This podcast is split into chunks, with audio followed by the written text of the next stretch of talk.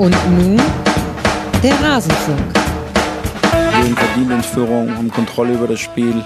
Und dann kommt so häufig wie in der Saison, der Gegner muss extrem wenig machen, um gegen uns Tor zu schießen. Alles zum letzten Bundesligaspieltag. Ja, das ist in der Tat so. Die Gegner des 1. FSV Mainz 05, dem Team von Bo Svensson, die schießen derzeit relativ leicht Tore. Am Wochenende war das der FC Augsburg und damit hallo und herzlich willkommen hier im Rasenfunk. Wir wollen zurückblicken auf den fünften Spieltag der Bundesliga der Männer und ihr seid hier im Analyseformat gelandet.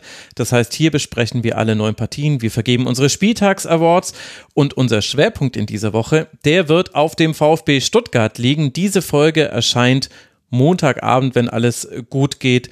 Da wird es dann um den VfB gehen. Aber jetzt begrüße ich erstmal meine Gäste dieser Analyse-Sendung. Zum einen Nick Steiger, der ja schon damals das Format hier quasi aus der Taufe heben durfte. Und kaum bist du da, Nick, schon hat sich was verändert. Wir sind heute zu dritt. Aber erstmal hi.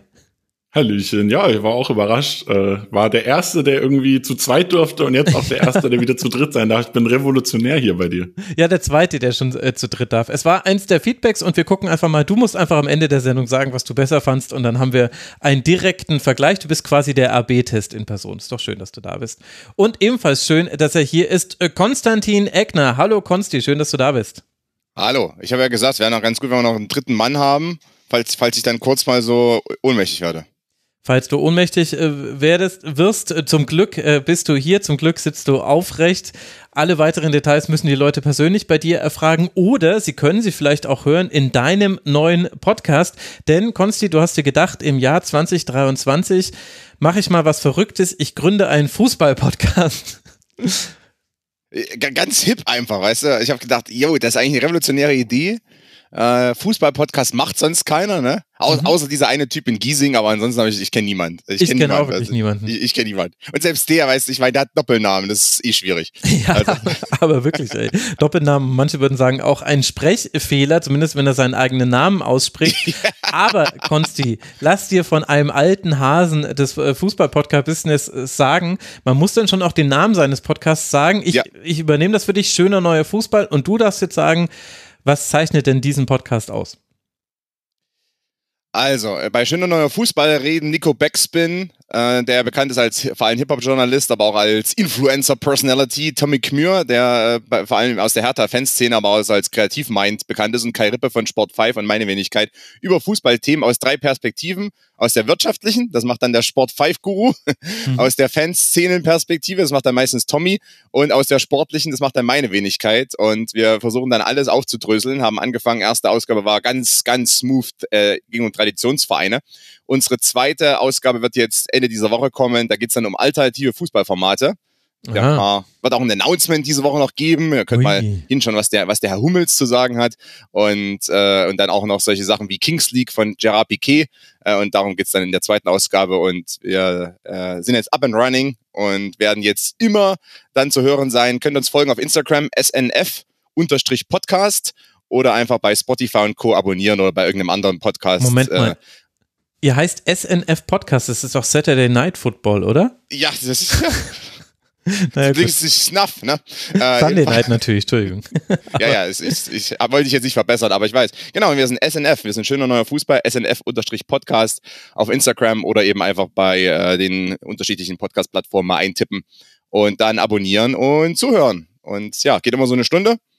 Und meistens, wir sind auch der Podcast, der sich immer unterbricht. Also das ist unser, eines unserer Mottos. Ne? Wir unterbrechen uns ständig. Das ist natürlich. Muss ich dich auch mal unterbrechen, Max. Da hast jetzt richtig Bock drauf gemacht. Ja, du kannst jetzt immer dazwischen reden. Ich werde versuchen. Naja, also ich werde es auf jeden Fall verlinken. Äh, ich wünsche euch viel Erfolg damit. Ist auf jeden Fall eine interessante Konstellation. Also, äh, wenn hier schon, und wenn wir gerade bei der Eigenwerbung sind, dann kann ich noch kurz sagen, wenn ihr mich äh, über Uli Hoeneß und den deutschen Fußball reden hören möchtet, aus der Fankulturperspektive, aus der wirtschaftlichen Perspektive und der sportlichen Perspektive, dann kommt nach Bensheim am 19., nee, Entschuldigung, am 26.09., also jetzt am Dienstag, lese ich dort im Sportheim des TSV Auerbach, wird auch eine moderierte Veranstaltung. Am 3. Oktober dann bin ich in Magdeburg, am 23. Oktober in Dresden. Die Kölner Lesung, die mussten wir verschieben. Die wird erst im Frühjahr stattfinden. Danach noch Würzburg und München. Alle Infos auf maxost.de könnt ihr eigentlich nicht verpassen. Würde Kommst du auch noch nach Berlin nochmal irgendwie? Ja, Berlin müsste ich jetzt nochmal, wenn sich jemand bei mir meldet, komme ich noch ein drittes Mal nach Berlin, klar. Muss ich, muss ich mal die, die Kneipiers hier in der Gegend, die Fußballkneipiers mal an, anhauen. Ja, mach das. Ehrlich gesagt liegt es auch an mir, weil ich jetzt so ein bisschen äh, viele Veranstaltungen hatte. Aber in München werde ich, also wenn ich in München am November gelesen habe, habe ich sechsmal in München gelesen. Dann müsste ich eigentlich auch dreimal nach Berlin kommen. Weil, also langsam ja, du. Langsam ist zu südlastig, ne? Du kannst ja nicht nur in München sein. ja, gut, ehrlich gesagt, äh, die kurze Anfahrt schlägt da alles. Und ich dachte ja, dass schon nach dem dritten Termin niemand mehr kommt. Aber wenn immer weiter Leute kommen, was soll ich denn machen, Konsti? Also. Ach, du wolltest den Saal leer quatschen quasi, ne? ja. Nee, äh, es kommen immer Leute auf mich zu, sagen, mach doch noch eine Lesung. Und ich so, ach, ja, oh, klar, können wir schon machen. Aber ich glaube nicht, dass jemand kommt. Und dann kriegen die irgendwie immer Leute motiviert. Was weiß denn ich? Naja, aber äh, das ist jetzt zu viel. Also Lesetermine habe ich gerade gesagt. Wichtiger ist noch, liebe Hörerinnen und Hörer, der Rasenfunk ist Werbe, Paywall und sponsorenfrei. Das wisst ihr. Wir finanzieren uns ausschließlich über eure freiwillige Unterstützung. Bitte macht das. Es wird auch eine ganze Reihe von Anlässen wieder in dieser Woche geben. Also in dieser Woche erscheinen zwei Sendungen zur Männerbundesliga. Ich zeichne später noch ein Tribünengespräch auf mit den Wochenendrebellen, denn deren Film kommt jetzt ins Kino. Da gibt es auch ein Interview mit den Hauptdarstellern, was wir mit einarbeiten. Außerdem, wenn alles gut geht, nehme ich am Dienstag eine Sendung zu Ajax Amsterdam auf. Da sind nämlich auch ein paar Kleinigkeiten passiert in den letzten Tagen. Am Donnerstag eine Ligatur zum europäischen Männerfußball und am Donnerstag ebenfalls noch eine Sendung zum Nationalteam der Frauen. Also ich weiß gerade gar nicht, wie viele Sendungen das sind, aber es gibt Gründe, uns zu unterstützen. Rasen.de slash Supporters Club und an all diejenigen, die sich schon registriert haben bei uns, also die nicht nur überweisen, sondern sich da auch einen Account angelegt haben, bitte hinterlegt eure Zahlungsmethode. Denn dann können wir feststellen, ob ihr uns auch schon mal was überwiesen habt und dann kommt ihr in die Rotation rein, dass ich euch auch hier danken kann, namentlich. Vorher geht das aus verschiedenen Gründen nicht. Rasenfunk.de slash supportersclub, da dann einfach den Weg unter, hinterlegen, über den ihr uns unterstützt, entweder IBAN oder Patreon-Mail-Adresse. Und dann werdet ihr hier vielleicht irgendwann mal genannt. Das reicht jetzt aber wirklich, meine Güte, was war das für ein langes Intro? Ich entschuldige mich dafür, aber wir haben auch einen spektakulären Spieltag, den wir besprechen wollen. Deswegen hat sich das Ganze vielleicht gelohnt. Es ging spektakulär auch schon los am Freitagabend zwischen dem VfB Stuttgart und dem SV Darmstadt 98 und Seru Gerassi und auch der VfB. Sie bleiben die Akteure der Stunde. Dabei ging Darmstadt sogar noch durch ein Eigentor von Sagadu in Führung in der 17. Minute. Aber dann kommt natürlich Gerassi. Einmal legt er auf Milo in der 22. Minute, das ist das 1 zu 1. Dann dreht er sich klasse um Riedel und trifft mit einem Schuss in den Winkel zum 2 zu 1 in der 32. Minute. In der zweiten Hälfte bereitet er noch das 3 zu 1 von Führichtoll vor. Das zählt dann wegen Abseits nicht. Stuttgart vergibt eine ganze Reihe von Chancen, aber dann in der Nachspielzeit trifft Girassi doch noch einmal und hat damit zehn Tore nach fünf Bundesliga-Partien. Das gab es noch nie. Und Darmstadt wartet weiter auf ein richtiges Erfolgserlebnis. Während nämlich der VfB eine Nacht an der Tabellenspitze thront, ist es für Darmstadt mit dem vorletzten Platz dann doch etwas enger hinten drin. Konsti, lass mal mit dem VfB beginnen. Was spricht denn für dich dafür, dass das mehr als jetzt nur so eine Momentaufnahme ist, dieser Erfolg des VfB Stuttgart? Ich würde ganz kurz korrigieren. Zehn Tore in fünf Spielen gab es schon. Robert Lewandowski bei seinem Saisonrekord hat das geschafft, aber eingestellt, also zehn Tore auch genau. Sehr gut, vielen Dank. Da haben wir den äh, ja. Mal wieder der, mal wieder der Nick, der Klugscheißer. Ja, vor allem ist es gar nicht sein Spiel. Das hatte ich ja gar nicht gesagt, dass wir ja. die Spiele jetzt untereinander aufgeteilt haben. Aber, aber ist ja gut, wenn man so eine Schattenredaktion hat. Konsti. Schattenkabinett würde ich eher sagen. Schattenkabinett ist das ja. ja, ganzes ah. Kabinett gleich. Ist es eine ja, Momentaufnahme oder gibt es für dich Aspekte, wo du sagst, das äh, könnte nachhaltiger Erfolg vom VfB sein? Na, es kann keine Momentaufnahme sein, weil äh, ich weiß nicht, ob bei ESPN oder bei BBC, bei einer der Bundesliga-Vorschauen hatte ich Stuttgart als das Überraschungsteam der Saison und habe die für den Europapokal getippt. Also die müssen jetzt nicht ranhalten, damit der Tipp nicht komplett äh, in die Binsen geht. Weil natürlich, also für mich sprach erstmal schon zu Saisonbeginn äh, Sebastian Hoeneß äh, mit einer richtigen Spielidee. Oh, Im Gegensatz zu manchen anderen Trainer, die man so in der Bundesliga findet, werden dann gleich noch darauf eingehen, Bo Svensson.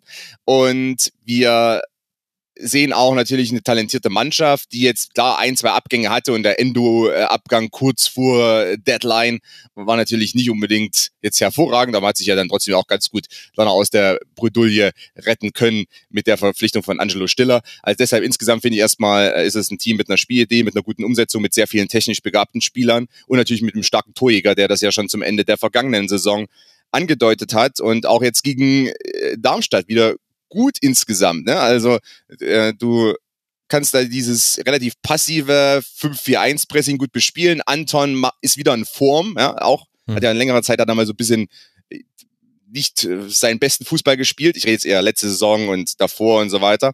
Aber Waldemar Anton ist wieder als, als Spielgestalter von hinten heraus äh, eine richtige Option. Und dieses Antribbeln gegen Pfeiffer und auch dieses Vorrücken von Stenzel und so weiter, da sieht man einfach, der Trainer hat sich was ausgedacht. Der weiß, wie Darmstadt spielt. Darmstadt aktuell ist sehr passiv, viel passiver als in der zweiten Bundesliga. Und äh, schon kannst du da den Gegner sehr, sehr gut auch erdrücken quasi. Und Darmstadt wird er dann, fällt dann so zurück und äh, verfällt in so eine gewisse, sagen wir mal, so eine kollektive Passivität fast schon oder so eine, so eine kollektive passive Hilflosigkeit. Äh, hat man dann zum Beispiel bei dem Abseitstor gesehen mhm. was da nicht gegeben wurde am Ende. Aber wenn man sich das anschaut, das war so eine Mischung aus, äh, wir, wir bleiben passiv, machen Ballwatching bei einem Anspiel auf Gyrasi und äh, wir sind einfach komplett hilflos mittlerweile und fühlen uns überfordert von der ganzen Aufgabe. Also so, wenn ich mal in die Köpfe hineinlesen könnte. Und deshalb, ähm, ja, ist das einfach momentan der VfB Stuttgart mit einer, mit einer guten Mannschaft, mit einem guten Trainer und der auch mal Anpassungen für die jeweiligen Gegner vornimmt. Und gegen Darmstadt hat man es wieder gesehen. Und das ist, Darmstadt kann natürlich auch ein unangenehmer Gegner werden, wenn die dann mit einer Fünferkette quasi stehen, vier davor und selbst Pfeiffer, der dann zurückfällt. Also es kann auch übel werden. Mhm. Ähm, Dortmund wird wahrscheinlich noch seine Probleme haben oder andere, ähm, aber nicht äh, VfB Stuttgart momentan. Und natürlich, klar, ein Einzelspieler vorn als Zielspieler, als Ballablagenspieler, der momentan in absoluter Topform ist, hat auch seine Vorteile. Wenn der jetzt mal irgendwie ausfallen sollte, könnte es schon sein, dass der VfB Stuttgart dann nicht die Erfolge vom Saisonstart wieder einfahren wird. Hat etwa der Erfolg des VfB mit dem 10-Tore-Torschützen zu tun? Hottake Eckner ist hier, ich freue mich sehr. nee, aber weil du gerade die Anpassung angesprochen hast von Sebastian Hoeneß, glaubst du auch, dass es eine Anpassung war, dass man in der Anfangsphase eher so mit hohen Diagonalbällen das Mittelfeld von Darmstadt und auch das eigene überspielt hat und erst dann so, ja, ab der 15., 20. Minute ging es dann erst los, dass man sich wieder flach durchkombiniert hat, so wie es ja eigentlich bisher so das Markenzeichen vom VfB war? Oder was meintest du mit Anpassungen? Ja, ich meine zum Beispiel äh, Stenzels hohe Position, diese Dreierkette, die mhm. man häufig gesehen hat, also mit Ito und, und Sagadu dann in der Mitte. Dadurch ist Sagadu auch nicht ganz so stark gefordert am Ball. Äh, und, und Anton, der dann immer diese Möglichkeit hatte, vorbeizuziehen, weil ja Honsack wurde von, äh, von Stenzel quasi ein bisschen gebunden. Also er musste ja. dann rüberschauen, hat, ist dann nicht so rausgerückt, dann konnte Anton vorbeiziehen und, und Pfeiffer fällt dann zurück. Auch beim 1 zu 0 zum Beispiel sieht man es ganz gut, wie Pfeiffer dann plötzlich komplett ins Mittelfeld zurückfällt Mhm. Und, und dadurch aber Darmstadt sich fast ein bisschen, wir werden dann über Mainz 05 noch sprechen, weil ich finde, da gibt es ein paar Parallelen, die sind ja letzter, Darmstadt vorletzter. Ähm, wie dann ist auch Mannschaften schaffen, wenn sie dann versuchen, so tief zu verteidigen, sich fast gegenseitig auf den Füßen stehen. Äh, Mainz ist da ja momentan Weltmeister darin, sich auf den Füßen zu stehen, gegenseitig. Ähm, nur weil man kompakt stehen möchte, muss man trotzdem aufpassen, dass man noch Platz hat, um zu verteidigen. Äh, Mainz schafft das momentan nur so geringfügig. Und auch Darmstadt hat dann manchmal so komplett koordinative Schwierigkeiten untereinander, gruppentaktische äh, mhm. Unzulänglichkeiten, weil einfach dann irgendwie einer noch zurück äh, rennt und plötzlich weiß keiner mehr, wie die Zuordnung ist und man steht dann vielleicht mit 5-5-0, aber das ist nicht immer gut. Ähm, Im Gegenteil. Diese langen Diagonalbälle, gut, da hat man ausgenutzt, dass die äh, Fünferkette sich recht äh, eng gestellt hat und dann auch Diagonalbälle möglich waren. Also da sage ich ja wiederum, dass man natürlich gerade mit Ito und, und Anton auch zwei gute Spieler hinten hat, die in guter Form sind. Gerade bei Anton, der eben jahrelang jetzt so ganz okay war. Ich meine, wir können uns daran erinnern, dass Waldemar Anton mal an der Nationalmannschaftstür geklopft hat. Ist ein paar Jahre her, aber das war mal der Fall. Ähm, und er war mal ein Top, quasi ein Top-Spieler auf dem Sprung zum BVB, eventuell von Hannover damals. Äh, vergisst man eventuell an dem Punkt wieder, weil er natürlich bei Stuttgart etwas unter ferner Liefen gespielt hat, längere Zeit. Man hat ja auch intelligente Aufbauspieler, auch intelligente Spielgestalter aus der hinteren Kette heraus. Das ist ja das, was Stuttgart eigentlich seit Jahren auszeichnet. Finde ich auch super, dass Sebastian Hoeneß ähm, mehr oder weniger so ein bisschen den positiven Weg, den ein, einst äh, Matarazzo eingeschlagen hat, jetzt ein bisschen weiterführt mit eben aggressiven Spielmachern von hinten raus, aufrücken, andribbeln, vorbeiziehen an der ersten Pressinglinie. Das war ja das, was Stuttgart 1 in der ersten Bundesliga-Jahr wirklich auch positiv ausgezeichnet hat. Man hat ein bisschen den Weg dann verloren, aber äh, Sebastian Hönes kehrt auf den Stuttgarter Weg zurück. Ja, und vor allem, er ist dabei mutig. Also du hast ja gerade schon die Position von Stentel angesprochen. Äh, der stand oft, stand der höher als Silas sogar und aber eingerückt. Und meiner Meinung nach war der Gedanke dahinter, Er hat Riedel gebunden, den linken Innenverteidiger von Darmstadt, der war nämlich oft im direkten Duell. Und dann haben sie die Verlagerung auf Silas gespielt und Silas hatte dann eins gegen eins gegen Karic, das er oft gewonnen hat. Und Riedel konnte aber nicht direkt helfen, weil er hatte, er hatte Stenzel zu bewachen. Wenn er geholfen hat, dann kam der Pass auf Stenzel. Gut, Silas spielt diesen Pass nicht immer, so ehrlich muss man auch sein.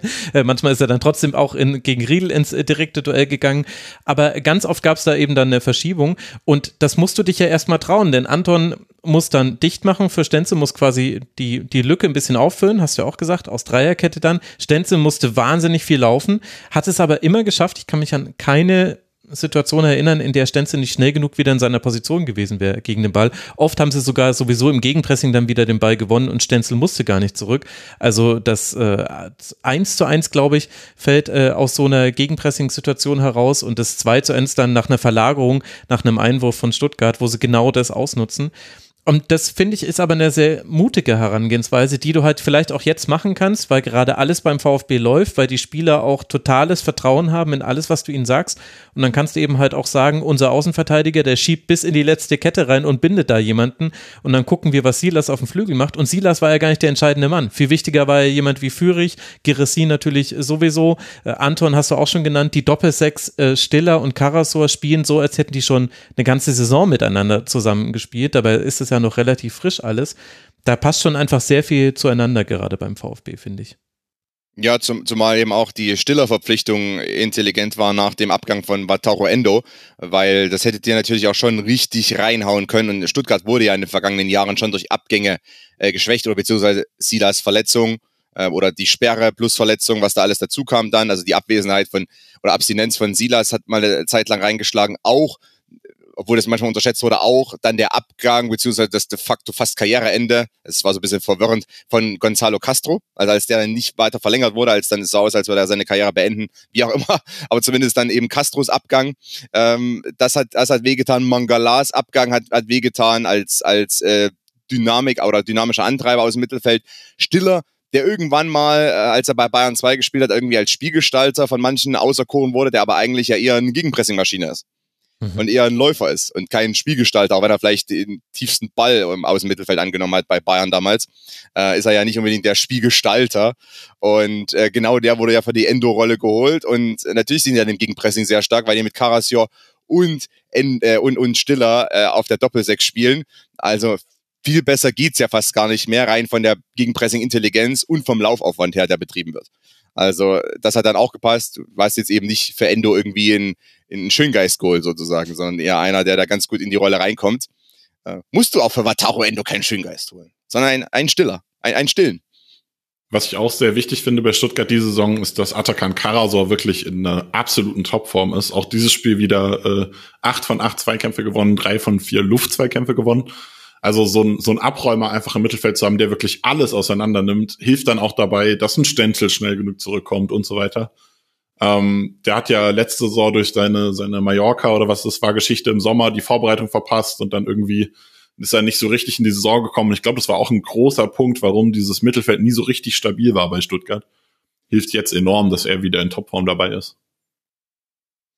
Ja, und gleichzeitig kann man an den beiden auch ganz gut erklären, wo Darmstadt seine Probleme hatte, weil Darmstadt äh, wusste um die beiden, welche Rolle sie auch auf dem Bauaufbau spielen. Deswegen äh, gab es immer Spieler, die rausgerückt sind. Das waren vor allem Melem und äh, Holland kann es eigentlich nicht gewesen sein, hab, muss ich mir falsch aufgeschrieben haben. Auf jeden Fall, die sind rausgerückt im Aufbau gegen Stiller und Karasor und dahinter war dann ein riesiges Loch und Mio ist aber selten in dieses Loch reingegangen. Der stand ganz oft hinten in der Fünferkette. Man dachte sich, Mensch, du hast doch hier, lass dich doch ein bisschen fallen, da hast du quasi eine Einzimmerwohnung, die du dir einrichten kannst. Also in München würde sowas 18.000 Euro monatlich kosten. So viel Raum war da frei im Zentrum. Das haben sie dann später besser genutzt. Das war dann Führig, der manchmal dann sogar reingekommen ist. Normalerweise nimmt er ja erst auf dem Flügel den Ball an, geht dann nach innen, aber manchmal ist Führig in diese Lücke gegangen und Sagadu dribbelt immer wieder an und der war dann oft in der Lücke, weil er einfach vorne mit dabei geblieben ist im Angriff. Und das zeigt aber auch schon, Konstantin, dass Darmstadt da wirklich Probleme hatte. Und nachdem wir jetzt die Frage nach dem VfB beantwortet haben mit, naja, sieht nach mehr als nur einer Momentaufnahme aus. Du hast sie sogar in den Europapokal getippt und über meine Prognose möchte ich nie widersprechen hier im Rasenfunk. Wie ist denn dein Urteil? Wir haben die Akten vernichtet, ne? ja, wenn es doch nur so wäre. Ich habe das Gefühl, da gibt es viele Leute, die sich Screenshots gemacht haben und das vielleicht sogar bald rausklippen aus der Folge. Egal. Was ist denn zum SV Darmstadt zu sagen? Ja, sieht nicht so gut aus, ne? Also natürlich eigentlich haben dieses Jahr in der zweiten Bundesliga, um es jetzt mal ganz runterzubrechen, mal ganz lapidar runterzubrechen, natürlich schon ausgezeichnet auch durch einen sehr physischen Stil, einen sehr lieberknechtigen äh, Stil. Ähm, einfach weil natürlich da, da kommt viel, äh, über Pressing wurde viel bewerkstelligt. Die haben natürlich auch nie in so einem System gespielt, also in so einer Grundformation gespielt, in einer richtigen Fünferkette. Ähm, die haben schon mit Dreier gespielt, aber eben nicht so, ey, wir stehen jetzt hier fünf auf einer Linie, am besten noch eng zusammen und, und, und geben hier ganz viel Rasen frei, weil wir müssen ja die Abseitslinie verteidigen. So wurde natürlich in der zweiten Liga fast nie gespielt.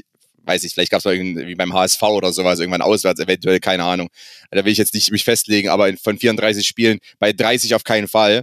Und die konnten auch physisch dominieren, aber das war auch meine These sowieso vor der Saison. Heidenheim und Darmstadt haben in der zweiten Liga schon auch viel von ihrer Physis gelebt. Von einer nicht physischen Überlegenheit, aber schon auch von ja, einer physischen Dominanz teilweise zumindest in der Saison, die sie natürlich in der ersten Bundes- oder in der Bundesliga nicht haben. Einfach per se nicht, werden sie nie haben, können sie nicht haben. Wir werden dann auch noch über, über Bochum sprechen, wie teilweise physische Unterlegenheit sich wirklich dann auch bemerkbar machen kann. Und ähm, Darmstadt jetzt spielen sie keinen Lieberknecht-Fußball, jetzt spielen sie einfach, äh, wir sind Abstiegskandidat Nummer eins Fußball stehen sehr tief, teilweise sehr passiv. Und was ja auch noch hinzukommt, diese teilweise gruppentaktischen, auch idealtaktischen Schwächen. Wenn dann der Ball auf Gyrasi kam, dann dieses Ballwatching, was ja eigentlich viele Trainer komplett zur Weißglut treibt. Also sprich, ich schaue dann auf den Ball, ich schaue auf die Ballannahme und schaue nicht mehr auf das, was um mich herum passiert. Weil natürlich diese mhm. Anspieler auf Gyrasi, wenn er nicht aufdrehen kann und wenn er auch gar nicht aufdrehen muss, dann ist ja sein starkes Spiel eigentlich auch das Ablagenspiel selber. Ist ja nicht nur das Tore erzielen. Klar, super, zehn Tore ist à la Bonheur. Aber es geht ja auch darum, dass er die Ablagen spielen kann und dadurch dann die anderen hinter sich gut einsetzt, wie ein Silas, der dann mit Tempo kommt. Und die schauen dann einfach nur auf, den auf die Ballannahme, auf den einen Spieler und äh, vergessen alles andere mehr oder weniger. Schauen dann weiter auf, die, auf denjenigen, der die Ballablage bekommt und schauen dann nicht mehr auf Gerasi. Da gab es ein, zwei fast schon komödiantische Szenen der sag mal, zentralen drei Verteidiger von Darmstadt, oder vielleicht war auch noch ein Sechser beteiligt, die, ähm, ja, also die sollte in jedes Taktik-Lehrvideo reinkommen, unter dem Motto, so macht man es nicht im Übrigen, liebe Oberligamannschaft. Das Ding ist bei Darmstadt, glaube ich, auch, dass es sehr schwer ist, sich defensiv taktisch aufzustellen, wenn du jedes Spiel wieder mit einer anderen äh, Hintermannschaft spielst. Die haben in den sechs Pflichtspielen, also auch im DFB-Pokal, nicht nur zweimal in Folge nicht mit der gleichen Dreierkette gespielt, sondern wirklich komplett jedes Spiel mit einer anderen Dreierkette. Die haben noch keine zwei Spiele mit der gleichen Konstellation hinten gespielt. Und dann wird's halt auch schwer. Also das ist, wenn du dich dann, also das ist zum, zum Teil selbstverschuldet, zum Teil hat Lieberknecht da viel durchrotiert und viel gewechselt, weil er unzufrieden war. Jetzt zuletzt war es, glaube ich, verletzungsbedingt. Also ich glaube, es saß auch einfach kein anderer Innenverteidiger mehr auf der Bank. Ja, und das ähm, war rote Sperre gegen Bakica, der ja gesperrt war. Äh, plus die Rotsperre, genau. Um, ähm, und dadurch ist es dann halt einfach schwer, wenn du sowieso schon es nicht schaffst, dein Spiel beizubehalten, in dieses Underdog-Spiel, du musst dich zurückziehen, reingedrängt wirst. Und dann kannst du nicht mal irgendwie unter der Woche versuchen, irgendwie Stabilität herzustellen, weil du halt wirklich andauernd am Rotieren bist, andauernd anderes Personal einbauen musst. Ich glaube, das ist bei, bei Darmstadt auch äh, einer der Faktoren, wieso das da hinten doch, also klar, individualtaktisch kann man viel besser machen. Äh, das ist dann auch ein Einzelspieler-Ding. Aber auch mannschaftstaktisch äh, wird halt vieles dadurch kaputt gemacht, dass du immer wieder andere Spieler einbauen musst. Ja, was sie auch nicht gewohnt sind aus der zweiten Bundesliga, um das vielleicht noch abzuschließen, ist dieser immense Pressingdruck, den zum Beispiel Stuttgart ausgeübt hat. Ja. Also dieses brutale Anlaufen vorn drauf, Mann orientiert und dann presse ich noch auf den Torhüter durch und der äh, floppt den Ball irgendwie raus, mit, kann gar nicht richtig ausholen und der Ball fliegt dann 20 Meter weit oder 25 Meter in, in, in den Fuß von Silas am besten noch. Äh, das ist natürlich auch das, was Darmstadt jetzt aus der zweiten Bundesliga, wo viele doch eher so 4-4-2 kompakt stehen und sich ja, so ein bisschen eng machen und nicht unbedingt vorne direkt draufgehen wie die äh, Wilden, oder wie auch die Intensitätsmonster wie Atletico Madrid 2012, ähm, was Stuttgart aber gemacht hat gegen Darmstadt, auch mit der Sicherheit einfach zu sagen, ja, wir können das und wir laufen die jetzt einfach brutal an, laufen von außen an, innen äh, Gyrassi läuft am besten noch zwei an, weil er momentan derart in Form ist. Und Darmstadt kommt, kommt komplett auch in so einen Panikmodus. Und und dann verlierst du ja auch ständig den Ball und bist nur noch dann äh, quasi im, im Verteidigungs, äh, ja, im Verteidigungsmodus, dann noch im Verteidigungsbereich. Also das ist äh, schon auch schwer dann für Darmstadt, ich glaube auch für die Spieler. Deswegen habe ich dieses Abseits-Tor angesprochen, was nicht gegeben wurde am Ende, nach, glaub, nach dem äh, Offside-Check. Mhm. Aber das war echt so, das war so die Hilflosigkeit par excellence, wenn man das sich angeschaut hat, weil die einfach dann nach dem Motto, ey, können wir nicht einfach wieder in der zweiten Liga spielen?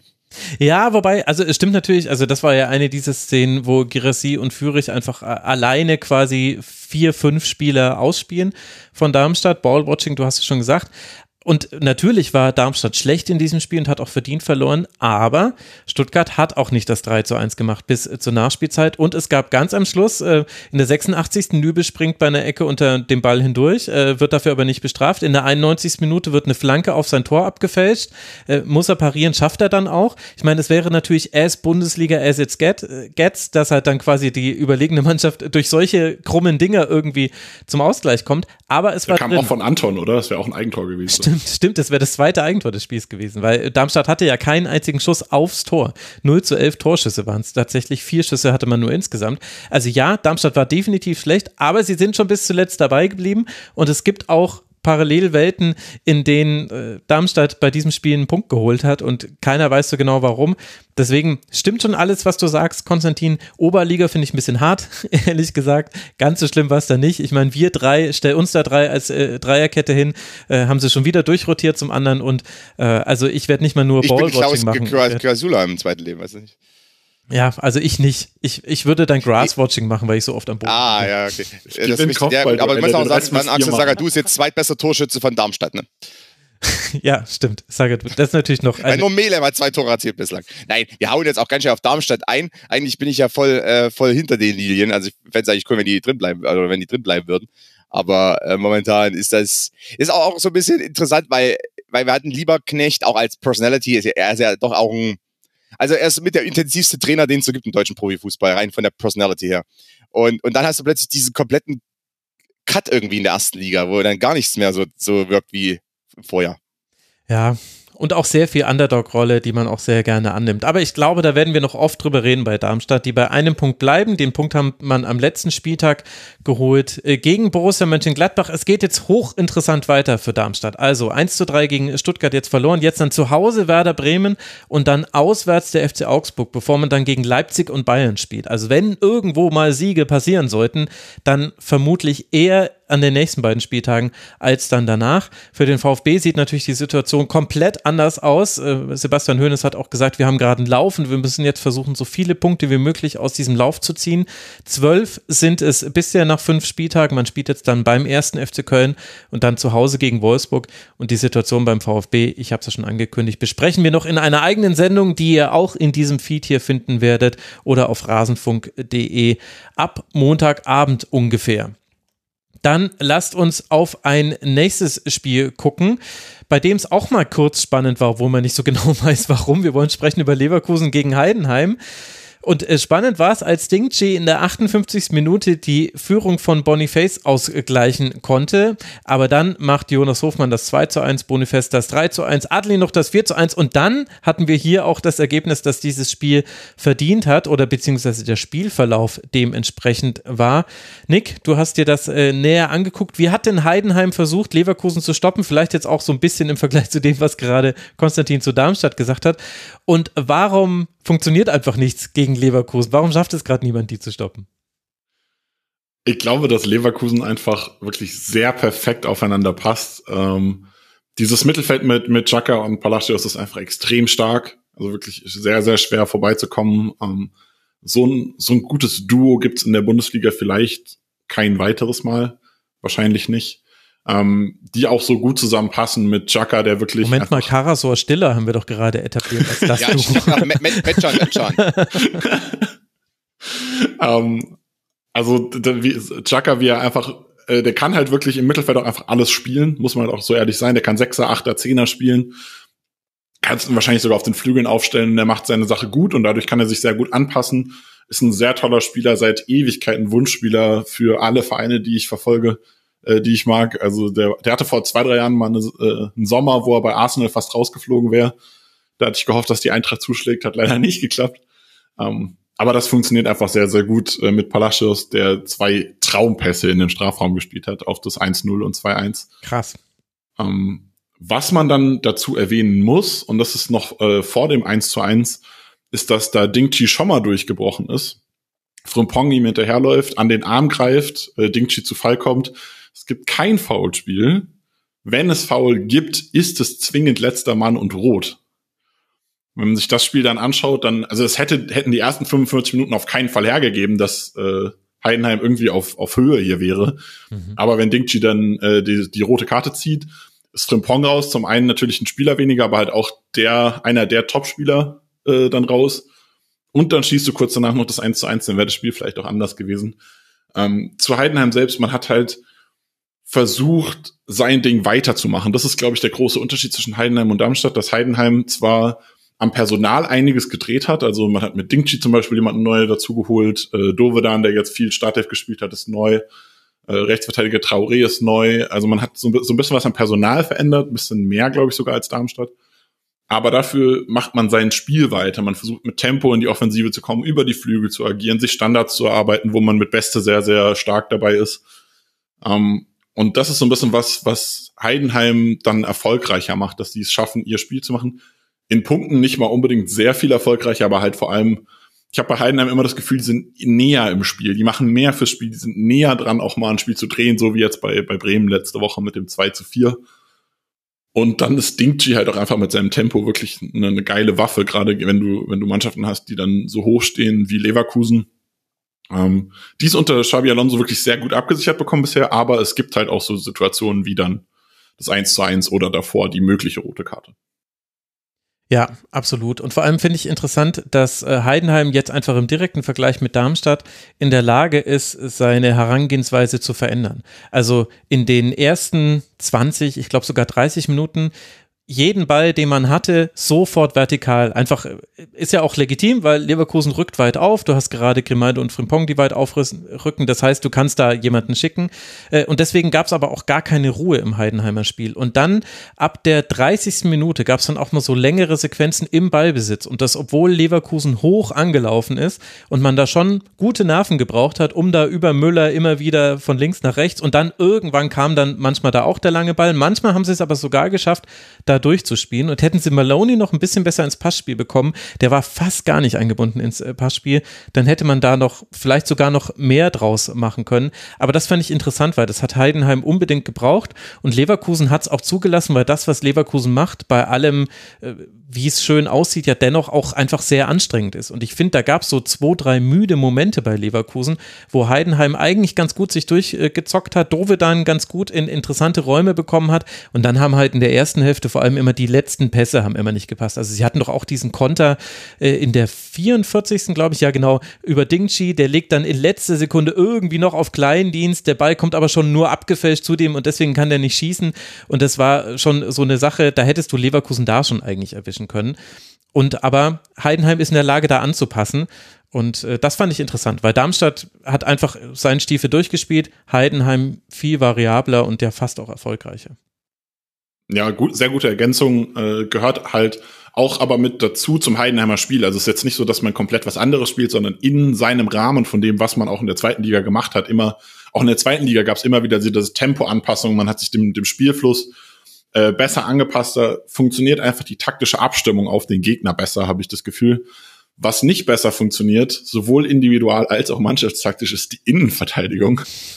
Also ja, ja. klar, Boniface zu verteidigen ist extrem schwer, aber es ist auch bei Girassi dann äh, bei Darmstadt gewesen. Aber also Siersleben und Mainka, die ich wirklich sehr, sehr gut fand in der zweiten Liga. Äh, man hat Siersleben gehalten und ich hätte wirklich gedacht, die beiden könnten da einen relativ stabilen Abwehrverbund hinten bilden. Die hatten echt Probleme. Also es war, also gerade äh, Boniface immer wieder auf Siersleben gelaufen, ähm, da den vermeintlich Schwächeren rausgepickt, ähnlich wie Girassi bei Riedel den, den Jungspund rausgepickt hat, den er immer angelaufen ist. Ähm, ist dann auch clever gemacht, wie man das dann, dann taktisch strukturiert.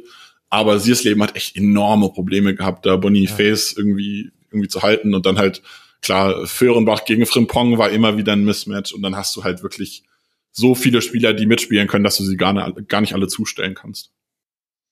Also das hat man deutlich gesehen beim 0 zu 1. Da bietet Siersleben Boniface sogar richtig eine Seite an, bei der er sich drehen kann. Also Boniface nimmt mit dem Rücken zum Tor den Ball an, dreht sich um Siersleben, dann macht er ihn auch wirklich sehr gut, aber er steht halt auch alleine dann vor Müller. Und beim 2 äh, zu 1, was ja genau in diese Phase dieser kurzen Konsternierung hineinfällt, dass eben es jetzt hier 1 zu 1 steht, obwohl man so ein eindeutiges Spiel gesehen hat, ein einseitiges Spiel. Da ist es auch Siersleben, der früh rausrückt beim Pass von Palacios. Deswegen ist quasi die Mittelbahn frei in der Grimaldo steht. Dann geht noch Müller viel zu früh nach unten und Grimaldo trifft quasi in die Mitte des Tores. Also einfach insgesamt keine gute Aktion.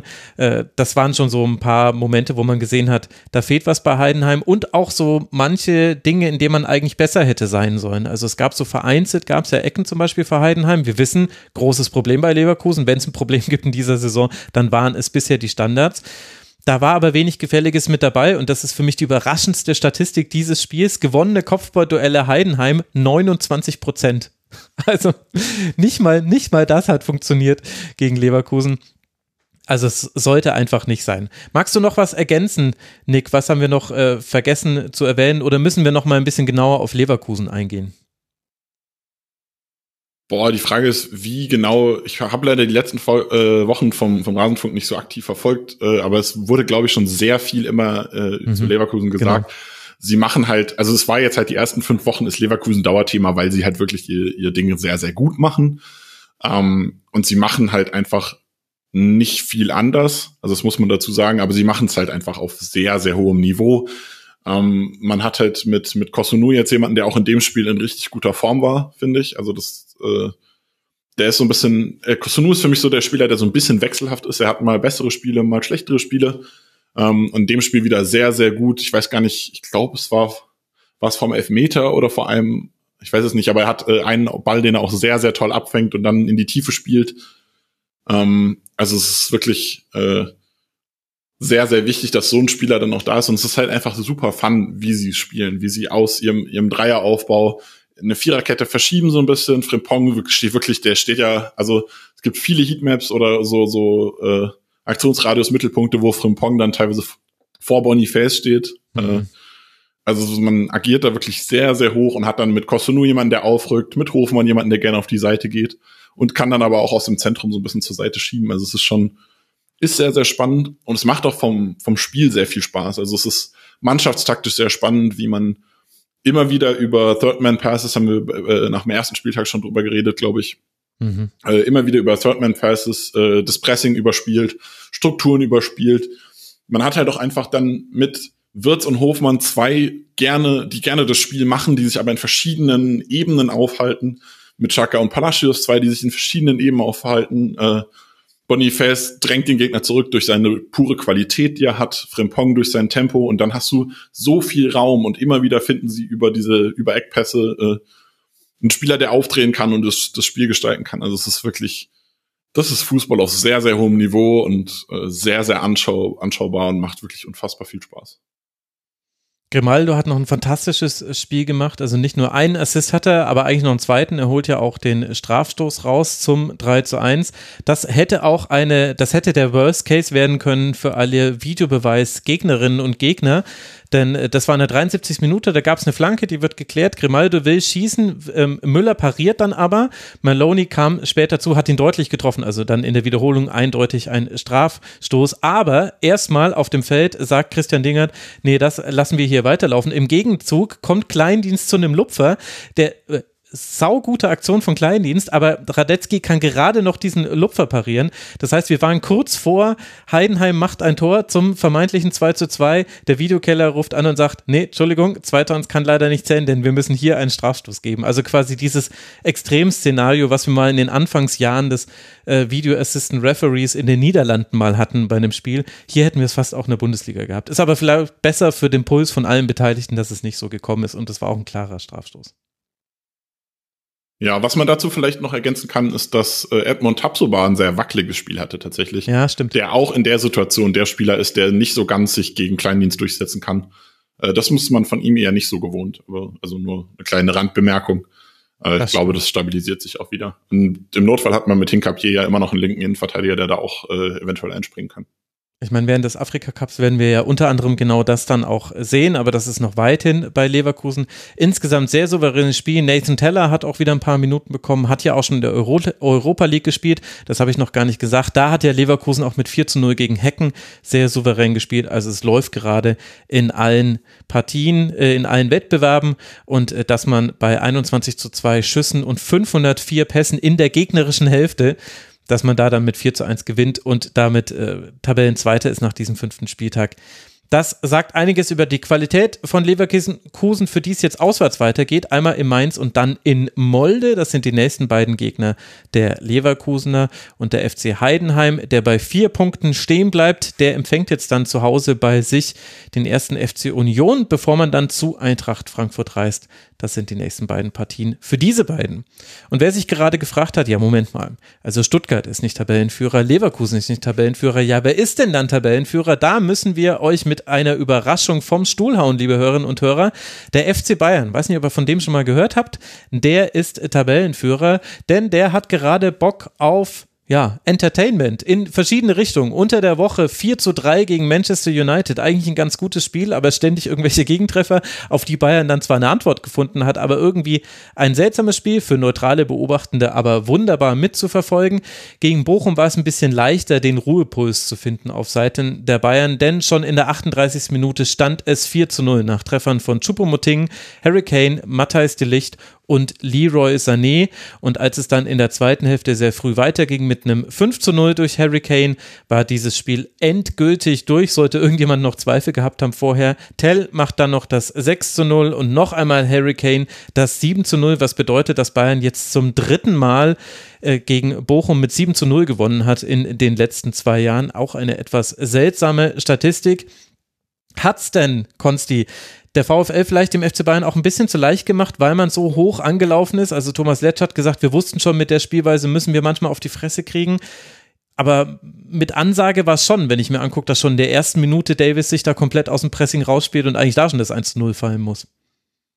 Bayern gewinnt 7-0, übernimmt die Tabellenführung. Was sagt Olli Kahn? ist, ist mir scheißegal. Das noch ganz kurz am Rande. Na, also Spaß beiseite. Äh, ja, 7-0. Du hast jetzt die ganzen Tore aufgezählt. Ich habe die Tor Hälfte der Tore schon wieder vergessen. Weil das war so ein Spiel nach dem 3-0 habe ich eigentlich abgehakt. Okay, Ding durch, ne? Weil mhm. egal, egal wer jetzt Tabellenführer ist, nach dem fünften Spieltag, da geht es ums Torverhältnis. Äh, fand ich auch gestern lustig in den Nachrichten oder so im Radio habe ich dann mal gehört. Äh, Leverkusen bleibt den Bayern an den Fersen, aber haben die Tabellenführung verloren okay. Also nach fünf Spieltagen, das jetzt mal zweitens. Aber zumindest, wenn wir auf die Leistung der Bayern schauen oder vielleicht auf die Leistung von Bochum, man hat sich, also ich fand eben, und das habe ich vorhin ja schon mal erwähnt, äh, bei Darmstadt und auch so ein bisschen bei Heidenheimer, vor allem bei Darmstadt, physische Unterlegenheit war ja schon auch ein hier und da deutlich und natürlich auch äh, Bayerns sehr starke Vororientierung. Also nach Ballannahmen äh, musste nicht erst sich umgeblickt werden, wohin der nächste Laufweg ging, sondern das hat man gerade auf den Außenbahnen gut gesehen, auch mit Davies zum Beispiel. Der wusste sofort, in welche Richtung er die, die nächsten zwei, drei Schritte ansetzt und die mhm. Explosivität mhm. im ersten, zweiten Step war für Bochum einfach komplett zu viel. Also der konnten sie nicht mithalten. Ähm, und die Vororientierung, wir haben gerade über Granit Xhaka gesprochen, das ist der Meister der Vororientierung, aber dann auch bei Bayern äh, haben, haben wir auch bei einigen Spielern sehr gut gesehen, wo sie schon genau wussten, wohin ähm, und dadurch dann immer wieder auch äh, Gegenspieler geschlagen haben. Und natürlich aus der Innenverteidigung raus, gerade Kim beim Andribbeln gegen so dieses Zweierpressing, Asano und Antwi Ajay. Ähm, aber gerade dann gegen Asano ja auf seiner Seite ist er auch zwei, dreimal einfach easy vorbeigezogen. Ne? Einfach mhm. wusste genau, wo er vorbeiziehen muss. Zwei, drei große Schritte. Ich meine, ist jetzt nicht so, dass Kim jetzt in irgendwie ein 100-Meter-Sprinter wäre. Aber der kann schon ganz schön im ersten, zweiten, fünften Step, weißt du, auch mit seiner Länge und mit seinen Hebeln, äh, gut vorbeiziehen an Asano zum Beispiel, der dann nicht da unbedingt mitkommt. Und bricht er die erste Linie, äh, passt er nach außen. Davies weiß genau, dass er nach innen zieht, nimmt seinen Gegenspieler aus und plötzlich ist da mega viel Raum. Und dann macht Bochum noch so ein paar äh, komische Entscheidungen. Also zum Beispiel beim 1 zu 0 im Vorfeld des 1 zu 0 äh, rückt Ivan Ordetz einfach mal aus der Kette raus und läuft Leroy Sané an, den nominellen Rechtsaußen. Wird natürlich von Sané geschlagen, weil Sané einfach dreimal agiler ist als Ivan Ordetz. Nichts für ungut, aber es ist einfach leider so. Und dann sprintet Ordetz im mega, äh, also im letzten verzweifelten Versuch noch zurück in die Kette, aber da ist eigentlich schon alles zu spät. Und, und dann kommt der Querpass auf Chupomoting und äh, die Kette innen ist eigentlich schon entblößt. Die Innenverteidiger wissen gar nicht mehr, wie sie sich orientieren müssen, weil ihr Mittelmann fehlt. Und äh, zack, liegst du 0-1 hinten. Also Bochum hat auch so ein, zwei sehr komische Entscheidungen getroffen, individuell. Mhm. Und Thomas Letsch hat auch aus meiner Sicht eine komische Entscheidung getroffen, weil meiner so gedachten Grundformation, die vielleicht Bochum spielen lassen wird oder spielen könnte, äh, hatte ich eigentlich damit gerechnet, dass Philipp Hofmann auf alle Fälle auf dem Feld steht. Mhm. Vor dem Hin oder Her war er einfach ein Zielspieler, selbst wenn Upamecano nicht drauf ist, so ein Zielspieler gegen Delicht zum Beispiel, das kann dir schon hier und da mal helfen. Einfach mal den Ball ablegen, mal, mal den Ball halten, mal irgendwas äh, verzögern auch im Mittelfeld, weil, weil Hofmann nicht der beste Goalgetter in der Bundesliga, aber zumindest einer, der mal den Ball verteidigen kann mit dem Rücken äh, zum Gegenspieler. Und den hat er ja dann auch gebracht in der 36. Minute, aber da war es irgendwie schon, wie, wie stand es in der 36. Minute? 0-3. Da stand schon 3-0, genau. Ja. Ja. Ding durch, ne? Ähm, aber so Anfangsphase hätte ich damit gerechnet, dass eigentlich nicht Asano und Antwia J vorn drin stehen, sondern ein Zielspieler wie Hofmann, der zumindest mal den Ball halten kann, damit Bochum mal so ein wenig Entlastung und auch ein Entfall, äh, also Spiel, offensive Spielentfaltung haben kann. Und die hatten sie einfach nie. Und äh, defensiv, wie gesagt, war Bayern explosiver und wusste durch die äh, auch gute taktische Orientierung der einzelnen Spieler, gerade auf den Außenbahnen, direkt, wo sie hingehen müssen. Sané, Davies kriegen Extralob in der Richtung und dann ist es sehr schnell geschehen um den VfL Bochum. Dass sie dann hinten raus einbrechen und schon wieder 0 zu 7 verlieren, das ist mir auch aufgefallen, dass irgendwie die häufig schon zu hoch verloren haben zumindest. Das mit 0-7 wusste ich jetzt nicht, aber 0-6, 0-8, 0-7, ne, so ungefähr. Ähm, das ist dann auch so ein bisschen dieser ganzen Gemengelage und Dynamik in der Allianz Arena geschuldet. Also wenn dann ein Team einbricht, dann bricht es richtig ein. Dann zappelt plötzlich das Netz immer. Bei dem Spiel war es ja noch so, in der Vergangenheit wäre es normalerweise so gewesen, dass dann Thomas Müller drei Tore gemacht hätte bei so einem Spiel. Normalerweise war es immer in der Vergangenheit so, Thomas Müller macht bei so einem hohen Sieg dann drei Tore Mhm. macht dann immer seinen komischen, leicht äh, ungelenken Jubel. ja, genau, genau, diesen ko komischen Armjubel da auch, oder was auch immer das ist. Äh, und dann ist auch noch Oktoberfest. Also, äh, ja, naja, äh, hat zumindest alles zusammengepasst und äh, die Bayern haben dann schon mal gut, gut vorgeglüht quasi auf dem Spielfeld fürs Oktoberfest. Aber äh, dass es dann hinten raus so deutlich wird, das ist dann einfach, wie gesagt, der Dynamik geschuldet. Aber ich finde, Bochum hat am Anfang die Fehler gemacht. Ähm, Ja. Gerade auch, ich fand, ohne Zielspieler aufzulaufen. Ähm, und dann vielleicht auch sich ein bisschen daran anzupassen, dass eben Bayern dann im ersten, zweiten Step so explosiv ist, gerade auf den Außenbahnen, vielleicht dann nicht direkt den Kontakt zum Gegenspieler zu suchen. Eben auch nicht als Ivan Ordetz rauszurücken, Mhm. sondern vielleicht ein bisschen zurückzuhängen, weil du eh weißt, beim ersten Touch werde ich eh zerstört. Oder es Das- kann das, zumindest äh, passieren, ja. ja. Ja, das passiert mir zu häufig, dann versuche ich es erst gar nicht mehr, weil eben ich hier nicht gegen, ähm, weiß ich, ge- gegen Mainz 05 spiele oder gegen FC Augsburg, sondern ich spiele dann gegen Bayern und wenn die in, in guter Form sind, habe ich da eben keine Chance als direkter Gegenspieler, sondern muss da mich cleverer verhalten, ein bisschen sich mich zurückfallen lassen, ein bisschen tiefer sitzen quasi, haben sie aber nicht gemacht und ja, wie gesagt, nach dem 3-0 war vorbei, dann hat Letsch zweimal gewechselt, direkt in der 36. Witt- Wittek unter anderem rausgenommen, Hofmann gebracht, aber was soll's? Also, Ja, meine, dann fällt in der Spiel- 38. Spiel du eh nicht mehr das 0 drehen zu dann. 4, also dann, genau, da ging es schon um Schadenbegrenzung und kurz danach äh, kann Kane auf Sané passen und der steht einfach komplett alleine vor Riemann, also Das, ja, das ist eigentlich ging es schon los, Max, als in der quasi nullten Spielminute, in der ersten Spielminute, Genau, Manuel 35 Riemann erstmal den Ball voll ins Gesicht bekommt. Ach so, ja, ja, ja, Ja, genau. Das war, mich- das war quasi die Parade gegen Chupomoting. Aber da Ja. dachte man noch, heute könnte ihm auch alles passi- klappen, so wie Oka Nikolav damals. Also deswegen, Ja. das hätte noch in beide Richtungen gehen können. Richtig, oder auch Roman Weidenfeller, als der damals in der äh, Dortmunder Doublesaison einfach alle Bälle von Robben und Ribéry einfach mit dem Gesicht gefangen hat. äh, es einfach, einfach sich breit gemacht hat. Ich, irgendein Körperteil, als Torhüter darfst du es ja, ne? Aber ich hatte auch gesagt, also entweder das wird heute für Bochum in 0-0 am Ende, weil Rehmann alles hält, oder der kriegt heute komplett den Laden voll, weil er kriegt in der ersten Minute erstmal den Ball voll ins Gesicht. Also zwischen, wirklich, zwischen die Arme auch noch hindurch, ne? Und voll ins Gesicht. Also zwischen die Arme, ich kann den einen nicht so gut. Also, Ja, also vielleicht seinen Arm war, nicht so gut heben. ich finde es halt interessant, äh, dass äh, Bochum so klare Fehler hat und ich meine, dass die jetzt ein FC Bayern ausnutzt, okay, alles klar. Und ich meine, Bayern wechselt äh, Tell, Kretzig, Goretzka, Müller und vorher noch Upamecano, weil sich Matthijs de Licht ein bisschen verletzt hat, muskulär, wechselt die ein. Dass das natürlich eine Qualität ist, die gut ist, ja, das versteht jetzt, glaube ich, jeder. Aber halt diese Auswechslung von Passlack und von Wittig, also beide Außenspieler raus und eben auch diese, dass die ersten Angriffe sind alle über die linke Seite von Davis und Coman gekommen, weil einfach Passlack und Masovic da attackierbar sind. Und ich habe es in der letzten Woche schon gesagt, ich weiß nicht, ob man sich das wirklich leisten kann, dass man so eine klare jetzt nicht Schwachstelle hat, sondern es ist ja quasi gewollt, weil man über diesen Flügel auch offensiver spielen will. Und Masovic ist beim letzten Spiel ist er immer auf die Sechs gerückt im Spielaufbau. Das war jetzt gegen Bayern nicht so, hatten ja auch kaum Spielaufbau. Aber Passlack war genauso hoch postiert wie immer. Und das war einfach zu, zu leicht attackierbar. Also Davis gegen Coman stand manchmal zwei gegen null im Flügel, weil sie beide vorgelaufen sind und dann gesehen haben, wir beide haben gerade kein Gegenspiel, okay, dann gehst du halt nach innen und ich halt mal weiter die Breite. Und dann, na, also das war ein bisschen zu doll. Dazu muss man aber auch sagen, halt Bayern in diesem Spiel, ja auch gegen United offensiv, defensiv muss man da eine Klammer drum machen, aber offensiv ist halt Bayern auch einfach sehr gut drauf. Du hast Sané schon rausgehoben, Coman kann man da sicher aus nennen, klar, Harry Kane, dass der seine Tore macht. Gäbe es kein Seru Girassi, würden wir darüber jetzt sprechen. Kane ballert die Liga zusammen, der neue Wunderstürmer, wo haben sie den denn ausgegraben? Äh, Scout, Scouting hat ganze Arbeit geleistet bei Bayern, ne? dass, dass, sie den, dass sie den auch noch aus Nord-London geholt haben. Boah. Ja, wirklich. Die, die scouten wirklich einfach überall, Konstantin. Die haben ihre Augen da, wo wir noch nie hingeguckt haben. Nur abseitig scouten die. Nur abseitig. Aber dann, äh, äh, Kretzig wird noch eingewechselt, macht fast das Tor. Riemann pariert da super. Leimer spielt äh, auf der Doppelsechs neben Kimmich. Masraui diesmal wieder Rechtsverteidiger. Egal, was Bayern gemacht hat, alles hat funktioniert. Sogar die Standardsituation. Weil ich so oft über die Standards von Kimmich gemeckert habe, muss ich sagen, sowohl gegen United äh, als auch jetzt äh, gegen Bochum ganz andere Qualität. Ich weiß nicht, ob man das geübt hat oder ob sie jetzt eine bessere Absprache miteinander haben, aber äh, ich finde es deutlich besser. Ich fand's lustig, dass du das jetzt ansprichst. Ich wollte das Thema auch ansprechen, weil sie zuletzt tatsächlich ja auch äh, zumindest von rechts Sané haben schießen lassen. Jetzt in dem Spiel glaube ich nicht mehr, wenn ich es richtig gesehen habe.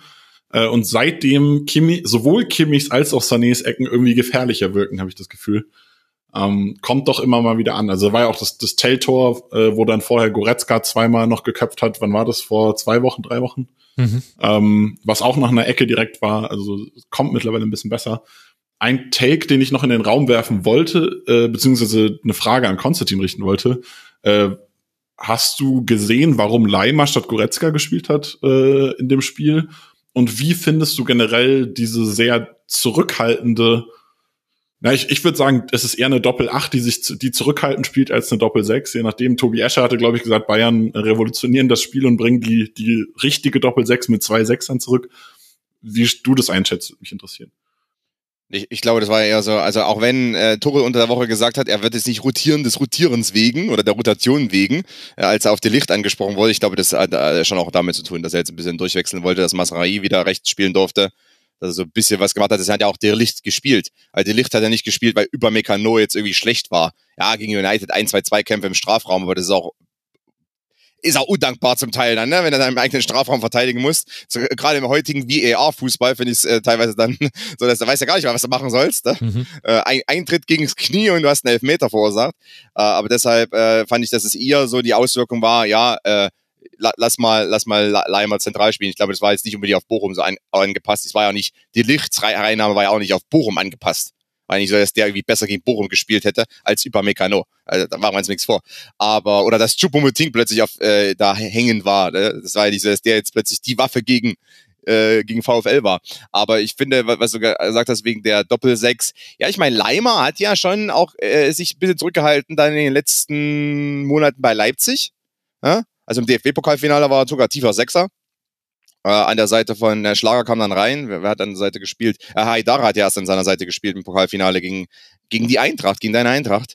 Ähm, und da hat er ja auch diesen tieferen Sechser-Part gespielt und natürlich hält er sich mehr zurück. Aber das ist ja auch ein bisschen dem geschuldet, dass Thomas Tuchel ja die ganze Zeit so mehr oder weniger sich echauffiert hat, dass man keinen, keinen richtigen so positionshaltenden Sechser hat. Und ich glaube, Leimer weiß, was die Stunde geschlagen hat, wenn er auf der Sechs spielt, dass er nicht so äh, brutal Box-to-Box spielen kann, wie es vielleicht bei Leipzig auch mal machen durfte einfach, weil es ist Konrad Leimer. Aber äh, deshalb, ja, die halten sich beide ein bisschen zurück. Ich fand, sie haben sie balanciert es besser aus, weil in dem Spiel gegen Leipzig im Supercup, beim ersten Saisonspiel, also quasi beim ersten Saisonspiel, da war es ja so, dass der Rückraum dann komplett unbesetzt war. Also dann sind die, sind die fünf Offensiven plus Davies oder wer auch immer links gespielt hat, aufgerückt, aber da gab es dann gar keinen mehr im Rückraum.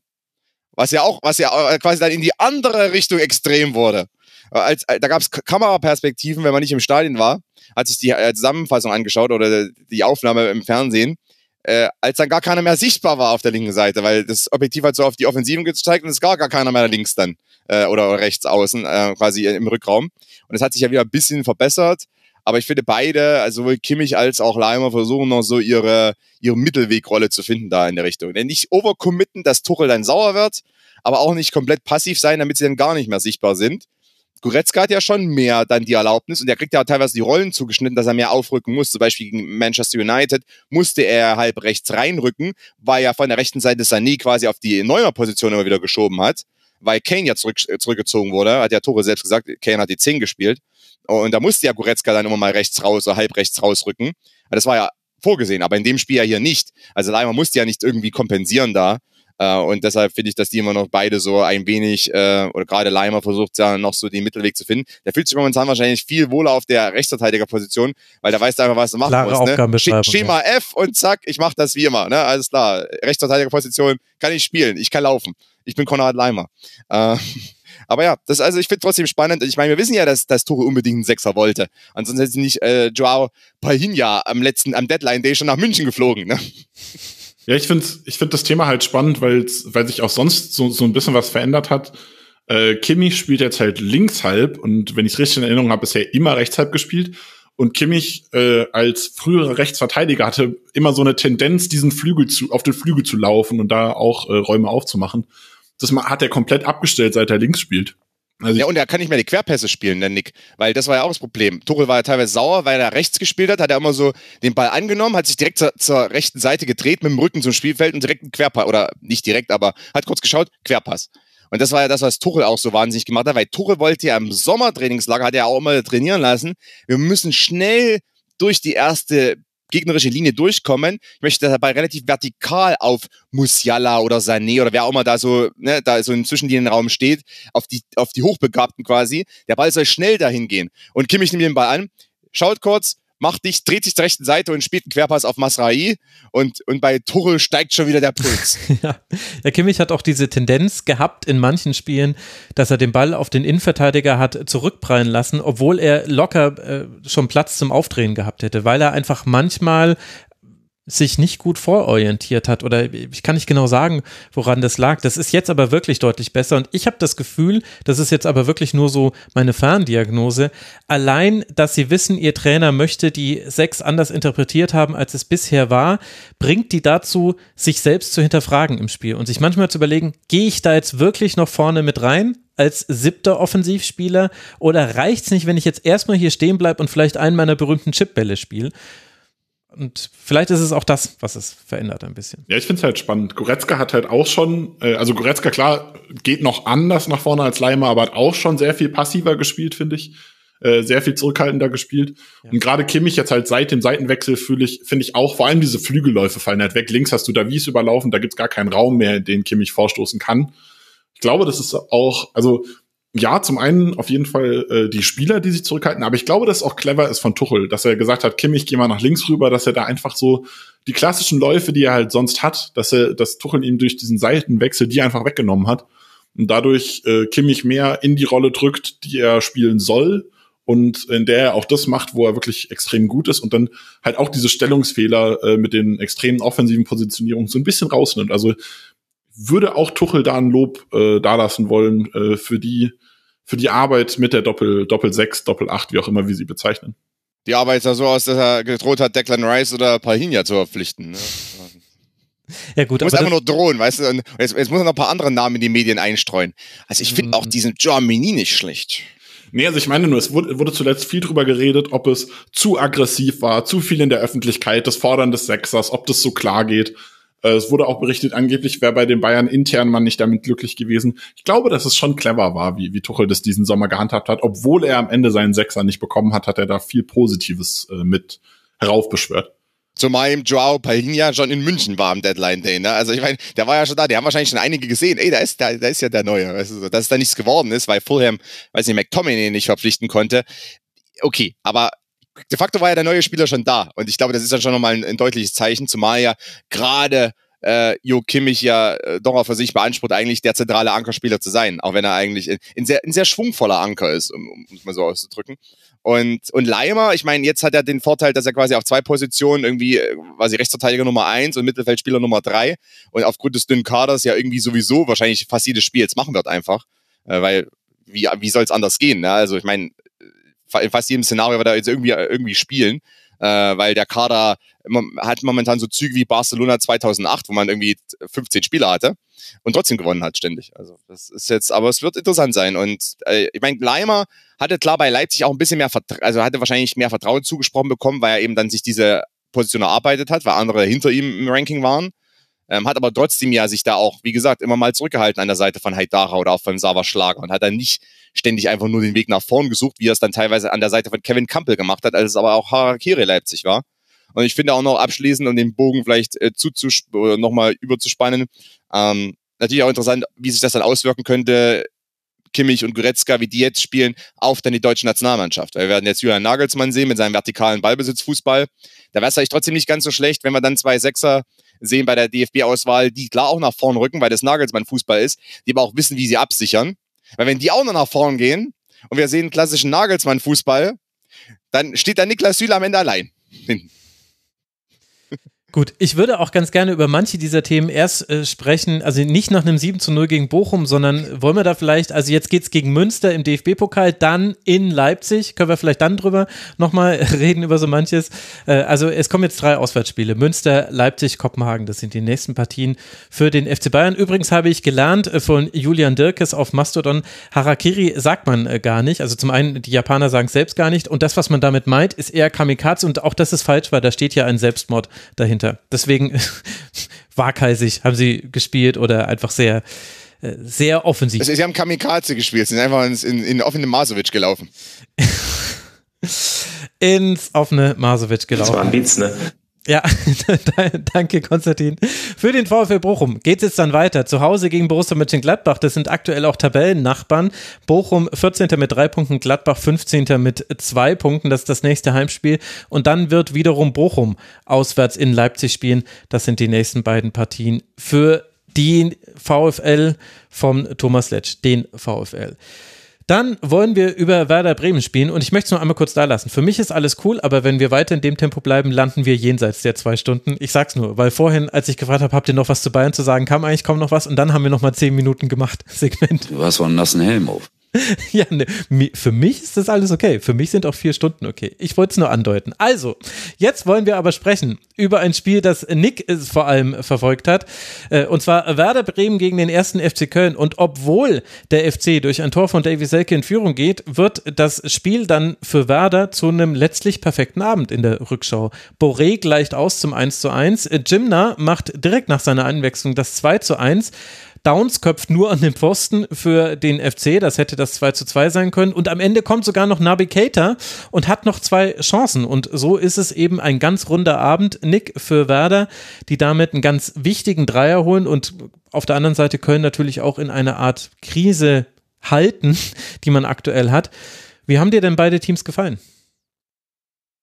Ja, ich würde sogar behaupten, dass mir beide Teams relativ gut gefallen haben. Ähm, klares Gesprächsthema natürlich äh, Aufstellung des ersten FC Köln. Warum spielt Florian Kainz auf, auf der Doppelsechs? Mhm. Also er hat ja die Achterrolle dann schon klar gespielt und äh, Hussein Basic hat als als haltender Sechser quasi Holding Six ähm, er hat gespielt. Es, gesagt. Also, es, es gab ja diesen, diesen, mhm. diese Aufteilung, äh, dass, dass Hussein Basic defensiver gespielt hat und Keins offensiver.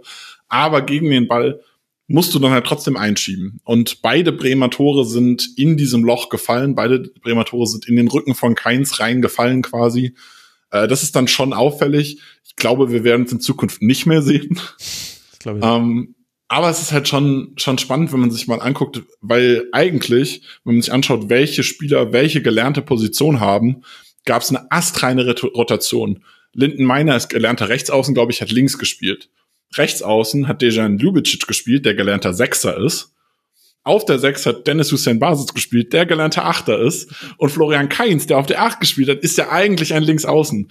Und diese vier Spieler sind genau einmal falsch rum in Anführungszeichen äh, aufgestellt worden, was super spannend ist. Ähm, Baumgart hat schon viel hin und her Ljubicic rechts außen kennen wir ja auch schon. Also ist ja, das ist ja nichts Besonderes. Er ist nur eigentlich ein gelernter Sechser gewesen ähm, hat das ja schon viel gespielt, auch Zehner schon und so, aber man hat halt dadurch viel, ähm, ich glaube, was der, der Kernpunkt war, warum man das gemacht hat, ist, dass Baumgart versucht, Florian Kainz als seinen Spielmacher und besten Fußballer irgendwie mehr an den Ball zu bekommen, ihn mehr mhm. in diese strukturierende Rolle zu bringen. Aber man hat halt ganz klar gesehen, dass er diese Rolle nicht ganz so gut spielen kann, gegen den Ball dann die Defizite hat, äh, die Räume nicht findet und da dann halt die Tore fallen, was, was halt bitter ist. Also, das ist halt immer schwierig. Das ist, das ist auch so ein bisschen das Thema, wenn du halt sowas machst, gehst du immer dieses Risiko ein. In dem Fall hat es halt leider nicht geklappt. Und wie gesagt, ich glaube, man wird es in Zukunft eher nicht mehr äh, machen. Man wird dann keins eher wieder auf links außen stellen und andere Wege finden oder suchen, um keins an den Ball zu bringen. Aber die Absicherung ist dann schon, es ist dann leider immer ein Thema bei so, bei so äh, Spielchen. Aber war das wirklich das Problem? Weil, also, ich hatte das Gefühl, dass in der zweiten Hälfte einfach so viel an grundlegenden Themen gefehlt haben, vor allem an Intensität und auch so einer gewissen Schärfe, sowohl im Passspiel als auch in der Zweikampfführung, dass zwar man diese taktischen Beobachtungen machen kann, aber es einfach grundsätzlich einfach ein richtig schlechtes Spiel war vom FC. Ich glaube, Baumgart hat auch gesagt, das war jetzt schon zum zweiten Mal, dass man eine Hälfte eines Spiels richtig, richtig schwach spielt. Deswegen, also ich finde, die zweite Hälfte ist fast ein Muster ohne Wert, wobei man dazu sagen muss, man hätte es ja fast sogar noch geschafft, zum 2 zu 2 zu kommen. Downs köpft an den, an den Pfosten, das hätte auch sehr gut zur Bundesliga gepasst, wie es sonst oft läuft. Aber deswegen habe ich nämlich das Gefühl, irgendwie, es waren nicht nur taktische Sachen, die da gefehlt haben beim FC. Ja, es ist halt immer, ja, also das Problem beim, beim FC, was man halt sagen muss, der Kader ist halt einfach, also der Kader ist eigentlich echt schwach. Also Köln hat kein Geld und das Thema wurde jetzt auch, ich weiß nicht, äh, wie oft das hier schon diskutiert wurde, kam jetzt kürzlich vom Geistblocken auch ein Bericht raus, dass sie nächsten Sommer 15,5 Millionen an Fananleihen zurückzahlen müssen. Ähm, dann die bevorstehende Transfersperre. Sie haben eigentlich kein Geld, um die aktuellen Leihspieler dann zu halten. Also es ist, ist schwierig. Also dieser Kader ist einfach, ist sehr dünn besetzt und nicht unbedingt hochqualitativ besetzt. Und wenn ihr dann einen Spieler wie Martell, der halt auch sehr viel Ballsicherheit reingebracht hat, was Hussein Basic gar nicht ersetzen konnte. Also Martell ist kein spielkreativer Spieler, aber ist jemand, der wirklich sehr sicher ist, selten den Ball verliert, sichere Pässe äh, spielt. Den kannst du unter Druck anspielen, der sichert erstmal den Ball äh, und schaut dann, wie es weitergeht. Und wenn dir so ein Spieler ausfällt und du hast so einen dünnen Kader, dann ist es natürlich schwer, das zu ersetzen. Andererseits habe ich dann zum einen ist es halt äh, der Fakt, dass Hussein Basic eigentlich kein, kein Sechser ist, eigentlich diese Position nicht unbedingt seine Position ist. Das heißt, es ist so ein bisschen ein hausgemachtes Ding. Ich glaube, in Ljubicic hätte das vielleicht anders gespielt. Aber auch ähm, muss man darüber reden, was jetzt eigentlich mit den mit den Neuzugängen aus dem Sommer ist. Also man hat äh, wollte für die sechs eigentlich einen Jakob, äh, so wollte eigentlich Janik Keitel holen, hat den nicht bekommen von Freiburg, hat dann Jakob Christensen geholt, der noch keine Minute gespielt. Und das ist ja jemand, der kommt indirekt als Ersatz für Elias Giri, deinen absoluten Leistungsträger. Da ist ja auch die Frage, war, ist es ein falscher Transfer? Passt der dem Trainer nicht? Warum spielt dieser Spieler nicht, der eigentlich als ein, ein wichtiger Stützpunkt auch irgendwie für, für deine Mannschaft gekommen ist? Mhm. Und deshalb ist es so ein bisschen, also ich, ich kann es dann in dem Punkt nicht bewerten, weil ich kenne Jakob Christensen nicht gut genug, um, um ihn zu bewerten. Und ich weiß auch nicht, wie er sich im Training gibt, aber wenn du halt, du hast einen, einen Sechser, den du rechts außen spielen lässt, der andere Sechser sitzt auf der Bank, der dritte Sechser ist verletzt und dann ist es auch ein hausgemachtes Problem, dass du dann eben keine Ballsicherheit im, im zentralen Mittelfeld hast und da den Ball häufiger verlierst, als du als du es müsstest, wenn du wenn du Spieler dahinstellst, die den Druck gewohnt sind. Und klar, in Keins ist auch Druck gewohnt, der steht auch häufig im engen Raum, aber es ist ja trotzdem noch mal ein anderer Druck, je nach Position. Also du wirst von anderen Seiten angelaufen, du hast auch andere Möglichkeiten, du kannst anders Risiko gehen. Wenn Keins auf der 10 oder als links außen Ball verliert, ist es okay. Wenn du auf der 6 Ball verlierst, ist es ein Gegentor. Ist in dem, in dem Spiel jetzt zum Glück nicht passiert, aber also das ist so ein Thema. Mhm. Ich glaube, dass äh, Köln und Baumgart, der viel spannende Dinge macht, der wirklich aus diesem Kader auch in den letzten Jahren sehr viel rausgeholt hat, weil es nicht das erste Jahr, wo der Kader krass überperformt, äh, beziehungsweise in diesem Jahr eben nicht mehr, sondern die letzten Jahre hat er krass überperformt, meiner Meinung nach, äh, was ein Baumgart-Ding ist. Aber manchmal würde es ihm auch gut tun, wenn er so ein bisschen bei den Basics bleibt und so ein bisschen seine Spieler das machen lässt, was sie auch einfach gut machen. Ja. Also beziehungsweise äh, die Spieler das machen lässt, nicht was sie gut machen, sondern das versucht er ja, sondern auch einfach äh, so gewisse Fähigkeiten wie Raumgefühl und sowas noch mal ein bisschen mehr mit ein mit einbezieht. Ja, ist schon ein guter Punkt, wobei ich es auch in der ersten Hälfte eigentlich ganz okay war. Da war, fand, da war so ein 4-2-3-1 gegen den Ball. Die Außenverteidiger sind manchmal weit nach vorne geschoben und ich hatte das Gefühl, da hat, hat eigentlich auch sehr viel vom Spielplan funktioniert. Also tiefe Bälle, dann auf meiner, der holt ja letztlich mit seinem Sprint auch die Ecke raus, die dann zum 1 zu 0 führt. Äh, nicht zu viel in den, äh, also auf die Ablagen sich konzentrieren, wenn Werder den Ball langschlägt Richtung Dux, dass du da eben einfach viele Spieler rundherum hast, hat super funktioniert. Hast du eigentlich dieses Mittel, hast du von Werder, ich glaube, im ganzen Spiel eigentlich gar nicht so wirklich gesehen. Aber die zweite Hälfte war einfach wirklich richtig schlecht und an solchen Spielen merkst du einfach extrem, was auch an Jonas Hector verloren gegangen ist. Also Paccarada hat ja gar kein so schlechtes Spiel gemacht offensiv, aber der ist halt nicht ballsicher und der ist nicht pressingresistent und vor allem das, was Hector besser konnte, also vielleicht auf einem Level konnte, wie Philipp Lahm war ja, sich tief in der eigenen Hälfte faulen lassen, dass es einen Freistoß gibt und erstmal alle wieder in ihre Formation gehen können. Philipp Lahm konnte das super, weil er einfach gegen jeden Spieler gefallen ist und allein weil er so klein war, hat er diese, hat er dieses Foul immer äh, bekommen Ja, es war so, ihr lacht, aber es war wirklich so. Und äh, Jonas Hector ich, konnte das ich auch wegen sehr, der sehr. Erinnerung, nicht weil es falsch wäre. Also das stimmt, aber ich erinnere mich gerade daran zurück und finde es unterhaltsam. Also Ich habe vor allem jetzt gerade äh, 17 äh, Jonas Hector Szenen, wo er in der eigenen Hälfte äh, auf dem Boden liegt, gerade Ja, im Kopf gehabt. Und dann selber den Freistoß meistens ausführt mit Unterschnitt mit links nach vorn erstmal. Genau, so langen erst mal Ball. weg. Der, nee, nee, nicht mal weg. Der Ball hat dann auch noch ungefähr so 10 Minuten gebraucht, bis er vorn angekommen ist. Aber es ist ja auch in der Luft, ne? Da ich habe noch mehr Zeit gehabt, um durchzuschnaufen. Und vorn hat dann Novakovic gewartet. Nee, warte mal ganz kurz.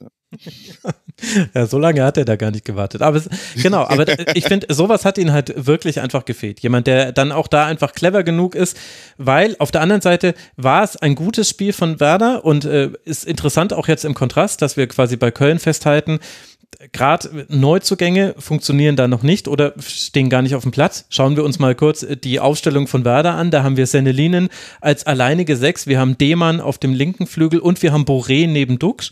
Und ich finde, über alle drei Spieler, die ich jetzt genannt habe, Nick, könnte man sehr positive Dinge sagen. Und gerade dieses Zusammenspiel aus Boré und Dux, ich konnte es mir ehrlich gesagt überhaupt nicht vorstellen, dass das gut funktioniert, weil Boré ein ganz anderer Spielertyp ist als Füllkrug. Aber allein wie dieses 1 zu 1 fällt, da sieht man, also ich muss meine Meinung, die ich zum Glück, die habe ich nicht öffentlich geäußert, die hatte ich nur in meinem Kopf bisher. Ich könnte so tun, als wäre sie nie da gewesen. ja, Boré ist halt ein Spieler, der die Bälle anders bekommen muss als Füllkrug, aber Dux ist ein Spieler, der so gut ist in dieser Vorarbeit, dass es egal ist. Also Dux kann die Bälle auf den Kopf spielen oder auf den Fuß zum Beispiel. Das ist ihm wirklich egal. Er kann sie in den Lauf spielen, er kann den, den Mann anspielen. Dux ist da technisch herausragend und passt sich dann seinem, seinem Nebenmann auch an. Also das fand, fand ich sehr, sehr spannend. Ähm, das hat richtig gut funktioniert und ich, ich konnte mir auch, da muss ich sagen, hatte ich eine komplett andere Meinung. Also ich bin ein großer Boré-Fan, Boré auch aus Frankfurt schon. Ähm, und ich dachte schon, dass es richtig gut funktioniert. Es ist noch nicht bei 100 Prozent, also man kann auch noch für deinen, für deine ursprüngliche äh, äh, Idee quasi Argumente finden, dass es noch nicht so gut funktioniert. Äh, dass Marvin Dux die Ecken schlägt und kein einziger Zielspieler im Strafraum, Ja, das, das ist so ein ist Thema, Problem, worüber ja. ich diskutiert hätte zum Beispiel. Mhm. Aber ähm, das hat mir relativ gut gefallen. Was ich auch sagen muss, äh, großes Lob an Sennelinen. Äh, ich kenne ihn schon aus, äh, aus seinen ehemaligen Stationen relativ gut. Bin nicht der größte Fan von ihm, weil er gegen den Ball bisher immer extreme Probleme hatte, wenn ich ihn gesehen habe. Das war in dem Spiel kein Problem. Er hat wirklich ein richtig gutes Spiel gegen den Ball gemacht. Und dann hat er natürlich, und das ist, das ist seine eigentliche Qualität, ist dieses Passspiel. Der Pass zum 2 zu 1 ist wirklich, das ist seine Linie. Das ist ein Traumpass in die Schnittstelle für den Diagonallauf. Und das ist sein Fußball. Und ich glaube, dass dieses Spiel für Bremen nicht nur deshalb positiv ist, weil man gewonnen hat, sondern weil auch ein Sennelinen gezeigt hat, hier, ich bin hier jetzt der neue Platzhirsch und ich nehme Christian Groß diese Rolle jetzt weg. Und der hatte ja unter Ole Werner wirklich äh, absolute Narrenfreiheit. Und ich glaube, nach dem Spiel ist das jetzt nicht mehr so. Ähm, und ich glaube, diese, diese tiefen Bälle aus der Sechserposition heraus können Bremen wirklich unfassbar viel helfen. Gerade wenn du jetzt ähm, mit Füllkrug einen Spieler weniger hast, der die tiefen Bälle aus der Abwehr annehmen kann. Und stattdessen kann ein Senelinen eher den Lauf treffen von Boré, von einem Jinma, von auch Weiser und Deman auf den Flügeln, die Mhm. hinter die Kette starten. Also ähm, ich glaube, Senelinen als, als ballspielender Sechser, der die, die Bälle da verteilt und wie so ein Quarterback hinter die Kette streut, ähm, ist da deutlich wertvoller, als es ein, ein Christian Groß war. Und äh, wirklich ein tolles Spiel gemacht. Wie gesagt, ich bin von seiner Arbeit gegen den Ball kein großer Fan bisher gewesen. In dem Spiel kein Problem gewesen. Wenn er das halten kann, dann war das wirklich vielleicht. Man kann über Nabi Keita reden, über Boré, auch Deman ein wichtiger Transfer, aber dann ist Linen meiner Meinung nach der Königstransfer von Werder. Diese, diese kann der Sechster-Frage endlich mit Ja beantwortet und zumindest bisher scheinbar äh, auch kann er gut Sechser mit Ja beantwortet.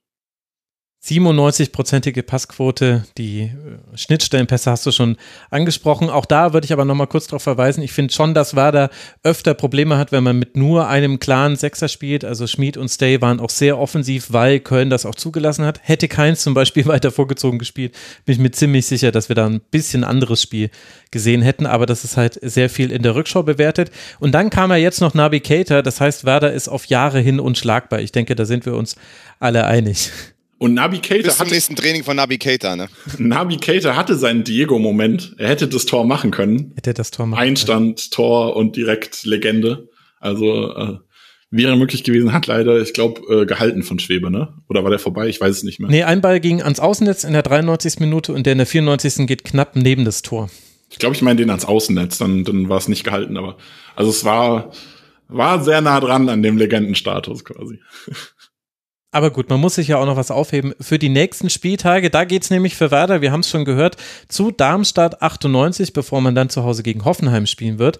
Der erste FC Köln, der als eines von drei Teams nur einen Punkt hat, jetzt nach fünf Spielen, der wird jetzt zu Hause gegen den VfB Stuttgart spielen und dann in Leverkusen. Danach geht's dann weiter mit dem Derby gegen Gladbach und auswärts bei Leipzig. Also Köln, da spitzt sich die Lage ein bisschen zu. Man kann es auch ein bisschen an den Fragen auf den Pressekonferenzen schon ablesen.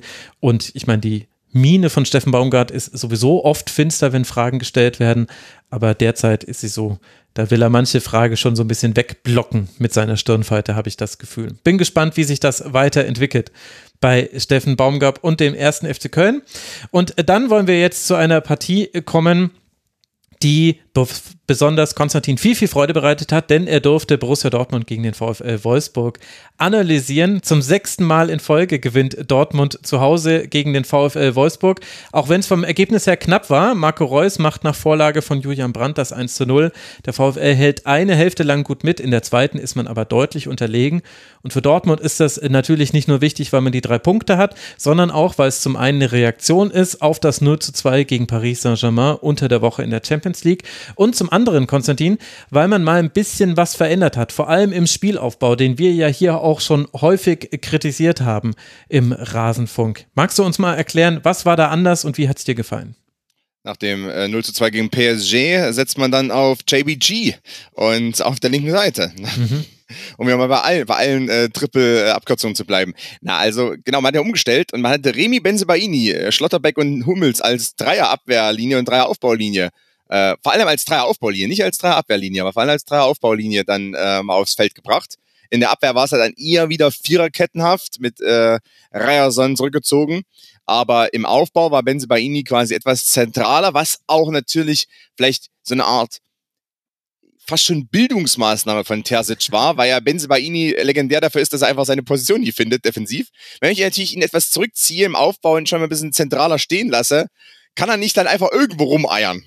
Was er ja gerne mal gemacht hat. Wie so eine Leine, ja. Also bei uns auf dem ja. Dorf früher gab es manchmal so Dorfhunde, die hingen an der Scheune, waren die festgemacht. Und da hatten sie quasi so eine Schleppleine, die sie hin und her ziehen konnten und hatten dann schon ein Areal, auf dem sie sich bewegen konnten, aber sie konnten nie weg von dieser Scheune. Ein bisschen so was Benze Baini jetzt im Aufbau. Er durfte ja gar nicht links vorne den Flügel überladen. Nee, durfte er einfach, er war einfach mal tot, die Idee, also er musste hinbleiben. Vielleicht hat man ihn auch, vielleicht hat man so eine ganz, ganz dünne, nicht sichtbare äh, Schnur an, an Schlotterberg festgemacht. Schlotterbeck wäre auch einer von wenigen, denen ich zutrauen würde, Benzebaini zu halten, aber das ist jetzt was anderes. Der, der rammt dann erstmal die 18er Stollen in den Rasen. Naja, also genau, mal Spaß beiseite. Es gab ein 3-4-2-1, äh, quasi in der Grundformation. Reus war mal wieder dabei. Mhm. Ähm, also die Reus-Tage sind nicht, nicht zu Ende. Äh, Füllkrug hat gestartet äh, mit seinen äh, Schienbeinschonern in grün und weiß. Und das war ja Hauptthema nach dem Spiel quasi. Und im, im Spielaufbau war es doch häufig so, dass das, ben, wie gesagt, Benzebaini stand tief, ähm, JBG, also Jamie Bino Gittens, äh, war rechts, äh, war links breit. Und auf der 6 hat man Can mal auf die Bank, äh, wieder auf die Bank platziert und Özcan, der ja kein richtiger tiefer Sechser ist, sondern auch, auch mehr so ein Lauftyp, ähm, hat ja dann äh, häufig auch so das Vorderlaufen von äh, Beino Gittens betrieben, also hat sich ja auch angeboten. Dortmund seit ungefähr 15 Jahren ja bekannt für diese äh, Diagonalpässe von der Seitlinie nach innen. Und wenn die funktionieren, ist, ist Dortmund auch erfolgreich. Und wenn da die Abstimmung passt, dann ist Dortmund erfolgreich. Ähm, wie viele ähm, hunderttausende Pässe haben wir schon gesehen, gerade im, im Signal Iduna Park von der Kameraperspektive unten vor der Bank, diagonal nach vorn, von, von Piszczek auf äh, Jakub Jarzykowski oder auf Aubameyang oder wen auch immer. Und hier war es eben dann Beino Gittens, der häufig einen Ötschan gesucht hat, der eben dann so vor der Laufen also dieses Vorderlaufen betrieben hat, ähm, dann diagonal gestartet ist. Und da war Dortmund an sich auch erfolgreich. Das ganze, der ganze Spielaufbau wirkte gefälliger. Auch weil Beino Gittens eine gute Leistung gezeigt hat. Auf dem ruhen ja immer noch einige Hoffnungen, weil der einfach sauber den Ball annehmen kann an der Seitlinie. Der springt nicht hoch. Er muss sich einen zweiten Touch benutzen, um den Ball dann irgendwie zu sichern, sondern kann ihm im ersten Touch sofort den Ball stoppen und dann weiterspielen. Das sind auch so Kleinigkeiten, die bei manch anderem Flügelspieler bei Borussia Dortmund, Marius Wolf, nicht immer funktionieren. Und äh, bei Bino Gittens eben schon. Äh, Reus er hat ein bisschen mehr die Zentrale gehalten und Brandt war dieses Mal der äh, rangierende und rohrierende äh, Halb Halbstürmer, der auch mal links rübergezogen ist, der einfach viel mehr Wege gelaufen oder gegangen ist als äh, Marco Reus, der dann auch mal anspielbar war für so einen Diagonalpass, äh, genauso wie Füllkrug mal rausgerückt ist. Reus war wirklich ein bisschen mehr zentraler, was bei Reus eben wirklich noch der Vorteil ist. Ich meine, er hat ja einige Dinge nicht mehr oder ist nicht mehr imstande, die so gut zu leisten wie vor fünf Jahren oder so, was er immer noch gut kann, erster, zweiter Kontakt, Halbraum-Dribblings, auf mit dem ersten, zweiten Kontakt vielleicht mal an einem vorbeigehen oder zumindest den Ball gut zur Seite legen, das kann ja Reus immer noch. Also das wird er wahrscheinlich so mit 80 im Altersheim immer noch können. Ne? Also so erster Kontakt, Ball vorbeilegen an, an, weiß nicht, der Küchenfrau oder so wird er immer noch können dann.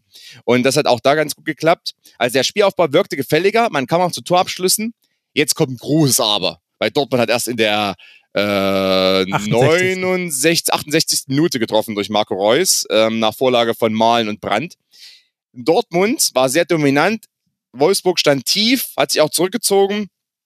Und je mehr Dortmund aufgerückt ist, je mehr Dortmund dann in die Hälfte von Wolfsburg hineingeschoben ist, umso schwerer war es zum Beispiel, die Diagonalbälle von außen überhaupt zu spielen, weil kein Platz mehr da war. Hm. Plötzlich habe ich einen Diagonalpass von außen gespielt, von Ryerson auf ähm, Brandt aber plötzlich war Brandt, konnte ja gar nicht durchstarten, weil da war ja schon dann, also das Feld zu Ende oder die Abseitslinie kam.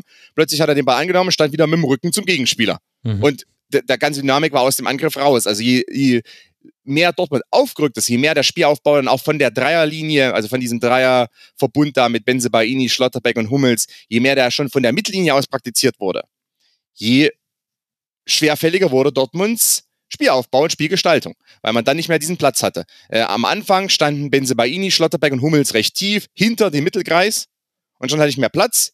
Da war mehr Länge drin und da war ein bisschen mehr Zug nach vorn drin. Da hatten dann auch Ötchan, Metscher oder Brandt auch ein paar Meter mal zum Beschleunigen und zum in die Wege hineingehen, weil die habe ich dann irgendwann nicht mehr. Also auch ein Ötchan braucht natürlich ein paar Meter, um überhaupt mal die Dynamik zu entwickeln, um auch mal den Lauf überhaupt zu gehen. Weil wenn dann war kein Laufweg mehr da und äh, Wolfsburg hat das Spiel eng gemacht. Ähm, natürlich ist jetzt, weiß ich nicht, Joachim Mähler oder so. Ich meine, dass der nicht jeden Defensivzweikampf dieser Welt gewinnt, ist auch klar. Ich meine, ist eigentlich ein Wingback. Ähm, das war damals bei Bergamo seine Position ähm, oder bei Atalanta. Und äh, der muss sich jeden Defensivzweikampf gewinnen oder dass auch, weiß nicht, Czerny mal irgendwie ein bisschen dumm aussieht im 1 gegen 1 gegen äh, Bino Gittens alles geschenkt. Aber insgesamt stand Wolfsburg dann, dadurch dann stabiler. Dann gab es den Wechsel, Bino Gittens geht runter, Daniel Malen kommt drauf. Daniel Malen hat ja ähm, eine Dreifach-Evolution hinter sich, kam als Halbstürmer aus oder als, als zweiter Stürmer aus Niederlanden, hat dann komplett äh, getankt und nichts hinbekommen, wurde dann auf die Außenbahn gezogen, damit er ein bisschen Platz bekommt für seine Spielentwicklung und ist jetzt wieder dabei, endlich wieder der nischen-engen Spieler zu sein, der einmal war in Niederlanden. Und das hat er ja schon zu Saisonbeginn bewiesen, beispielsweise gegen den VfL Bochum. Daniel Malen in der Enge ist genau das, was man braucht. Also nicht auf die Außenbahn ziehen und dann hat er das auch gezeigt bei der Vorbereitung des 1 zu 0, weil der kann durch seine enge Ballführung und vor allem durch seine schnelle, durch seine schnellen Füße, weil er kann sehr schnell Pässe spielen, äh, kann der dann in den Engen immer wieder brillieren und auch ein, zweimal schlagen, indem man ganz schnell so, so einen Tipppass spielt. Und das war dann im Vorlauf so und dann kam der Ball von außen und Reus hat am Ende den verwertet. Malen war auch noch da als zweiter Abnehmer und der Dortmund gewinnt mit 1-0. Wolfsburg hatte aber hier und da auch dann Möglichkeit, natürlich mal nach vorne zu kommen, über Jonas Wind zum Beispiel, mhm. auch vielleicht ein Tor zu erzielen, unter anderem, oder da hier und da gab es eine gute Aktion, weil durch die Umstellungen natürlich das alles in der Abstimmung nicht ganz so gut gepasst hat. Manchmal wussten Matcher und Özcan auch nicht ganz genau, wer jetzt was genau machen soll in dieser neuen Doppelsechs quasi und wer jetzt wohin laufen muss und wie das jetzt alles funktioniert. Und äh, natürlich auch diese Abwehrlinie hinten, dann dieses Verschieben wieder, dass dann Hummels von der rechten Position wieder reinrückt ja. und Reyers dann hinten besetzt. Das hat schon ganz gut funktioniert, aber natürlich gab es hier und da kleinere Abstimmungsschwierigkeiten, weil das es wirkte so, als hätte sich das äh, Terzic auch erst vor einer Woche ausgedacht. Weil nämlich Terzic im Sommertrainingslager das nicht trainieren lassen hat. Das weiß ich. Also diese Formation gab es im Sommertrainingslager nicht. Nur mal so. Und jetzt sind wir in der fünften Spieltagswoche und äh, ja, das hat er sich kurz vor kurzem erst ausgedacht. Hat man gesehen. Aber ja, insgesamt trotzdem guter Auftritt. Ich glaube, dass man deswegen nämlich auch die Probleme gesehen hat gegen das tiefe Wolfsburg.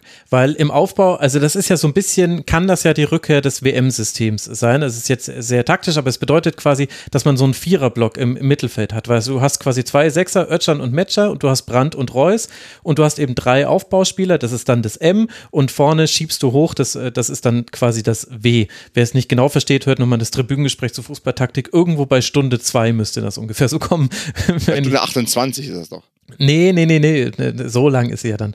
Ja, Doch, du, du, hast auch vorhin ja unter Beweis gestellt, dass du Dani Olmo des Podcasts bist. Dir ist egal, wenn es vier Stunden geht. Äh, ich verstehe. ein Witz, ne? Ja, aber ich verstehe diese Referenz nicht. Was, was ist mit Dani Olmo? Dani Olmo ist der Marathonmann. Ach so. Dani er? Olmo hat mal in einer Saison sieben Wettbewerbe gespielt. Ach so, okay, okay, okay. Du bist Äh, der Marathonmann des Podcasts. Ja, aber ich bin Dir nicht so oft verletzt wie Stunden Dani geht. Olmo zum Glück. Und vor allem, ich kann auch Länderspiele-Sendungen machen und komme dann wieder heil zurück. Also deswegen ist das natürlich ein völlig. Äh, Das ist bei Dani Olmo nicht der Fall. Ja, genau. Meistens kaputt getreten bei Spanien. Aber was ich eben sagen will, ist dieser Viererblock. Und so spielen gerade Barca, City und Arsenal sind so die, die Teams, die es alle machen. Und das Lustige ist quasi immer zu gucken, wer rückt quasi auf. Also mal ist es quasi ein Außenverteidiger, der Sechser spielt, mal ist es äh, ein Außenspieler, der sich fallen lässt und egal. Ähm, aber das ist quasi, so wird quasi diese Überzahl im Zentrum hergestellt und das äh, sorgt dann dafür, dass du in der Regel dich da gut durchkombinieren kannst. Du kommst immer super über die erste Pressinglinie und oft auch schon über die zweite und dann muss jemand aus der Abwehr rausrücken. Das haben sie aber gegen Wolfsburg eigentlich gar nicht so oft so gespielt. Sie haben es immer eigentlich auf den isolierten äh, Bino Gittens gespielt und das hat auch gut funktioniert. Aber weil zum Beispiel Matcher es einfach nicht geschafft hat, seine Position zu halten, der war eben dann ganz oft dann doch wieder Achter, obwohl er eigentlich noch hätte Sechser sein sollen. Also das hat halt nur Wolfsburg nicht bestraft, weil Wolfsburg zu passiv war, fand ich, gegen den Ball. Man hat es ihn da zu leicht gemacht. Und das zweite ist, als dann Wolfsburg tiefer stand, denn die zweite Hälfte war nicht gut von Wolfsburg. Die erste fand ich in Ordnung, die zweite war einfach nicht gut. Da hättest du diese Unordnung dann doch wieder vielleicht schaffen müssen, indem du jemanden wie Benzibaini dann vielleicht dann doch von der unsichtbaren Schnur lässt. Also weil dann stand Wolfsburg so tief, da hätte locker einer der dreimal mit andribbeln können, so wie es Sakadu gegen äh, Darmstadt zum Beispiel gemacht hat und dann auf diesem Flügel, weil dann muss jemand raus, äh, rausziehen, du kannst in den Rücken danach da hinten reinspielen. Das haben sie zu selten gemacht und deswegen hat man sich, also es war ein zähes Spiel, fand ich von beiden Seiten. Und auf der anderen Seite, was mich aber also ich finde es interessant, da jetzt eine Weiterentwicklung beim BVB zu sehen, mit der Klammer, die du gemacht hast, dass es offensichtlich jetzt quasi eine Mid-Season-Anpassung ist und äh, da, da hat wirklich noch manches nicht gepasst. Also Hummels hat mit Riasson sehr viel diskutieren müssen während dieses Spiels, hat man gesehen. Immer wieder waren sie sich nicht ganz einig. Aber wer mich wirklich enttäuscht hat, war der VfL Wolfsburg, muss ich sagen. Die erste Hälfte war noch ganz okay. Aber die hatten in der zweiten Hälfte kaum Chancen. Wenn sie Chancen hatten, haben sie die quasi schon in der Entstehung der Chance schon hergegeben. Czerny war völlig abgemeldet letztlich. Der hat in 64 Minuten elf Pässe gespielt. Also der hat quasi kaum eine Rolle gespielt im Spiel. Wind, okay, dass der jetzt nicht immer die Form hat wie in den Spielen zuvor. Das ist ja klar, aber auch Thiago Thomas, unglückliche Aktion mit dabei. Mager, der schon viel, viel bessere Dribblings hatte und da gab es Platz, wo er rein hätte dribbeln können. Hat man nicht hinbekommen. Plus, man war immer tief gestanden in der zweiten Hälfte und man hat wahnsinnig viele Freistöße rund um den Strafraum verursacht, auch schon in der ersten Hälfte. Also nur weil Dortmund halt nicht so gut ist bei Standardsituationen, wurde das nicht bestraft. Und da muss ich sagen, bei einem Gegner, der eine ganze Woche hat sich vorzubereiten, genau weiß, was bei Dortmund kommt und klar, Dortmund hat es ein bisschen anders gespielt, aber du hattest ja trotzdem deine Möglichkeiten, darauf zu reagieren. Bin ich dazu hart, wenn ich enttäuscht bin, Konstantin? Nö, ich war auch also irgendwie enttäuscht, beziehungsweise dieser, diese Art von Fußball passt nicht zur Wolfsburger Mannschaft. Deswegen habe ich das vorhin mit Joachim Mehle zum Beispiel angesprochen. Mhm. Also jetzt, du, du, hast, du holst dir solch- so einen Außenverteidiger eigentlich, wie gesagt, ist, ist, ist so ein bisschen ist ja, welche Rolle er auch immer spielt, inverted Wingback und was er alles schon gespielt hat, wie gesagt, bei Atalanta in seiner großen Zeit und bei Dänemark damals, äh, als die die ganz große internationale Phase hatten. Äh, und dann spielst du mit dem, auch mit Czerny, der auch, wie gesagt, nicht nur, dass er nicht äh, präsent war in der Offensive, auch im Defensivzweikampf oder im Rückwärtsverhalten, jetzt echt nicht so der Spieler ist, auf den ich dann vertrauen soll. Auch Tomasch, der ist ein guter Pressingspieler, aber so im, im tiefstehenden 4-4-2, äh, das ist, nee, nein, also das, das ist einfach nicht seine Rolle. Ich meine, bei Stuttgart ist es dadurch aufgefallen, dass er vorn gut pressen kann, aber nicht, dass er dann irgendwie hinten drin steht und dann irgendwie in der Doppeldeckung irgendwie brillieren kann. Und mit dem Team dann derart passiv zu spielen. Und ich meine, ich habe ja erwähnt, Dortmund konnte dann immer weiter aufrücken, aber es lag auch daran, dass er Wolfsburg einfach nichts gemacht hat. Dann haben wir aber weiter zurückgezogen, immer zurückgezogen, immer zurückgezogen. Wir spielen dann irgendwie kompakt. Klar, hier und da hat es schon funktioniert, weil einfach dann irgendwie kein Raum mehr da war. Mhm. Und äh, irgendwann geht dir das Feld aus. Und ähm, Malen ist, wie gesagt, einer, der in der Enge noch gut zurechtkommt. Reus mit dem ersten, zweiten Touch zum Teil ja. Aber jetzt ein Matcher, äh, wenn der dann gegen seine alten Kollegen da irgendwie in die Enge reinläuft, ist auch nicht so, dass der da äh, wirklich was er Ball dann bewerkstelligen kann. Zumindest nichts Produktives, offensiv gesehen. Und deshalb war das auch. Das war ein komplett luftleerer, blutleerer Auftritt äh, vom VfL Wolfsburg. Und das macht dann schon auch, gibt zu denken, weil man eigentlich eine Mannschaft sich gebaut hat, die etwas stärker mit Offensivfußball dagegenhalten sollte, also eher vielleicht wie im VfB Stuttgart auftreten müsste. Äh, gegen Borussia Dortmund, wenn ich jetzt mal so imaginär wie der VfB jetzt aktuell gegen Dortmund spielen würde, äh, als das, was die gezeigt haben, weil die haben, also das, das da hättest du auch, äh, da hättest du auch echt Heidenheim hinstellen können. Ja, Und jetzt gegen Heidenheim soll ich despektierlich klingen. Also Heidenheim jetzt wahrscheinlich noch besser gemacht, äh, defensiv gesehen, von den Abläufen her. Und Wolfsburg macht einfach gar nichts. Also das, ihr kennt doch dieses Meme, wo man mit dem Stock dann hier, do something. Das war, das war Wolfsburg an dem, an dem Nachmittag. Ja, vor Das allem, war jetzt auch eine zähe Angelegenheit. Ne? Dortmund gegen eine passive Ja. Mannschaft, äh, kriegt es da nicht so richtig hin. Kein Torfeld, Sig- Signal Iduna Park, sowieso leichte Krisenstimmung beim BVB. Und dann dauert es bis zur 68. bis das Tor fällt. Also das ist natürlich da, das ist, äh, da ist dann viel Zündstoff auch so innerhalb des Westfalenstadions. Ja, aber da hätte man als äh, Wolfsburg auch eben wirklich seine Chance drin sehen können. Und die erste Hälfte war ja okay. Man hatte da so ein 3 gegen 1 äh, Konter, da hat gerade noch Kobel pariert. Das war eine gute Möglichkeit. Aber in der zweiten Hälfte war es einfach zu wenig. Man hatte wirklich eigentlich fast fast gar keine Chance. Also einmal legt äh, Ma- auf äh, Tomasch, der am linken Flügel komplett alleine steht. Der trifft dann den Ball nicht richtig. Ich glaube, das war sogar, ich glaube, es wurde nicht mal als Schuss gewertet, dieser Abschluss. Äh, es gab später noch mal eine Möglichkeit, ähm, da, da hat Rogerio auf äh, Thomas so einen Chipball gespielt, aber Schlotterbeck war einfach sehr, sehr gut. Also Thomas hat einfach in den direkten Duellen nicht gut gespielt. Und einmal war Wind noch mal frei im Zentrum, äh, schießt dann am, am Tor vorbei. Das hätte vielleicht das 1 zu 1 sein können, aber das, Das war hatte ich mir auch im Kopf gehabt, Max. Ne? Genau. Als ich gesagt habe, Wind hatte Ja. schon noch die Möglichkeit. Es gab auch nur einen, also ich habe einen Schuss aufs Tor von Tomasch über das ganze Spiel hinweg von, von Wolfsburg. Genau, also insgesamt nur sieben Schüsse, ein Schuss aufs Tor. Das ist sehr wenig, aber Wolfsburg steht ja bei neun Punkten und wenn man jetzt im Heimspiel gegen Eintracht Frankfurt besser spielt, dann äh, kann man da ja dazu addieren und äh, Borussia Dortmund hat jetzt eine ganze Trainingswoche, um sich für das Auswärtsspiel in Hoffenheim zu rüsten, vielleicht den Aufbau nochmal neu einstudieren. Danach äh, spielt man zu Hause gegen Milan und zu Hause gegen Union. Das sind die nächsten Gegner von Borussia Dortmund.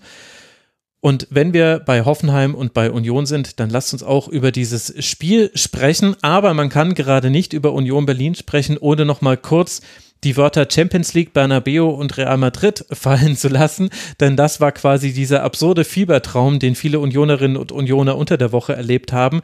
Der FCU spielt im Bernabeu, hält auch in der regulären Spielzeit ganz okay mit. Aber dann in der Nachspielzeit kommt Jude Bellingham und macht das 0 zu 1. Und so verliert man dieses Spiel bei Real.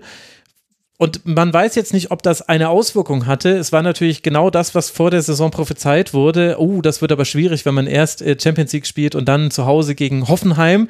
Äh, ich weiß jetzt nicht, ob man diese Argumentation weiterfahren muss. Klar ist aber, Union verliert dieses Spiel gegen Hoffenheim, hat damit im vierten Pflichtspiel nacheinander verloren. André Kramaric verwandelt einen Strafstoß in der 22. Minute.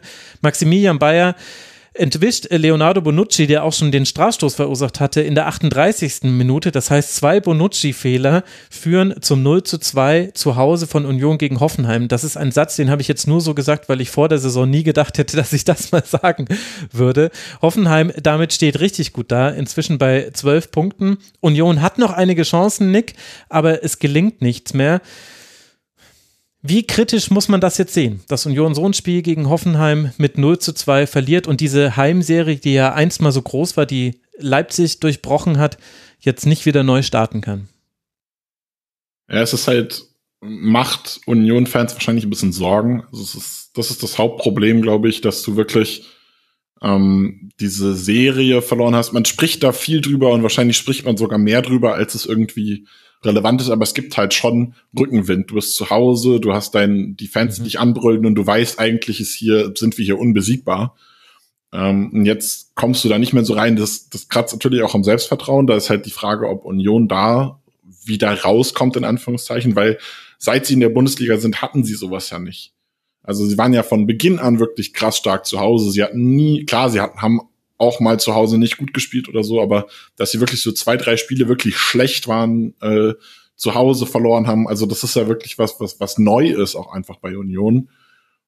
Und da muss man halt wirklich sagen, okay, ist es, ist es was, was, was anhält oder kann Union da rauskommen? Ich kann es dir nicht beantworten. Also bei jedem anderen Club hätte ich wahrscheinlich gesagt, ja, das ist ein Problem. Bei Union irgendwie, die trotzen dann am Ende doch immer, äh, immer allem, was so passiert. Was ich halt in dem Spiel spannend fand, sind zwei Dinge. Zum einen erstmal der, der blanke Take, Leonardo Bonucci schwächt die Mannschaft im Vergleich zu Robin Knoche. Und das ist eine, das ist wirklich ein insaner Take. Wenn du den vor zwei Jahren gebracht hättest, hätte jeder für, für verrückt erklärt sofort eingewiesen. Ähm, Bonucci mit einem wirklich schlechten Start in, äh, in die Bundesliga. Aber, und das fand ich sehr, sehr spannend, ähm, generell stand Union nicht so fest und strukturiert hinten wie sonst, auch mit den anderen Spielern. Äh, Hoffenheim hat es immer wieder geschafft, durch äh, fluide Positionen die Abwehr auseinanderzuziehen. Normalerweise lässt sich Union nicht so sehr in Manndeckung mitziehen und, und baut dann Löcher auf, sondern bleibt eher stabil, bleibt hinten drin, äh, spielt eher eine Zonenverteidigung und, und steht da im Block tief. Und Hoffenheim hat wirklich sehr viel, also Hoffenheim generell ja immer mit sehr viel gegensätzlichen Läufen, äh, unter Matarazzo jetzt noch mehr als unter Hoeneß äh, davor. Und äh, das ist das erste Mal, dass mir wirklich aufgefallen ist, dass Union sich da so ein bisschen, so ein bisschen hat den Schneid abkaufen lassen, so ein bisschen zu viel immer mitgegangen ist. Gerade ähm, Kramaric hat, äh, ich fand es super lustig, ich habe zur Halbzeit oder so äh, mir die, die Aktionsradius Mittelpunkte ange angeschaut. Und wenn du dir die anschaust, es sieht bei Hoffenheim überraschend normal aus. wenn man sich aber die Heatmap dazu anschaut, dann hat zum Beispiel Kramaric eigentlich überall gespielt, außer da, wo er in diesem Aktionsradius Mittelpunkt steht, weil er hat wirklich so konstant und gleichmäßig äh, die Spieler in alle Richtungen weggezogen, dass äh, es am Ende doch wieder seine Position geworden ist. Also das fand ich wirklich bei Hoffenheim sehr, sehr spannend. Sie sind nicht das erste Team, das es gegen Union versucht so, aber es ist das erste Mal, dass es wirklich sehr gut funktioniert hat. Und das, da frage ich mich dann halt auch, okay, wie viel ist vielleicht auch Knoche als Organisator hinten drin wichtig? Nicht nur als der gute Spieler, der er ist, sondern auch, also es war halt wirklich nicht nur Bonucci, der, der individuell schlechter war als Knoche, sondern es fehlte auch an Struktur, an Ordnung und an, an äh, Mannschaftstaktik, äh, die, die da hinten drin nicht funktioniert hat, die mit Knoche einfach anders läuft. Ich kann mir schon vorstellen, Bonucci spricht auch kein Deutsch, gehe ich von aus. Äh, das sah dann so ein bisschen in der, mhm. in der Struktur. Plus Rani Kedira, finde ich, fehlt einfach auch extrem. Und äh, Knoche, Kedira, die haben immer gespielt bisher bei Union, darf man nicht vergessen. Ist auch bitter, dass sie jetzt ausgerechnet das Spiel in Bernabeu beide ja. verpassen. Die, eigentlich die Spieler, die sie dahin das gebracht stimmt haben. allerdings. Und dann hast du auch gesehen bei Bonucci, also nicht nur defensiv wirklich Fehler mit dabei. Mich hat es auch gewundert, dass er dann bis zu der äh, bis zu der Auswechslung in der 81. Minute, äh, dass er da bis dahin gespielt hat, aber hat vielleicht auch mit der Verletzungssituation zu tun. Aber auch die langen Bälle, die Bonucci gespielt hat, also zum einen kamen sie nicht an, äh, die Bälle nach rechts kamen eigentlich nie an, die nach, die nach links, also auf den linken Flügel, das ging ein bisschen besser, aber da weißt du auch sehr deutlich, wie du ihn gerade anlaufen musst als Gegner, muss man sagen. Aber vor allem, die waren nicht gut vorbereitet. Union hat ja früher viele lange Bälle gespielt, inzwischen nimmt das ein bisschen ab, aber immer so klare diagonale Bälle, wo quasi schon klar war, in diesen Raum hinein kannst du den Ball, da, da platzierst du jetzt einfach den Ball rein. Einer unserer schnellen Spieler, der wird dann schon da sein und ihn sich bis dahin erlaufen haben, während er unterwegs ist. Das war jetzt anders bei Bonucci. Das fand ich interessant, dass das eben dann nicht äh, funktioniert. Und auch andere Automatismen haben nicht, haben nicht so gegriffen. Also zum Beispiel, es gab eine Situation, da flankt Fofana von rechts und äh, an den zweiten Pfosten und da steht immer der andere Außenspieler. Also der, der steht da ja immer bei Union oder einer der Achter, weil da, bei Urs Fischer hast du die Aufgabe, nachrücken in den Strafraum und dann bitte das Tor erziehen. Haben wir schon tausendmal gesehen und da war einfach keiner. Ich war selber total überrascht. Ich habe das irgendwann nachts gesehen, dieses Spiel und dachte mir so, ja gut, jetzt äh, müssten sie eigentlich ein Tor machen. Warum haben sie da kein Tor gemacht? Im Moment, da war ja gar keiner. Das gibt's doch eigentlich gar nicht. Also so ein paar Sachen, die nicht funktionieren gerade aktuell. Und Konstantin ist auch noch was aufgefallen.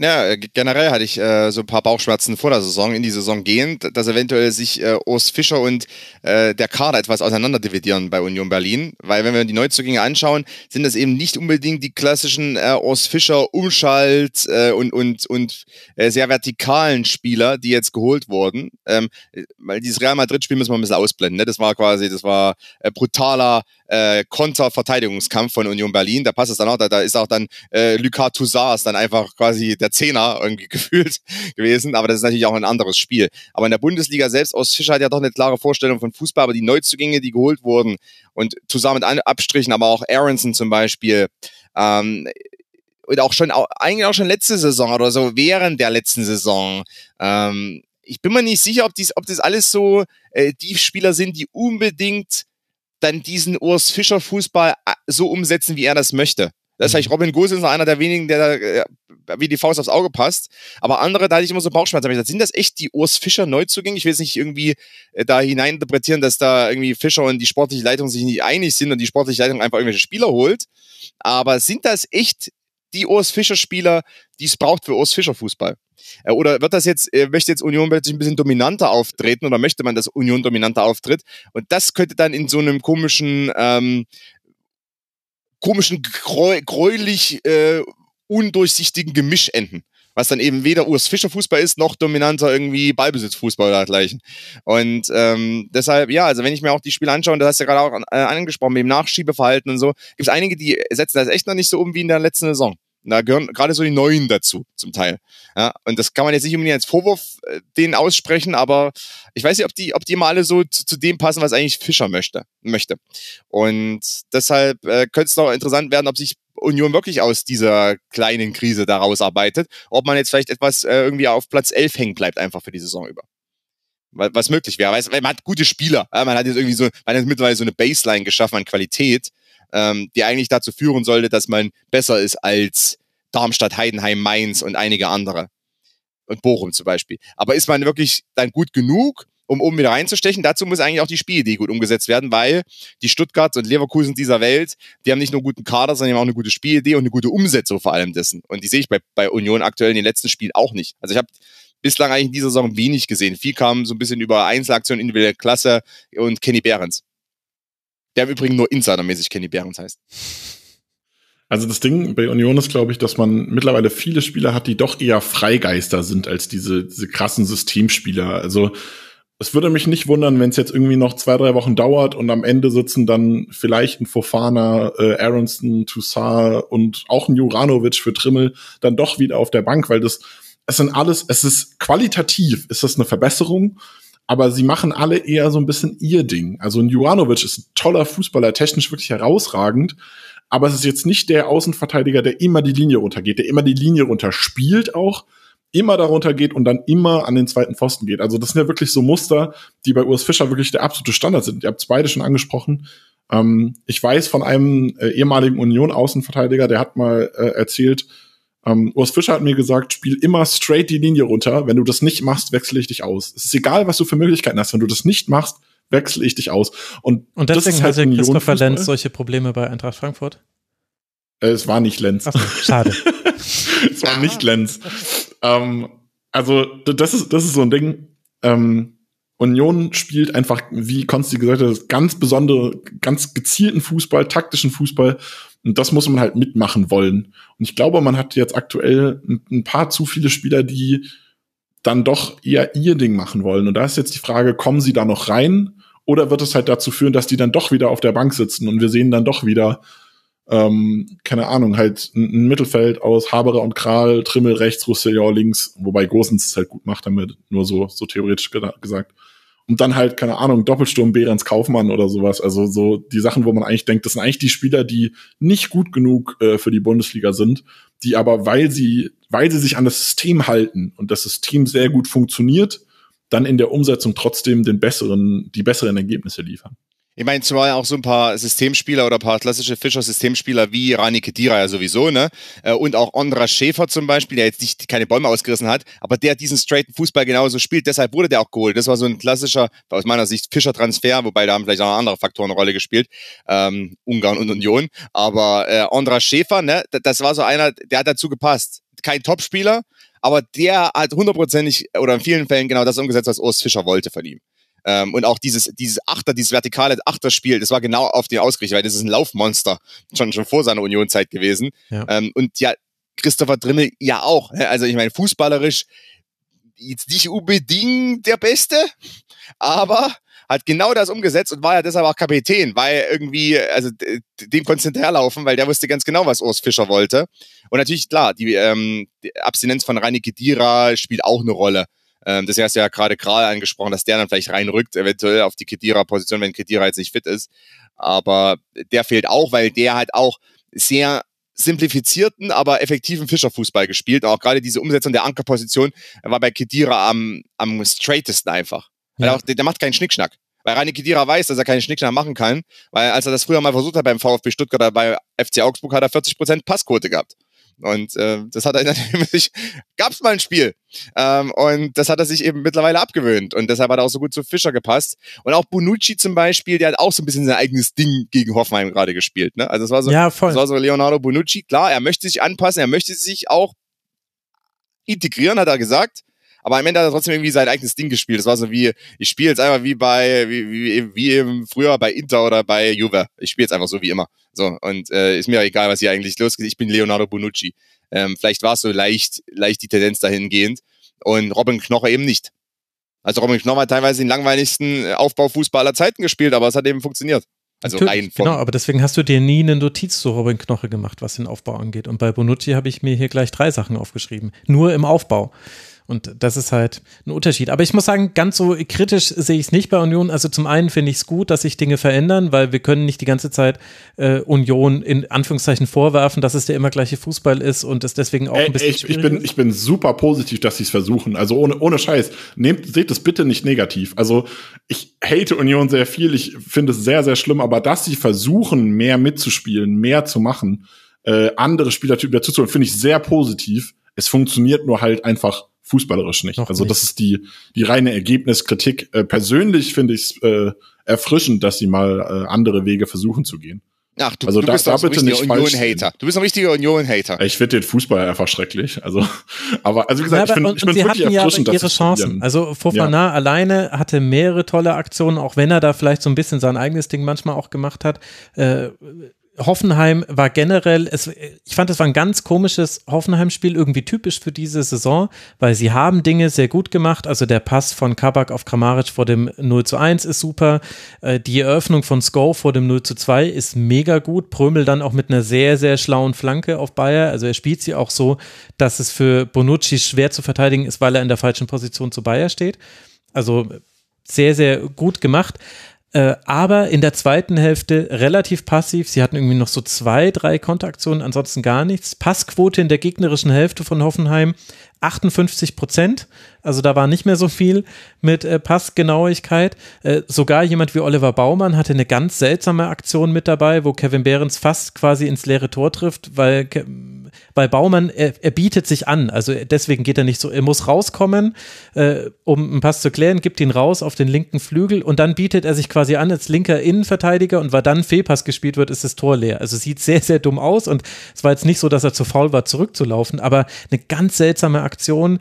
Äh, deswegen. Missverständnis zwischen Sko und Vogt, glaube ich, ne? Ja, genau. Beim Also Pass in die Mitte. Also es war ein riskanter Pass und dann irgendwie unsauber auf Vogt und Vogt reagiert nicht und dann steht er plötzlich frei. Also total seltsam. Dann Weghorst musste in der zweiten Hälfte dann verletzt runter. Dann kamen Berisha und Bebu, die auch von der Kommunikation her untereinander mh, hätten sie sich auch einen Fax schicken können. Also die waren einfach nie auf derselben on the same page, wie man auf Englisch sagt. Die hatten nie beide dieselbe Idee. Das war fast ein bisschen tragikomisch, das mit anzugucken. Äh, Berisha ist auch dran verzweifelt. Einmal zeigt er auch so während des laufenden Konters noch so, was, was ist denn jetzt hier schon wieder los? Warum kann ich jetzt nicht den Steckpass spielen? Das gibt es doch nicht. Du musst doch diagonal laufen. Und Bebu war aber halt schon parallel einfach zu ihm äh, weg und hat ihn gar nicht gesehen. Also ähm, deswegen auch von, von Hoffenheimer Seite kein unverdienter Sieg, kein schlechtes Spiel gemacht. Gerade erste Hälfte war auch völlig okay, fand ich gute Aktion mit dabei. Hinten raus alles rausgeköpft, 36 klärende Aktionen, aber es war ja auch nicht so, dass Hoffenheim da jetzt irgendwie so dominant gewesen wäre.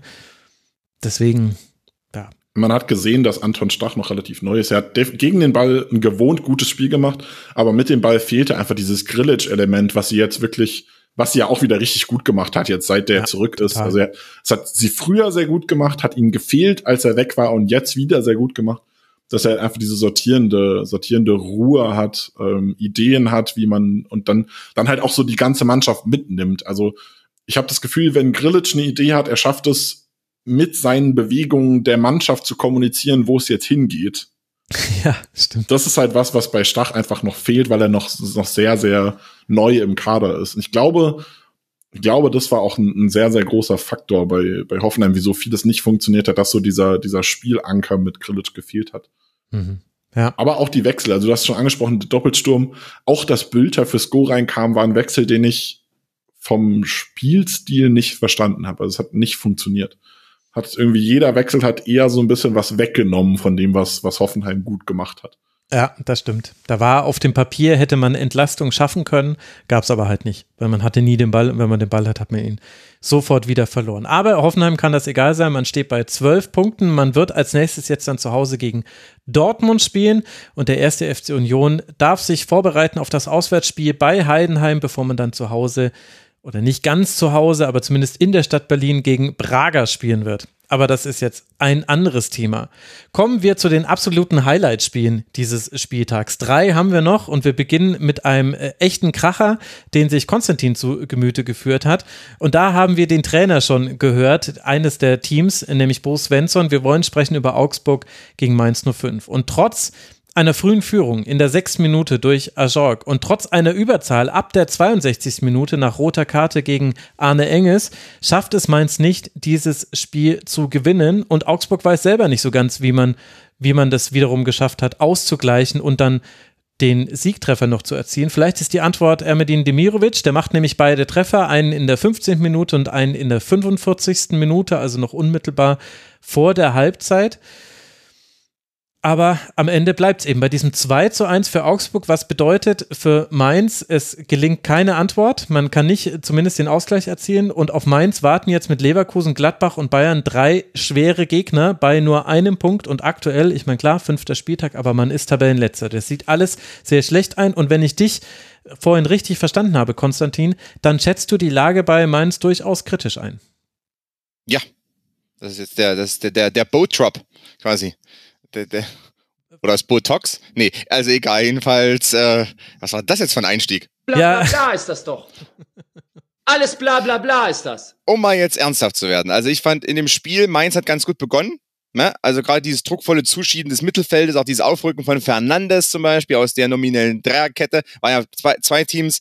Ähm, im 3-4-2-1 oder 3-4-3, was wir jetzt in dem Spieltag ja häufiger gesehen haben, ne? Also quasi mit diesen Halbstürmern, die auch mal Außenstürmer sein können, was auch Leverkusen macht, ne? Man quasi häufiger einer ein bisschen breiter ist als der andere, weil Leverkusen ist ja immer so Hofmann breiter als Wirtz. Äh, bei Dortmund war Brandt oftmals breiter als Reus. Also das, aber es ist an sich 4, äh, 3-4-2-1 und dann auch äh, häufig mit einem Halbverteidiger, der ist ein bisschen aggressiver als der andere, was ja auch logisch ja. ist. Also wenn beide aggressiv sind, dann äh, ja, dann spielen wir dann Holland. Spielst du mit einem Holding-Innenverteidiger spielst. Das, ja, das braucht mindestens ein Holding-Innenverteidiger, genau. Das, das ist wichtig, das ist wichtig.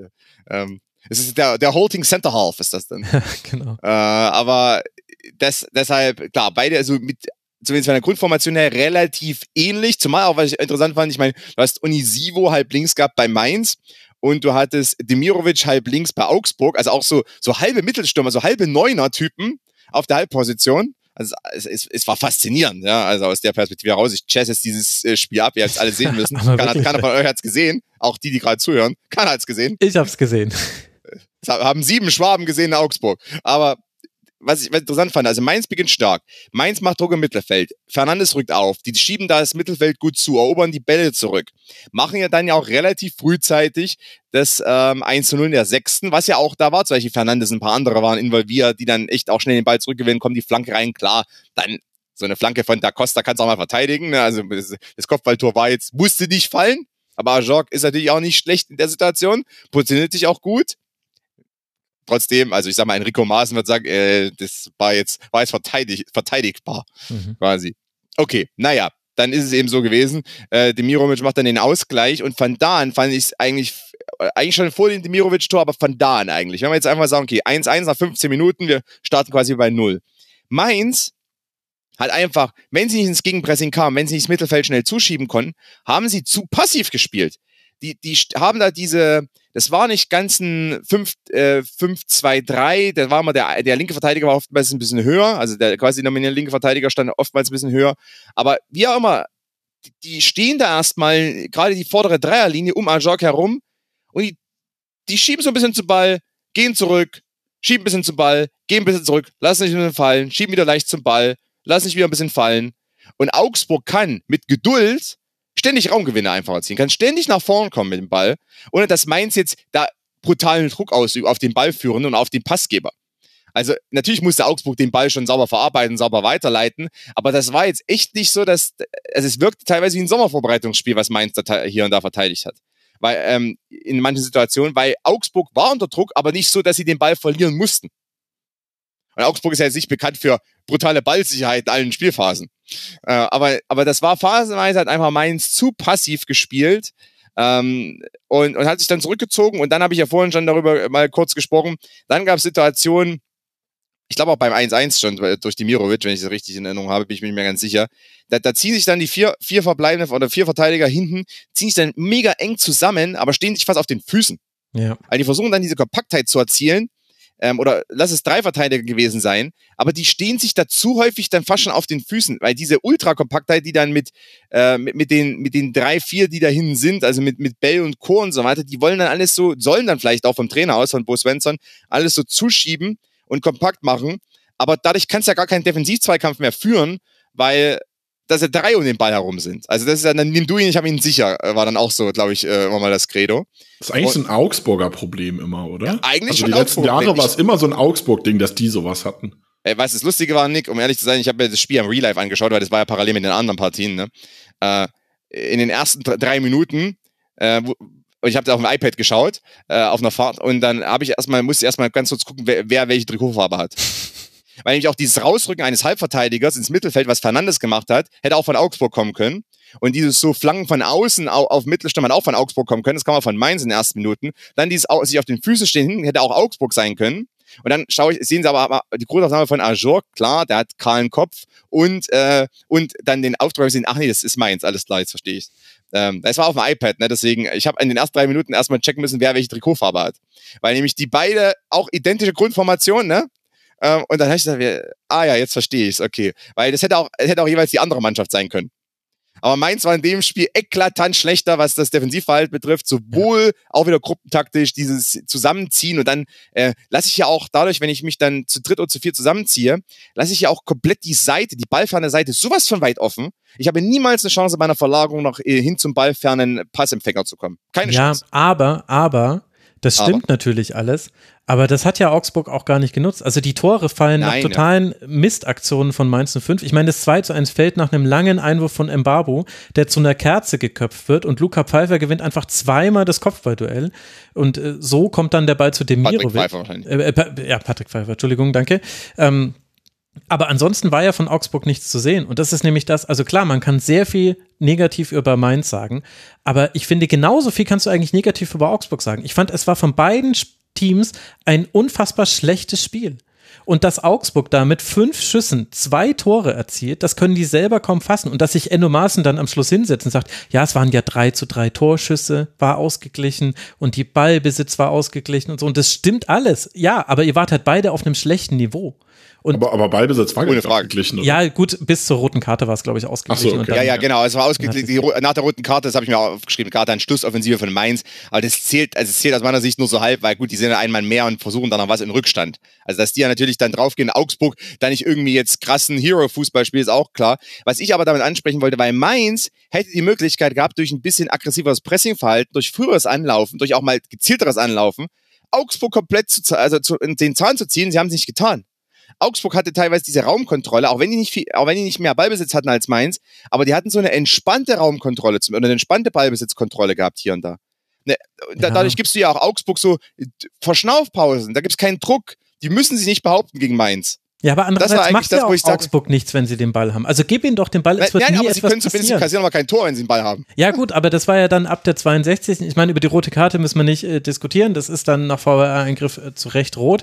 Und dann hatte ja Mainz 05 den Ball. Aber ich fand es wirklich von beiden einfach echt interessant zu sehen, wie wenig da da ist. Und bei Mainz 05 ist es halt quasi so, dass nicht mal Dinge, die in der Vergangenheit schon mal gut waren, funktionieren. Also du hast ja die fehlende Aggressivität gegen den Ball genannt, dann natürlich das Abwehrverhalten in der Kette. Ich finde auch immer noch, dass Dominik Kor kein Innenverteidiger ist. Er war auch der wichtigste Aufbauspieler für Mainz 05. Vielleicht sollte er da eine Doppelrolle haben.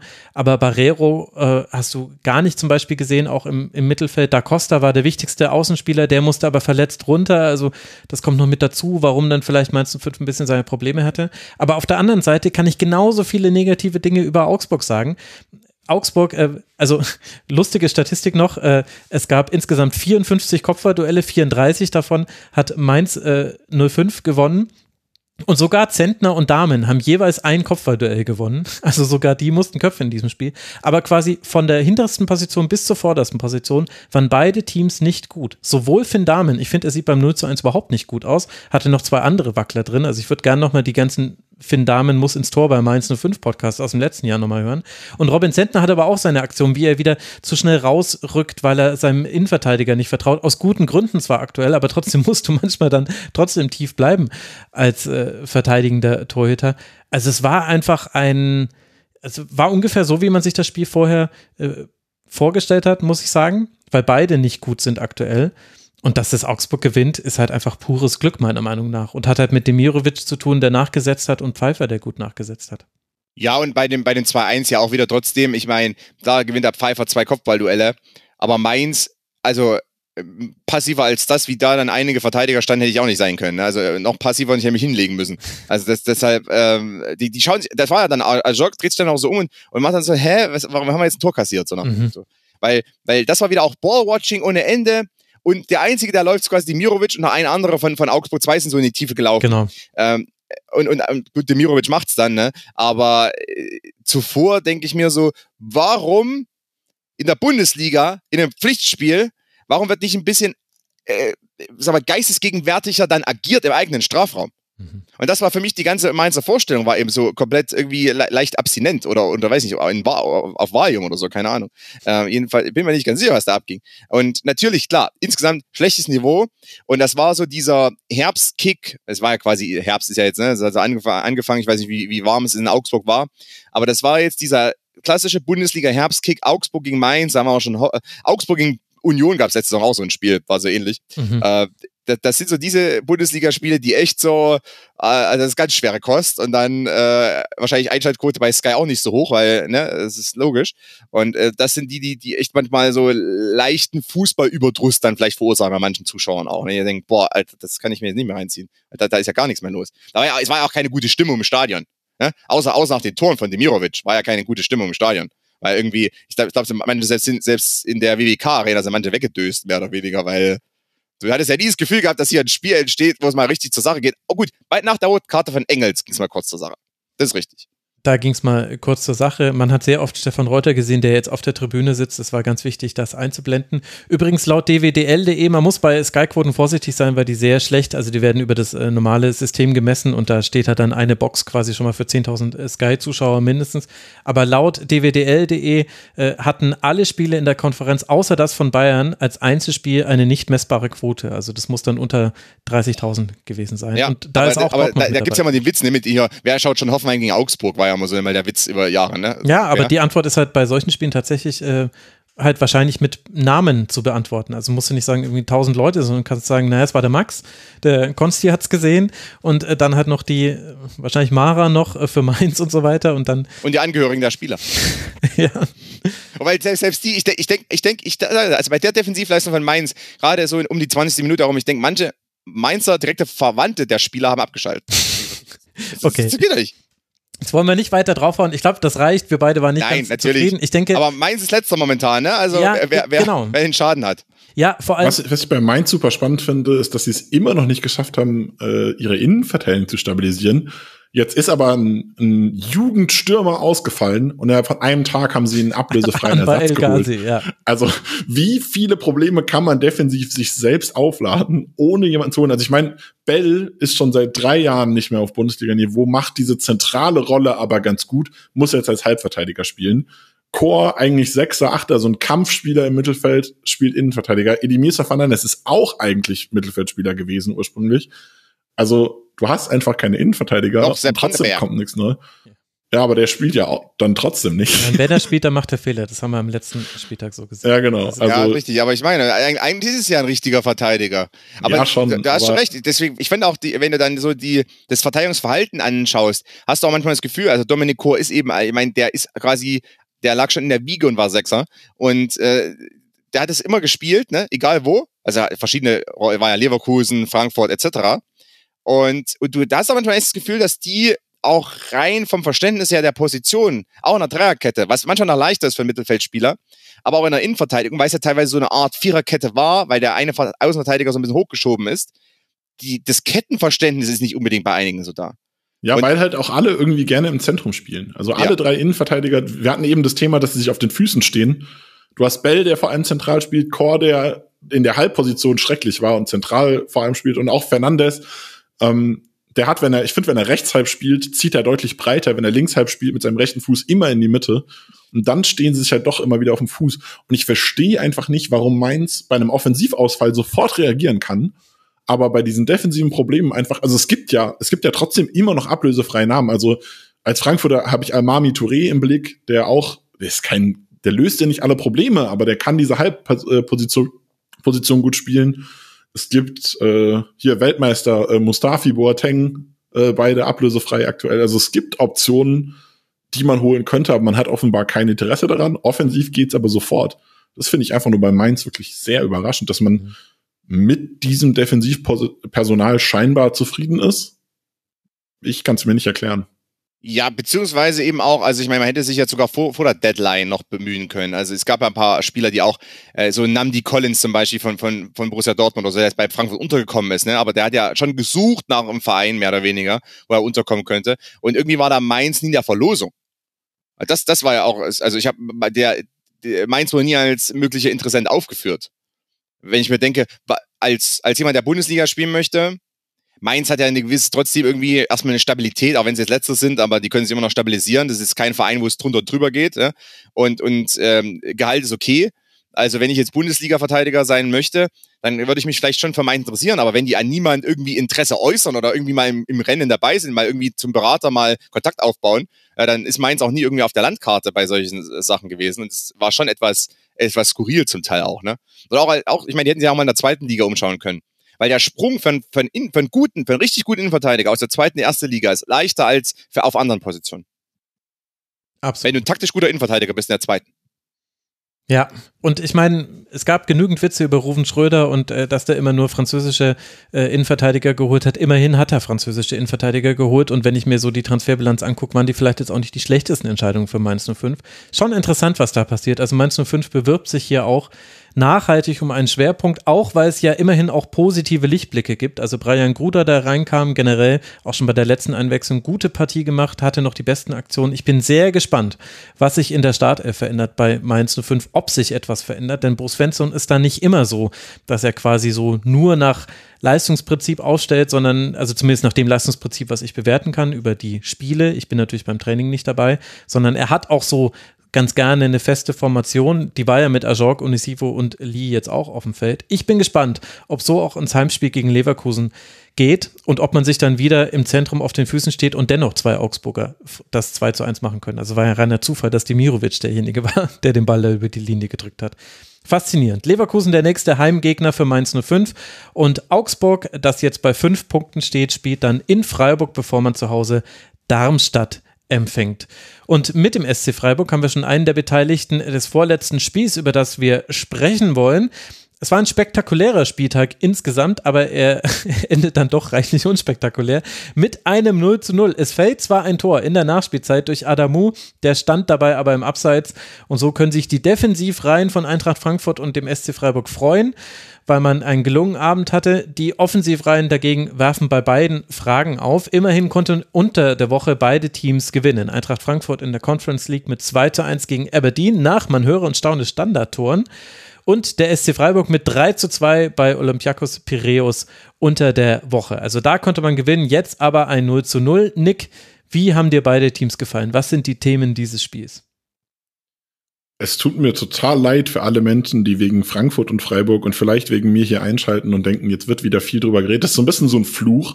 Wenn du mich zu deinem Rasenfunk einlädst, sind die Frankfurt- und Freiburg-Spiele einfach immer nicht Jetzt redenswert. bin ich schuld oder was? das ist, ja. Immer, immer, immer grundsätzlich. Das ist die Also es Regel ist beim wirklich, ich Rasenfunk. glaube, ich habe noch nie ein spannendes Freiburg-Spiel vom Rasenfunk gehabt. Ja, aber Ähm. da kann ich doch nichts für, wenn die so ein komisches Aufbauspiel haben. Ich meine, was war denn das? Also was war denn das? Griffo, der sich immer rausfallen lässt auf den Flügel und dann aber den Pass nicht wieder ins Zentrum reinspielt. Ja, dann lass es halt. Du hast so einen nassen Helm auf. Ja, Also es war, es war ein, es war halt ein Spiel, wo beide wirklich gesagt haben, okay, also Frankfurt ist vor allem bemüht, die Defensive stabil zu halten. Man ist aktuell die stabilste Defensive der Liga und möchte das beibehalten. Das hat man gesehen. Ähm, Topmörder will das, will das schaffen, nachdem es in Frankfurt seit Jahren viel, äh, ich wollte jetzt gerade sagen Harakiri, aber wir haben ja gerade gelernt, das ist der falsche Ausdruck, viel Chaos-Fußball war mit vielen defensiven Problemen und äh, Topmöller äh, versucht, das defensiv zu stabilisieren. Funktioniert bisher hervorragend, muss man so sagen. Aber dann hat man halt offensiv so ein bisschen Probleme. Es fehlt halt auch der Stürmer am Ende, das muss man dann dazu auch sagen. Äh, jemand, der halt auch einfach mal aus dem Nichts ein Tor macht. Ähm, Freiburg wiederum hat halt die letzten zwei Bundesligaspiele zusammen neun Tore bekommen, hat auch den Wunsch gehabt, defensiv stabil zu stehen, äh, sich hinten nicht so viel anbrennen zu lassen.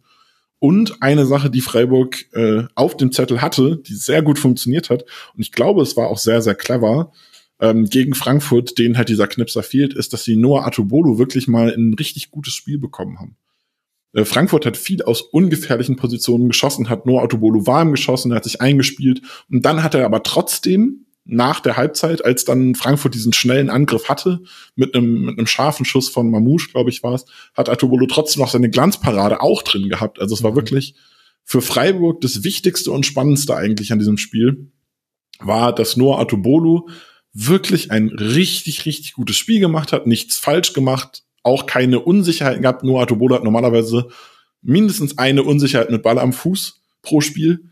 Nichts gehabt, dieses Spiel wirklich, also wirklich ein Spiel, wo man sagt, wenn ich einen Kickstarter brauche, um als Torwart in die Saison zu kommen, dann war es dieses Spiel. Mhm. Ich glaube, entsprechend ähm, wird, auch wenn am Ende nur in Anführungszeichen ein Punkt äh, rausgekommen ist, wird dieses Spiel eventuell sehr, sehr wichtig für den SC, wenn es dieser Kickstart war jetzt für Atubolo aber auch generell die Defensive ein bisschen umstrukturiert. Lina hat wieder zentral gespielt, äh, zuletzt immer auf den Halben, auch in der Dreierkette, Ginter in, äh, Ginter hinters äh, Scholloy viel mehr vorgeschoben, ja. als es ein Lienhardt kann.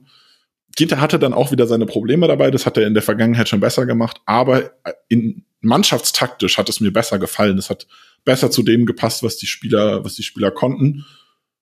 Und eine Sache, die, die man dazu ergänzen muss, ist, dass äh, Yannick Keitel, der eingesprungen ist, weil Höfler gesperrt ist, eine perfekte Partie gemacht hat. Mhm. Also wirklich, eigentlich ist einmal ausgerutscht, kann man ihm ankreiden irgendwie. Sonst keinen einzigen Fehler gemacht, äh, tolle Umschaltsituation gehabt. Von daher für Freiburg viel Positives dabei, auch wenn das Spiel nicht ansehnlich war. Für Frankfurt auf der anderen Seite ähnlich. Skiri ist richtig gut im Spiel gewesen, hat, ein, hat eine sehr saubere Partie gespielt. Ähm, Chaibi hatte äh, nette Offensivaktionen dabei. Man hat anfangs äh, über die rechte Seite gegen Sedia und Kübler ein bisschen Druck machen können. Äh, auch wieder Freiburg, äh, Sedia auch äh, sich stabilisiert, sehr gutes Spiel gemacht. Also es war wirklich, es war kein Offensivfeuerwerk von beiden Seiten, aber es waren viele Spieler dabei, die sich, die sich individuell in dieser Partie ordentlich gezeigt haben und ihre Unsicherheiten aus den letzten Partien losgeworden sind. Entsprechend können beide Seiten sehr, sehr froh sein. Also auch ein Tutor hat ein, ein sehr solides Spiel gemacht zum mhm. Beispiel. Also ja, also ich muss sagen, es war nicht schön anzusehen. Es war wenig für den neutralen Fußballfan. Für mich als Frankfurt- und Freiburg-Fan äh, muss ich aber sagen, dass es wirklich sehr positiv war, wie die Spieler da, da reingekommen sind. Das stimmt. Also, um kurz bei Freiburg zu bleiben. Ich finde, alles Defensives, was du gesagt hast, äh, würde ich dick unterstreichen und würde nochmal hervorheben, das Zentrum war dicht. Keitel und Eggestein sehr, sehr, sehr gut gemacht. Aber was ich bei Freiburg nicht verstanden habe, war, die hatten zwar einen defensiveren Fokus und sie wollten vor allem jetzt erstmal keinen Gegentreffer kassieren, aber dennoch hast du ja mit Doan, Griffo und Höhler plus eben Soloy auf äh, seinem äh, auf seinem Flügel noch. Du hast ja eigentlich die Spieler, die du auf zwei Arten anspielen kannst. Langer Ball auf Höhle und er legt ab oder zack, zack, zack über den Flügel durchkombinieren und dann irgendwelche 3 gegen 2 Situationen oder 3 gegen 3 äh, Situationen auf dem Flügel ausspielen und so in den Strafraum kommen. Warum hat denn Freiburg das nicht gemacht? Oder habe ich es mir einfach nur nicht aufgeschrieben? Ich glaube, man hat es stellenweise probiert, war dann aber immer sehr zurückhaltend.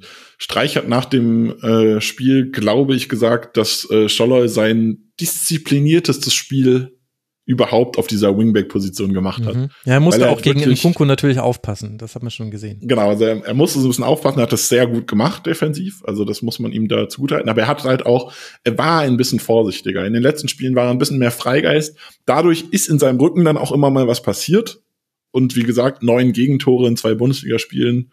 Die, die fallen auf keinen Fall alle auf Scholler, so ist nicht. Irgendwie eins war, glaube ich, vor allem sein Thema, aber ähm, man hat halt als Mannschaft versucht, defensiver zu spielen und da war dann so ein bisschen, bisschen der Fokus, ein bisschen, bisschen zu vorsichtig vielleicht in der einen oder anderen Situation. Und dann muss man auch einfach sagen, dass, ein, dass die Spieler auch aktuell nicht so in Form sind. Also Vincenzo Grifo ähm, unter der Woche wirklich ein schlechtes Spiel gemacht, meiner Meinung nach. Äh, der ist, ich, ich kann dir nicht sagen, warum. Also ich kann nicht sagen, was, ist, was das Problem bei ihm ist. Vielleicht bei Frankfurt hatten wir das Thema mit Hinteregger, der die Kapitänsbinde übernommen hat, äh, vertretungsweise als Rode verletzt raus war und davon belastet wurde. Dann ist die Trapp übergeben worden und plötzlich war Hinteregger wieder ein bisschen befreiter. Grifo übernimmt gerade für, für Günther die Kapitänsbinde. Vielleicht belastet ihn das. Ich weiß es nicht. Ähm, vielleicht fehlt ihm auch einfach sein kongenialer Partner auf der Seite, wo man, was ja doch immer sehr gut funktioniert hat. Also Grifo Günther war auch in Spielen, wo wenig funktionierte, mhm, immer was, stimmt. was man irgendwie noch mal, wenn nichts funktionierte, funktionierte das.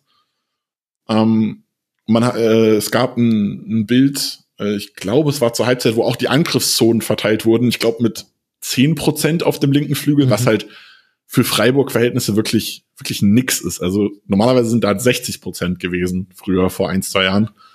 Ähm, ja, es, es fehlt momentan so ein bisschen, Grifo fehlt momentan so ein bisschen die, die Freiheit, habe ich das Gefühl, die Leichtigkeit, sein Spiel zu machen. Und so ein bisschen ähnlich ist es bei Dorn. Der hat so ein bisschen viel Risiko gegangen immer. Letzt, also er hat Anfang letzte Saison sehr viel überzeugt mit seinen tollen Dribblings, toll Spieler ausgenommen und weitergespielt. Dann haben irgendwann die Dribblings nicht mehr funktioniert und er ist immer wieder reingelaufen.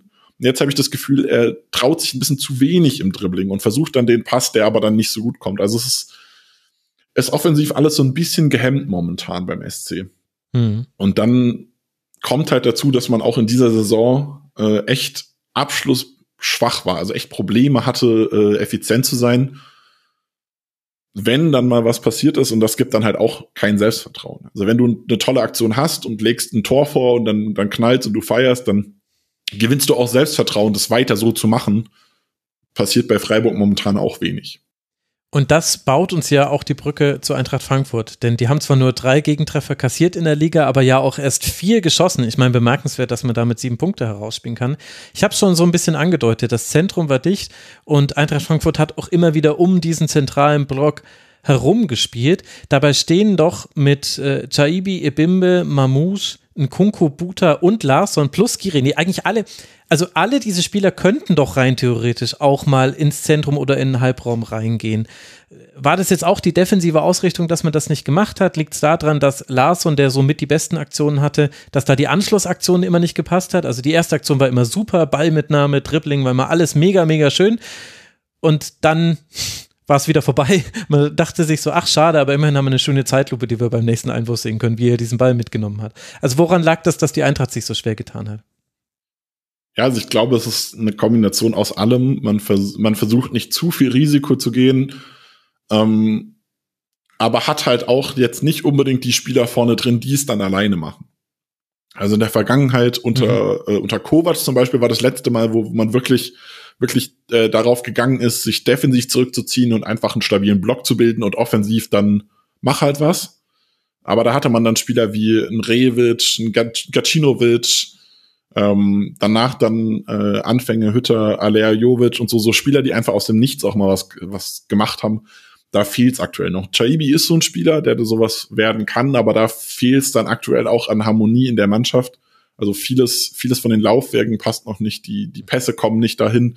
Man hatte Durchbrüche über rechts. Also es war, war nicht so, dass man, äh, war nicht so, dass man es nie geschafft hat. Aber wenn man dann in der Tiefe war, der Pass in den Strafraum kam immer, ich würde nicht mal behaupten, er kam schlecht, weil, weil wenn du anders einläufst, ist der Pass genau dahin, wo der Stürmer steht. Da war ein Raum, die, die kamen in die Räume, da hätte jemand abschließen können aber die Spieler sind woanders hingelaufen, als die Pässe hinkamen. Und da siehst du halt, dass aktuell sowohl sowohl das System von Topmöller noch relativ neu und äh, untrainiert ist, als auch einige Spieler halt später zugekommen sind mit einem Chaibi, Mamouche, der in eine neue Rolle gerückt ist. In der Vorbereitung hat er, glaube ich, selten, selten Stoßstürmer gespielt.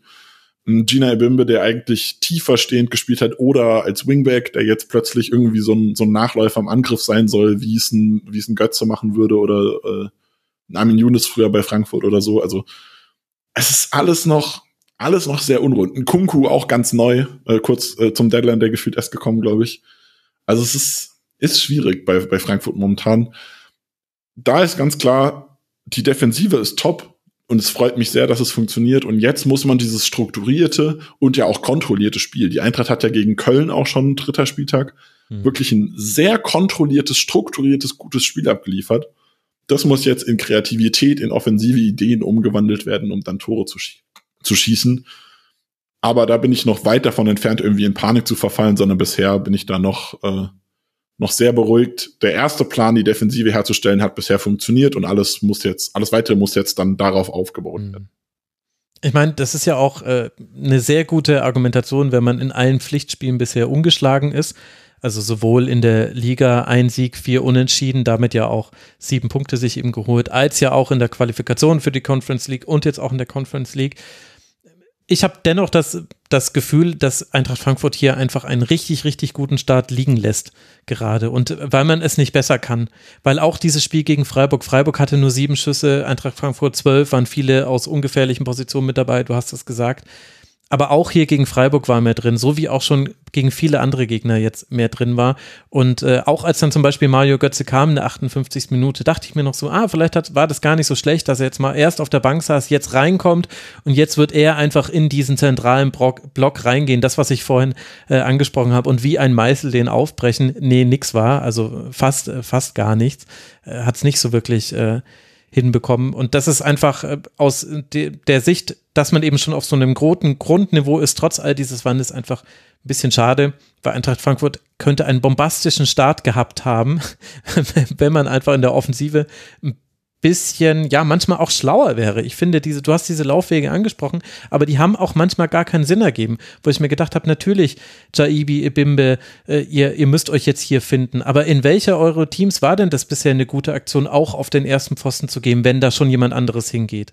Also einer muss halt einen ja, Rückraum, der andere ja. auf den zweiten. Sorry, also das ist doch. Ja, ja. ja. Ich bin Frankfurt-Fan, ich schaue mir das an und bin bei jedem Angriff frustriert, wenn, wenn das so passiert. Also mir musst du das nicht erzählen. Also beziehungsweise du erzählst den Zuschauern, ist richtig, aber also ich stimme dir dazu 100% zu, auf jeden Fall. Ähm, aber ich bin halt aktuell noch an, an dem Stand, dass ich sage, ja, das kommt, das kann jetzt halt noch kommen. Ähm, ja. Das Ding ist halt, du kannst, klar, du kannst jetzt sagen, man lässt einen, einen potenziellen Top-Start liegen, Andererseits, wenn du halt das Risiko mehr eingehst, dann lässt du, dann lässt du vielleicht halt auch einen Grottenstart zu. Ja, ja, klar. Also weil, weil das man Probleme hatte, haben die letzten Jahre gezeigt. Man hat defensiv, obwohl Glasner ja ein, ein Trainer war, der bei Wolfsburg für defensive Klarheit stand und defensive Struktur, hat man es nicht geschafft, unter ihm das herzustellen. Hütter hatte ja gar nicht erst versucht, das, äh, das herzustellen.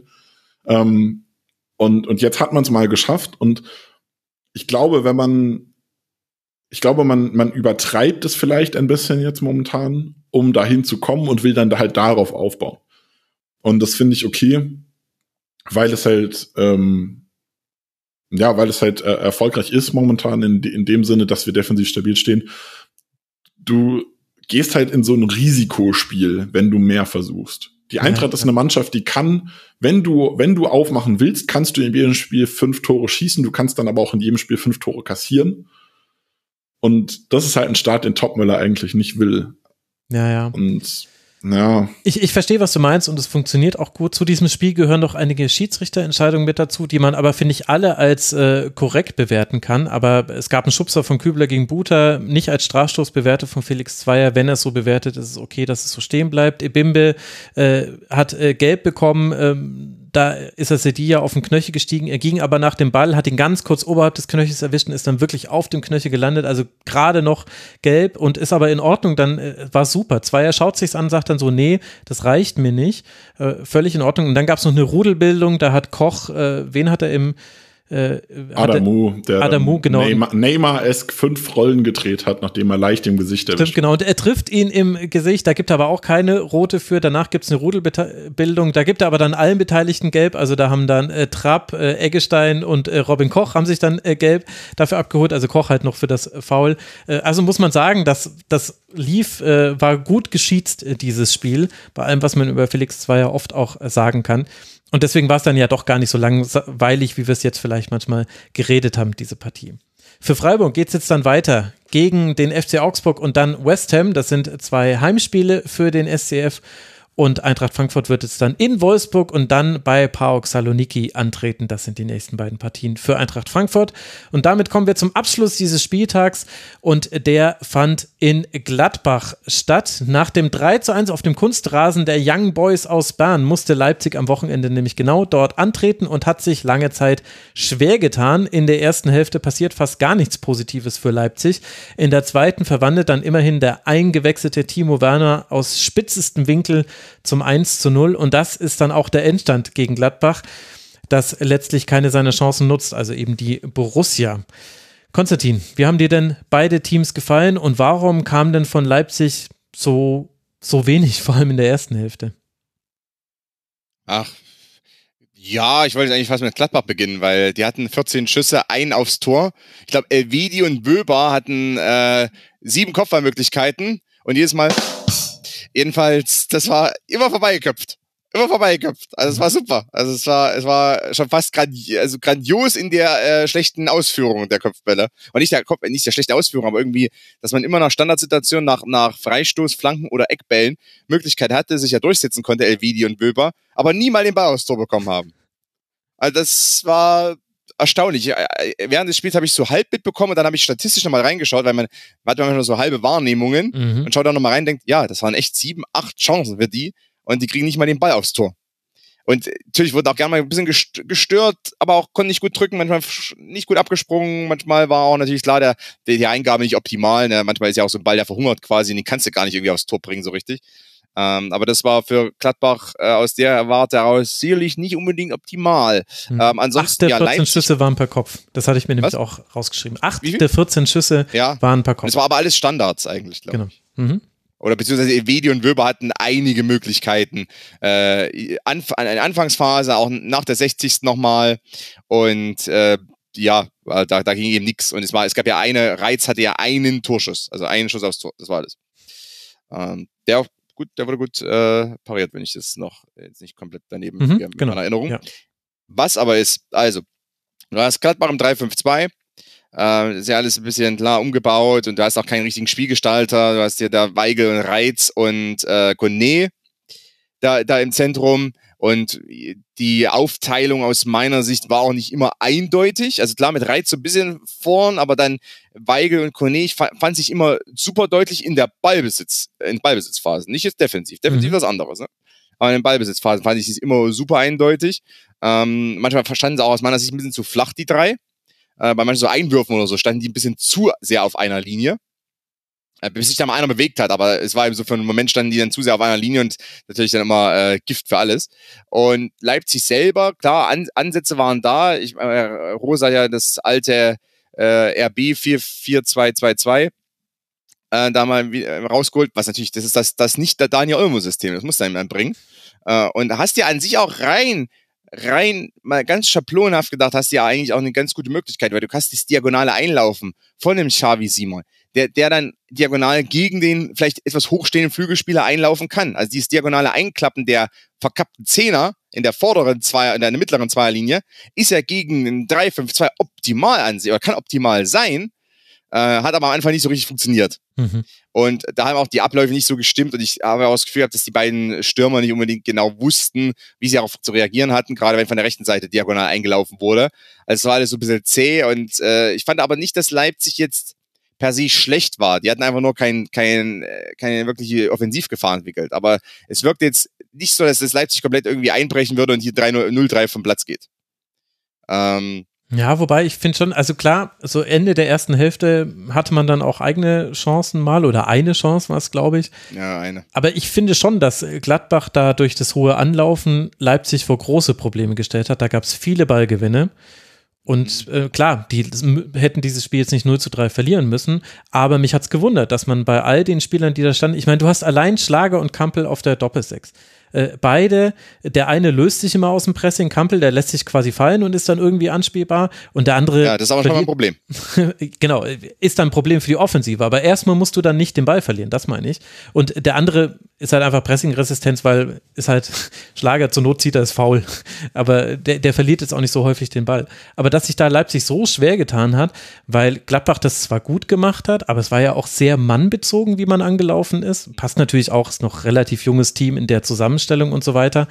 Aber du musst doch keine Angst haben, wenn du von Netz, Honorars, äh, Jordan und Skelly angelaufen wirst. Also da kann, und, und Leipzig hat da aber richtig, richtig Probleme gehabt. Und das fand ich schon krass. War natürlich gut für Gladbach, war auch gut von Gladbach, aber hat, hat mich einfach überrascht. Und Carvalho zum Beispiel, warte, ich habe es mir aufgeschrieben, der hatte 69 Minuten 16 Pässe gespielt. Also sprich, der linke Flügel war eigentlich nicht existent. Xavi auf jeden Fall, aber den hat man zum Beispiel auch nicht ins Spiel gebracht. Du hast aber auch nicht den Spielgestalter dann hinten drin gehabt. Ne? Also ich meine, du hast weder einen, einen sag mal, sicheren zentralen Mann mit Orban, der ist nicht der gute Spielgestalter, aber zumindest der, der immer den Ball halten kann. Ähm, und sie mittlerweile auch über die vielen Jahre hat Willi Orban einfach eine, eine gewisse, so, so eine Pressing-Ruhe, eine, eine Anti-Pressing-Ruhe entwickelt, sozusagen. Also es ist nicht so, dass er jetzt, das Pressing-Resistenz ist es nicht, aber er hat eine Ruhe entwickelt. Ähm, mhm. Ich erinnere noch mal ans Pokalfinale. als Nick als Eintrachtler. Äh, da hat Orban auch teilweise die Ruhe, Ruheperson. Ne? Das war Pokalfinale, Olympiastadion und äh, Orban lässt sich nichts aus der Ruhe bringen, nicht mal durch äh, Kolumani. Ähm, und das, das hat natürlich gefehlt. Kampel, ja, ist anspielbar, aber er kippt ja meistens links raus ja. und, und ist dann im, im Nuri Todesraum. Und äh, das, das funktioniert eben auch nur sehr selten. Ich meine, das, das, was Kampel kann, hat man ja vom 1 zu 0 gesehen. Gegenpressing, einen Spieler unter Druck setzen, dass dann ähm, Wer hat, die, wer, wer hat's, wer hat's, äh, Ngumu hat den Fehlpass gespielt. Ngumu hat, Ngumu hat den, äh, einfach den, den Ball quasi weggepasst oder hergeschenkt, was auch immer. Gegen Kampel, Kampel äh, Ball gewinnen, dann auf äh, Simon und dann, äh, gut, dann wird Werner geschickt und, und Werner hinter die Linie, das ist klar. Aber da, da Kampel genau das, was er kann, nach vorn verteidigen, aber er kann ihm nicht das Spiel aufbauen. Und das war ja schon immer ein Problem bei Leipzig, wenn Kampel quasi viel im Spielaufbau involviert war. Schon auch unter, ähm, unter, äh, ja, weniger vielleicht unter Tedesco, aber davor, also bei Jesse Marsch zum Beispiel und davor, also wenn Kampel immer die, die, so den Ball fordert und dann in diesem, in diesem linken Todesraum steht. Mhm. Früher hat er sich mit Halstenberg der meisten noch im Raum gestritten quasi. Es ist mittlerweile nicht mehr ganz so stark, aber er hat, er hat immer nur in diesen, in diesen nicht gefährlichen Zonen und ist dann auch relativ leicht pressbar, weil er sich dann manchmal fast selber isoliert, weil er manchmal zu weit draußen oder zu tief steht und dann noch von der Seitenlinie quasi ab, abgekappt werden kann. Also Kampel ist eben kein Spielgestalter, weil er immer nur die Bälle da holt, wo es, wo es entweder gefährlich wird oder wo es überhaupt nichts bringt. Mhm. Und natürlich sind die nicht unbedingt äh, stark im Spielaufbau. Schau dir mal die Viererkette an, die die hatten an dem, äh, bei dem Spieltag. Henrys, ja, ähm, da mache ich vielleicht Abstriche, Sima Kong, Lukeba und Raum. Wer ist denn jetzt, wer ist denn jetzt von den dreien für, für eine gute Spielgestaltung oder für einen guten Spielaufbau äh, bekannt? Also für einen sehr guten. Ja, aber dann schlag ihn halt lang auf Raum. Der stand sowieso die ganze Zeit nur offensiv. Defensive äh, hat ihn wieder nicht interessiert. Und, äh, und also oder, oder lang auf Sesko und mit einer Ablage. Ich meine, ich weiß schon, dass Leipzig eigentlich nicht so spielt, aber Leipzig war halt auch nicht gut und Gladbach wiederum hat das ja wirklich über lange Zeit dieses Spiels gut gemacht. Also Gladbach, finde ich, muss sich richtig ärgern, dass man hier nicht mindestens einen Punkt mitgenommen hat, weil diese eine Aktion war halt einfach schlecht verteidigt. Werner macht es dann allerdings auch sehr gut und hat da auch noch das entscheidende Glück, dass ihm der Ball genau so noch hinspringt, dass er ihn noch verwerten kann. Aber ansonsten hatte Gladbach die Chancen und Gladbach hatte die guten Momente und also das ist, ich finde, da hat man sehr viel liegen lassen auf Gladbach. Was, was Leipzig bisher auf Füßen fällt, ist sicherlich, ich meine, jetzt hatten sie auf der Bank noch Lenz und äh, Klostermann. Ja, also natürlich, die, die haben und, und äh, die haben so eine gewissen, äh, so ein Shortage an, an wirklich guten Aufbauspielern. Sowohl im zentralen Mittelfeld als auch in der Abwehr. Und das wird ihnen sicherlich hier und da noch auf den Füßen fallen, weil, weil klar, du kannst dann sagen, ja, man muss sich ja nicht irgendwie äh, unter die Bredouille bringen lassen von Netz und Scully und äh, Jordan. Ja, das verstehe ich. Aber wenn du einfach kein, keine guten Lösungen parat hast, wenn du kein guter Lösungsspieler bist im Spielaufbau aus der Kette raus, dann wird das dir immer schwer fallen, wenn dann einer trotzdem mit Tempo anläuft. Und ich meine, so ein Luca Netz, der kann zumindest äh, mit, mit gewissem Dampf anlaufen. Und er kann gut Bogen laufen und er kann schon draufgehen. So, und, und ich meine, der, der ist ein Bundesliga-Athlet. Also, also hast du dann sicherlich, kannst du da schon auch dann schwitzen kommen. Und äh, Leipzig hatte, hat immer die Probleme gehabt, oder lange Zeit die Probleme gehabt, dass sie eben einfach im Spielaufbau niemanden so richtig haben und, und Kampel fordert dann den Ball, aber kann sie ihm auch nicht so. Und die anderen sind nicht so und die haben nicht die Ruhe von Willi Orban. Und in, in Joschko Quadiol ist nicht mehr da, der einfach mal, einfach mal an einem vorbeizieht, einfach mal äh, durch, durch mhm. ein Dribbling äh, eine Presselinie bricht. Ja, wie wir es jetzt von Kim zum Beispiel bei Bayern gesehen haben, äh, jetzt gegen Bochum. Der einfach, einfach andribbelt, zweiter guter Touch und dann kann er vorbeiziehen am Gegner. Hat natürlich auch das Selbstbewusstsein, um es zu tun. Hat er vielleicht dann irgendwie die, äh, das Selbstbewusstsein, weil er weiß, wenn ich jetzt den Ball verliere, sprinte ich zurück und, und äh, rette das ganze Ding noch. Hat er dann aber auch nicht unbedingt. Simakar hat es auch nicht unbedingt immer so drin. Manchmal ja, aber häufig auch nein. Ähm, und Klostermann das Recht nicht. Also der will dann keinen Fehler machen, weil er denkt, das, das, das geht dann hier schief. Und das, das tut sicherlich Leipzig dann nicht gut. In der weiteren Spielentwicklung, das ist ja immer das, die Stärke von Leipzig gewesen, auch schon in der letzten Saison, als dann vielleicht Leimer häufiger mit tiefen Spielaufbau involviert war, mit Orban zusammen. In der weiteren Spielentwicklung jetzt eben unter anderem durch natürlich einen Topzugang und durch die neuen Stürmer, die auch sehr viel können. Ähm, da ist dann Leipzig stark, aber die müssen eben erstmal in diese Spielentwicklung kommen. Und es war in dem Spiel eigentlich nur möglich über Gegenpressing und Ballgewinn im Mittelfeld. Und da, so ist es 1-0 geschehen. Und so haben sie ja dann auch immer in der zweiten Halbzeit den einen oder anderen Ball auch gewonnen, die eine oder andere Möglichkeit sich so im Ansatz erspielt. Da war auch nicht so viel äh, Gewinnbringendes in Sachen Torschüssen dabei. Aber es war zumindest in den Ansätzen ganz gut. Und, und da äh, kommt dann Kampel zur Geltung, weil er im Gegenpressing stärker ist als im Spielaufbau. Und, und selbst ein Schlager kommt da mehr zur Geltung natürlich, weil wenn er, weil er nicht im Transition-Bereich äh, besser ist als im, im offenen Spielaufbau. Hm. Und das ist, ja, ist ein bisschen Leipzigs Problem. Gladbach hatte viel Ballbesitz, aber Gladbach hat momentan nicht die Mannschaft, um das unbedingt auszunutzen. Weil dem fehlt es ja komplett eigentlich auch. Und gerade auch in der Staffelung im Mittelfeld fehlt es noch komplett. Und äh, da muss erst noch dran gearbeitet werden. Das, äh, könnte und äh, könnte ich mir vorstellen, dass das Johanne äh, schon auch Dampf machen muss, weil da gab es einige Staffelungen, die nicht hingehauen haben. Das hatte dann so diesen, diesen, wir stehen auf, wir stehen auf einer Diagonal oder auf einer Vertik äh, Horizontallinie einfach mal nebeneinander. Das kann eben nicht sein eigentlich in der Bundesliga, ne? Weil da kannst du auch sehr schnell geschlagen werden. Wenn dann einer einen Ball verliert, hm. ist das Mittelfeld durch. Jetzt bist du raus. Wir sind alle durchgefallen, alle drei. Ja, mich wundert bei Leipzig momentan so ein bisschen, wie sie auch personell immer agieren. Ähm, Nikolaus Seiwald wurde ja als eigentlich dieser Sechser geholt, der den Spielaufbau machen soll. Ja. Das hat dann irgendwie eins, zwei Spiele mit, mit Schlager nicht so ganz hingehauen, auch weil Schlager noch nicht so richtig in seine neue Rolle reingekommen ist. Es hat nicht harmoniert. Und dann ist jetzt quasi schon Kampel irgendwie gesetzt und, und Seiwald, der das eigentlich machen könnte, äh, ist raus. Ähm, Carvalho habe ich auch gar nicht verstanden. Der hat die letzten zwei Spiele, glaube ich, gar nicht gespielt, äh, ja. die Olmo gefehlt hat. Also ich glaube, wurde einmal eingewechselt. Ähm, also das ist halt auch die Frage, okay, sind das jetzt die Spieler, die wirklich dir da deine, deine Leistungsträger aus der letzten Saison ersetzen sollen? Äh, mit, mit Leimer, der halt weg ist und da schiebst du dann einfach einen Kampel nach und äh, Olmo fällt verletzt aus und dann kommt ein Carvalho rein. Also ich hätte mir gewünscht, also klar, Forsberg ist jetzt auch kein, kein überragender Spieler in dieser Olmo-Rolle, aber ein Baumgartner kann das spielen, hat er bei, bei Hoffenheim schon viel gezeigt. Seiwald ist eigentlich der Spieler, der den Aufbau übernehmen soll. Ich würde mir da wünschen, dass, dass Rose am Ende hat er gewonnen, von daher äh, Benefit of the Doubt so. Aber ich würde mir wünschen, dass er mutiger ist und den Spielern, die für gewisse Rollen gekommen sind, dann auch in den Rollen vertraut. Mhm.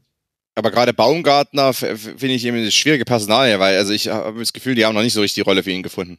Und ist auch sowieso die Frage, also ich meine, dann soll er eben die, die zweite Zehn spielen quasi. Aber das haben sie jetzt auch nicht, haben sie hier und da so ein Ansätzen, aber auch nicht so wirklich. Also äh, Baumgartner bin ich ein bisschen äh, über die bisherige Einbindung von Baumgartner bin ich sehr enttäuscht, weil eigentlich natürlich ein Top-Talent. Ne? Mhm. Ja, die Frage ist das, halt auch, Ich sage immer, dass der BVB eigentlich irgendwie geschlafen hat. Anstatt Betscher, halt ja, ich meine, es ist ein Achter, ist eigentlich eben. Als was ist der eigentlich gekommen? Also, ja, eben. Er ist der, ja, der, der, bei, bei, bei Hoffenheim war vorne der Doppelspitze häufig. Genau. Also, ja. ich dachte erst, okay, vielleicht soll der die in Kunku-Rolle spielen, ja. aber dann hast du trotzdem noch irgendwie drei Mittelstürmer geholt. Also, was soll Baumgartner genau spielen? Im Mittelfeld hast du dann auch irgendwie alle ersetzt und noch, noch dich personell verstärkt. Und dann war Baumgartner auch noch zu Saisonbeginn irgendwie äh, verletzt und hat irgendwie seine Rolle nicht so richtig gefunden. Und jetzt wäre doch eigentlich der Punkt, Danny Olmo fällt aus, dass ich da sage, okay, Baumgartner, der kann das Element bringen, den stelle ich da hin. Also das hat mich, mich gewundert, dass man da halt wirklich einfach sagt, okay, ich vertraue da noch nicht drauf oder so. Ja, aber bei Leipzig sowieso ein Problem. Das zieht sich jetzt ein bisschen durch. Also bei unter Rose war das schon der Fall, aber auch unter Vorgängern teilweise. Die haben oftmals so einen Kader von 20 oder so 18, 19 Spieler auf einem ähnlichen Niveau. Also einen Kunku mal ausgenommen oder Olmo vielleicht jetzt ausgenommen. Aber viele so auf einem ähnlichen Niveau. Und die Rotation ist bei Leipzig immer sehr, sehr stark. Also wird gerne durchrotiert. Auch letzte Saison, also wie, wie mit Haidara, Leimer, Schlager war dann verletzt, aber als er nicht verletzt war, ne, mit denen da durchrotiert wurde, du wusstest eigentlich nie, wer spielt. Und es war immer irgendwie einer von diesen äh, 10, 12 Leuten, war auf, waren einige davon auf dem Rasen, andere nicht, auch in der Abwehrkette. Diese, diese Rotation mit, mit Klostermann, Simakon, Guardiol, Orban, als Halstenberg noch da war und so weiter. Äh, in Henrichs, da wurde derart viel rumrotiert und durchrotiert. Auch Henrichs, der spielt mal rechts, mal links, mal zentrales Mittelfeld, hat er letztes Jahr auch gemacht. Also ähm, das ist, das ist natürlich auch dann vielleicht ein Problem, weil man will durch diese äh, Dreifachbelastung da sich äh, sicherlich dann alle Spieler frisch halten und bei, bei Raba ist ja auch doch dann auch so Belastungssteuerung und so steht sehr hoch, also auch die Analyse äh, der Belastung und so weiter steht sehr hoch im Kurs, ähm, was, was, die, was die Arbeit betrifft. Aber vielleicht ist es dann wiederum das Problem, dass man es dann zu extrem auf die Spitze treibt, weil man natürlich auch nicht, äh, weiß nicht, wie bei FIFA einfach die Spieler ständig auswechseln kann, sondern vielleicht auch dann mal eine gewisse Grundformation und Grund, so eine Grundstartelf braucht, so ein Kern von acht Leuten. Aber den hast du momentan ja nicht. Und deswegen ist Kampel wieder plötzlich auf dem Dampf. Ja, auf dem Damm. Und der war mal weg. Und dann ist wieder da zum Beispiel. Ne? Und, und Seiwald war am Anfang gegen Bayern super Spiel gemacht im Supercup zum Beispiel. Mhm. Habe ich gedacht, der wird jetzt gesetzt sein. Und danach, nö. Es ist, äh, ist das Thema auch schon wieder durch, mehr oder weniger. Ich meine, der, wann kam der jetzt rein? In Der 85. Minute? Ja, genau. Ja, gut, also das, das, das, das ist ein Courtesy-Einwechsel, immer das dann wahrscheinlich. Ne? Weil war ja noch, er wurde, vor allem, er wurde vor allem davor viermal nicht eingewechselt. Also der ja, hat ja. gegen Leverkusen schlecht gespielt und dann viermal einfach nur auf der Bank gesessen. Und das wundert mich doch, weil, weil es ja, also es ist ja nicht das erste Spiel, in dem Leipzig Probleme damit hat, den Spielaufbau zu strukturieren. Nee. Es ist häufig der Fall. Und äh, wenn sie nicht ihre individuelle Überlegenheit durch pressen können, durchbringen können, ne, wie zum Beispiel gegen Young Boys oder so. Ähm, das ist aber ein ganz anderes Thema. Äh, dann müssen sie eigentlich lange stabil stehen und dann eben wie auf ein paar Umschaltmomente hoffen oder auf, auf so Umschaltsituationen erzwingen. Aber die werden auch noch auf ein paar Teams treffen in der Bundesliga, die ihnen dann diese Option und, und den Gefallen nicht tun. Hm. Und ich meine, selbst Leverkusen hat ja schon am ersten Spieltag vorgemacht, wie man Leipzig anlaufen kann. Die haben es ja eigentlich ganz gut gemacht, ne? Mit dem Raus, Rausschieben von Frippong zum Beispiel. Auch die, auch dieses Zwischenstehen von, von äh, Chaka und so weiter hat gut funktioniert. Da hat ja Leverkusen mal nicht diesen brutalen Ballbesitz-Fußball gespielt, den sie in Gladbach gezeigt haben zum Beispiel. Und hat ja schon so ein bisschen hingelegt, wie man Leipzig bespielen kann, weil die, die Leverkusen Tore am ersten Spieltag waren besser rausgespielt als die Leipziger Tore. Um jetzt mal, ja. jetzt mal eine Wertigkeit bei dem 3 zu 2 zu machen. Ja, da waren ja auch viele Standardtore mit dabei. Aber wir werden ja jetzt dann sehen, wie Leipzig bespielt werden wird. Einmal von Wien Wiesbaden, jetzt im DFB-Pokal, und dann vom FC Bayern. Das ist nämlich dann das Topspiel des nächsten Spieltags, des sechsten Spieltags. Borussia Mönchengladbach wiederum wird dann gegen den VfL Bochum spielen und das auch noch auswärts, also an der Kastropper Straße. Und damit haben wir nur noch eine Kategorie, die wir abhandeln wollen zu diesem Spieltag. Und das sind unsere Spieltags-Awards. Das heißt MVP des Spieltags, Unsung Hero und unser Moment des Spieltags. Nick ist schon natürlich ganz erfahren, weil er durfte quasi diese Kategorisierung hier mit aus der Taufe heben, habe ich vorhin schon verwendet, aber ist schon zweieinhalb Stunden her. Das wissen vielleicht die Hörerinnen und Hörer nicht mehr. Nick, wer ist denn dein MVP des Spieltags? Ich habe äh, lange überlegt, habe mich aber am Ende für Ermedin Demirovic entschieden, weil er gefühlt dieses Spiel ganz alleine entschieden hat.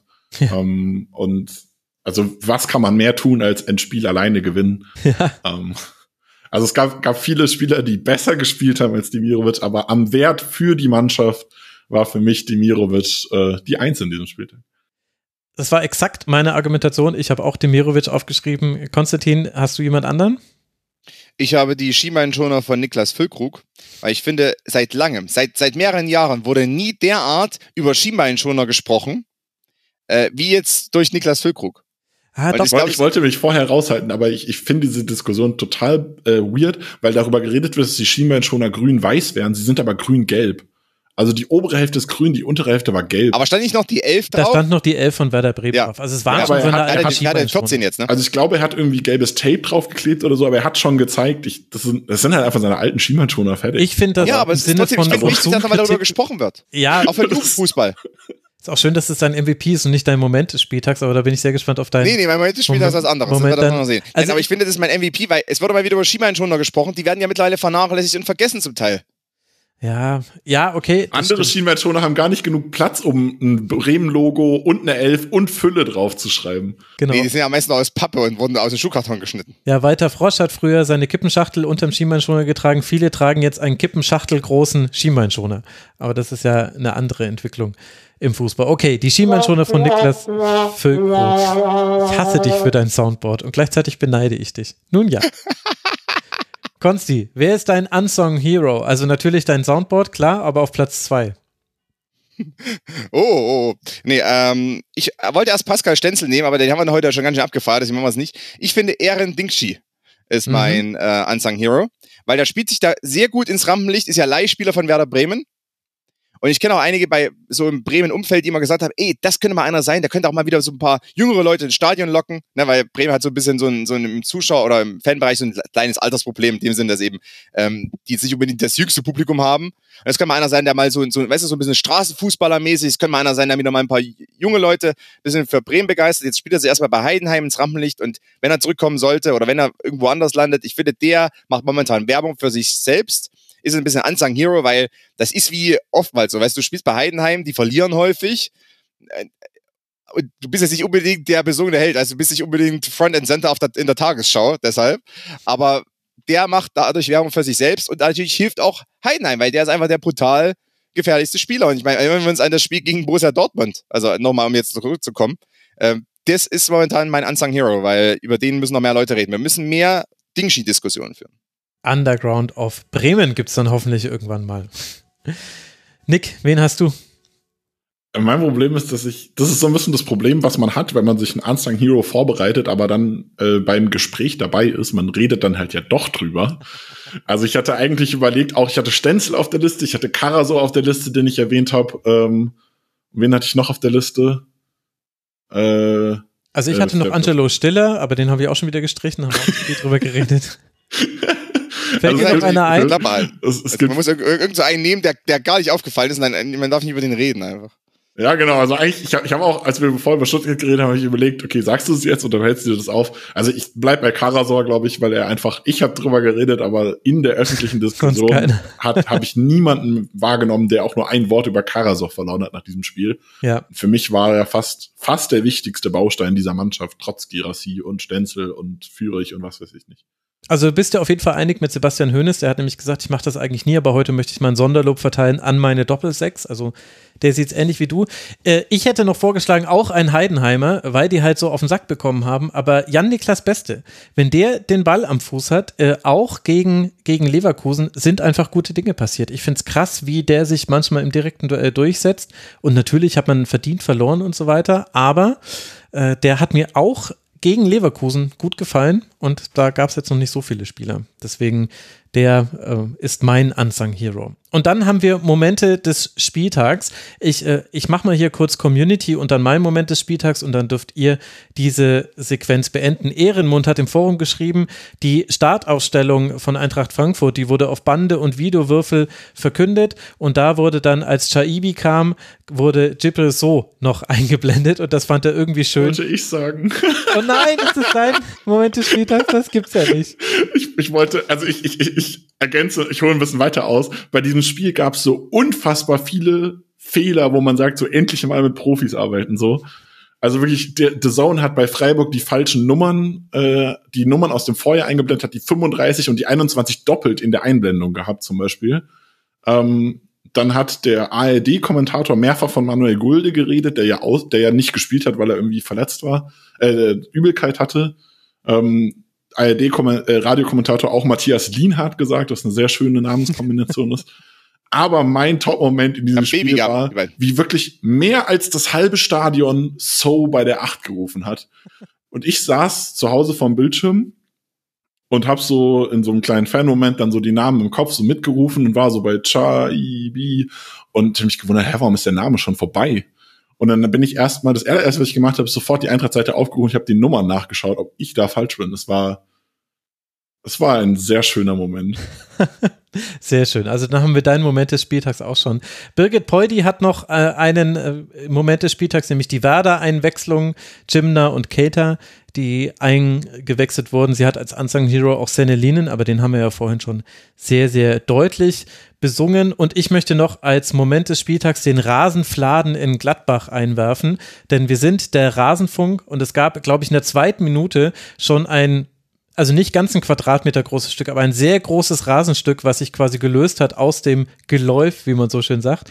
Und das Spiel musste sogar kurz unterbrochen werden und ein äh, Leipziger Betreuer ist dann aufs Feld gekommen, hat irgendwie versucht, dieses wirklich sehr große Stück festzumachen. Wir sind der Rasenfunk. Und dieser Spieltag war nicht so reich an Momenten. Deswegen war das mal Moment des Spieltags. Ich bin mir aber sicher, Konstantin hat einen tolleren Moment, denn wenn es nicht die Schienbeinschoner von Niklas Füllkrug sind, dann muss es ja ein richtiger Hammer gewesen sein. Was kommt jetzt? Ich finde Enrico Maaßen äh, nach der roten Karte gegen Engels. Er nimmt als MVP einen Gegenstand und als Moment nimmt er eine Person. Okay. Nein, auf, auf, auf. also Enrico Maaßen hat ja so immer so leichte Duckface-Tendenzen. Mhm. Und äh, also ich, äh, oder keine Ahnung, was da abgeht, aber äh, weißt du, äh, ist ja so. Äh, ich glaube, er hat da schon selber über seine Frisurwitze gemacht und so weiter. Das ist einfach, ist eben, ist eben so. Ich meine, ist alles, alles easy, ne? Alles Spaß. Aber ich fand es so lustig. Erst wurde die rote Karte gezeigt und erst behält Enrico Maaßen komplett die Fassung. Man sieht ihn an seiner Seitenlinie, äh, schaut erstmal so skeptisch. Und dann, mit Verzögerung, bricht es komplett aus ihm raus. und plötzlich merkt er, scheiße, wir sind jetzt zu zehnt. Und wir sind ja eigentlich die schlechtere Mannschaft, oder zumindest nicht die bessere Mannschaft. Und jetzt müssen wir ja noch 20 Minuten zu Hause verteidigen gegen Mainz. Und ich hasse mein Leben. Wahrscheinlich. Keine Ahnung. Ich weiß nicht, was da durch seinen Kopf ging. Aber ich fand es so super, wie er erst so komplett, komplett so dieses, dieses leichte Duckface, hm, okay, hm, na gut, mal gucken. Ach so, für uns. Nein, verdammt, ja, genau. was soll denn das? ja, genau, ja, stimmt, das war eine gute Szene. Äh, ich hatte, ich hatte das Gefühl, ihm fehlt Stefan Reuter, weil normalerweise Stefan Reuter hätte schon die komplette Trainerbank angezündet, auseinandergenommen, ja. brennende Mülltonnen in den Innenraum geworfen und dann wäre Enno Maaßen quasi so die zweite Welle gewesen, quasi so Anlaufen des Schiedsrichters in Wellen. Ist wahrscheinlich auch was sehr Modernes und vielleicht hat deswegen da das Timing von ihm nicht gepasst, von seinem. Ich, ich glaube auch, der ist, der ist off. Also der, ich glaube, die, die ist auch, auch, sag mal, wenn wir in die NFL schauen, ne, sag mal, seine, seine Route, er läuft die aktuell nicht gut, sein Tight End fehlt und er, er kann aktuell, er weiß nicht ganz genau, wohin laufen soll und auch zum Beispiel sein Wutausbruch war neben dem vierten Offiziellen, aber nicht gegen den vierten Offiziellen. Der, quasi sein Wutausbruch war so in den Raum hinein und der vierte Offizielle stand daneben, hat er gar nicht darauf reagiert, weil er gesagt hat, na ja, der hat, also normalerweise wäre ich angeschrien, aber der hat ja eigentlich an mir vorbeigeschrien. Ja, vielleicht okay. hat er auch seine Spieler angeschrien. Aber gut, solange sein Tight ja. nicht Taylor Swift datet, ist ja alles okay. Und damit schöne Grüße Stefan, an die Wir müssen mal kurz bei Stefan Reuter aus Facebook-Profil schauen. Ich habe im Übrigen dann noch ein kurzes Service-Announcement, falls ich das äh, machen darf.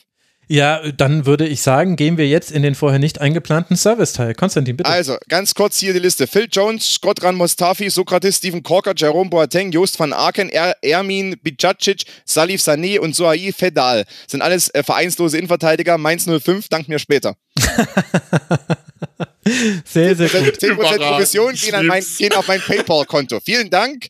Das habe ich vorhin rausgesucht. Das sind äh, vereinslose Innenverteidiger, die momentan zur Verfügung stehen würden. Ich sag mal so, Phil Jones und Sokrates wäre eine gute Innenverteidigung. Die sind beide über 35, glaube ich, oder zumindest Sokrates 36. Aber was soll's? Was soll's? Vielleicht wird ja auch Bonucci nochmal frei, wenn er weiter so spielt. Nee, also. nee warte. Wie, wie, alt, wie alt ist Phil Jones? Was denkt ihr? 36, oder? 31. Was? Okay, dann bin ich alt. Dann ist nicht er alt, sondern Wenn ich er 31 ist, sind wir 48, ne? Ja, genau. Naja, das hätte ich jetzt äh, nicht gedacht. In diesem Sinne, ich danke Konstantin Eckner von dessen Soundboard und von ihm selbst man im äh, Podcast äh, Nur schöner Fußball äh, äh, natürlich hören kann. Nee, schöner, schöner neuer, neuer Fußball. Fußball. So ist es. Nicht nur schöner SNF. Fußball. Ihr wollt ja auch über Augsburg reden. Genau, so ist es ja. Sorry, liebe Augsburg-Fans, der musste sein. Dieses Spiel hat mich einfach extrem geärgert. Und äh, danke an Nick Steiger, der zwischen all seinen tausend anderen Podcasts, äh, die wir hier jetzt gar nicht genannt haben, eigentlich, äh, äh eigentlich ungerecht. Also wenn wir beim Football sind, natürlich äh, Packers Germany, da kann man dich äh, hören und man kann dich ja auch bei Communio hören und es wird alles verlinkt. Danke dir, Nick, dass du mit dabei warst. Ja, ich freue mich. Hat wieder sehr viel Spaß gemacht. Das freut mich zu hören, auch wenn wir Überlänge hatten für das neue Format. Aber gut, Das hätte ich eigentlich ahnen können. Es war euch ja offenbar nicht so wichtig. Ich habe noch eine Podcast-Empfehlung, liebe Hörerinnen und Hörer. Es gab eine leider fürchterlich schlechte Folge von Wohlstand für alle zu Kommerz im Fußball. Beyond the Ball hat dazu eine eigene Folge gemacht, um das nochmal aufzuarbeiten und sehr viele richtige Dinge da aufgearbeitet. Beyond the Ball, der Kommerz macht den Fußball kaputt und jetzt ist der Folgentitel. Hört euch das gerne an und dann hört gerne den Rasenfunk in all seinen Formaten. Bleibt gesund. Bis bald. Macht's gut. Ciao. Wir freuen uns über Ihre Unterstützung.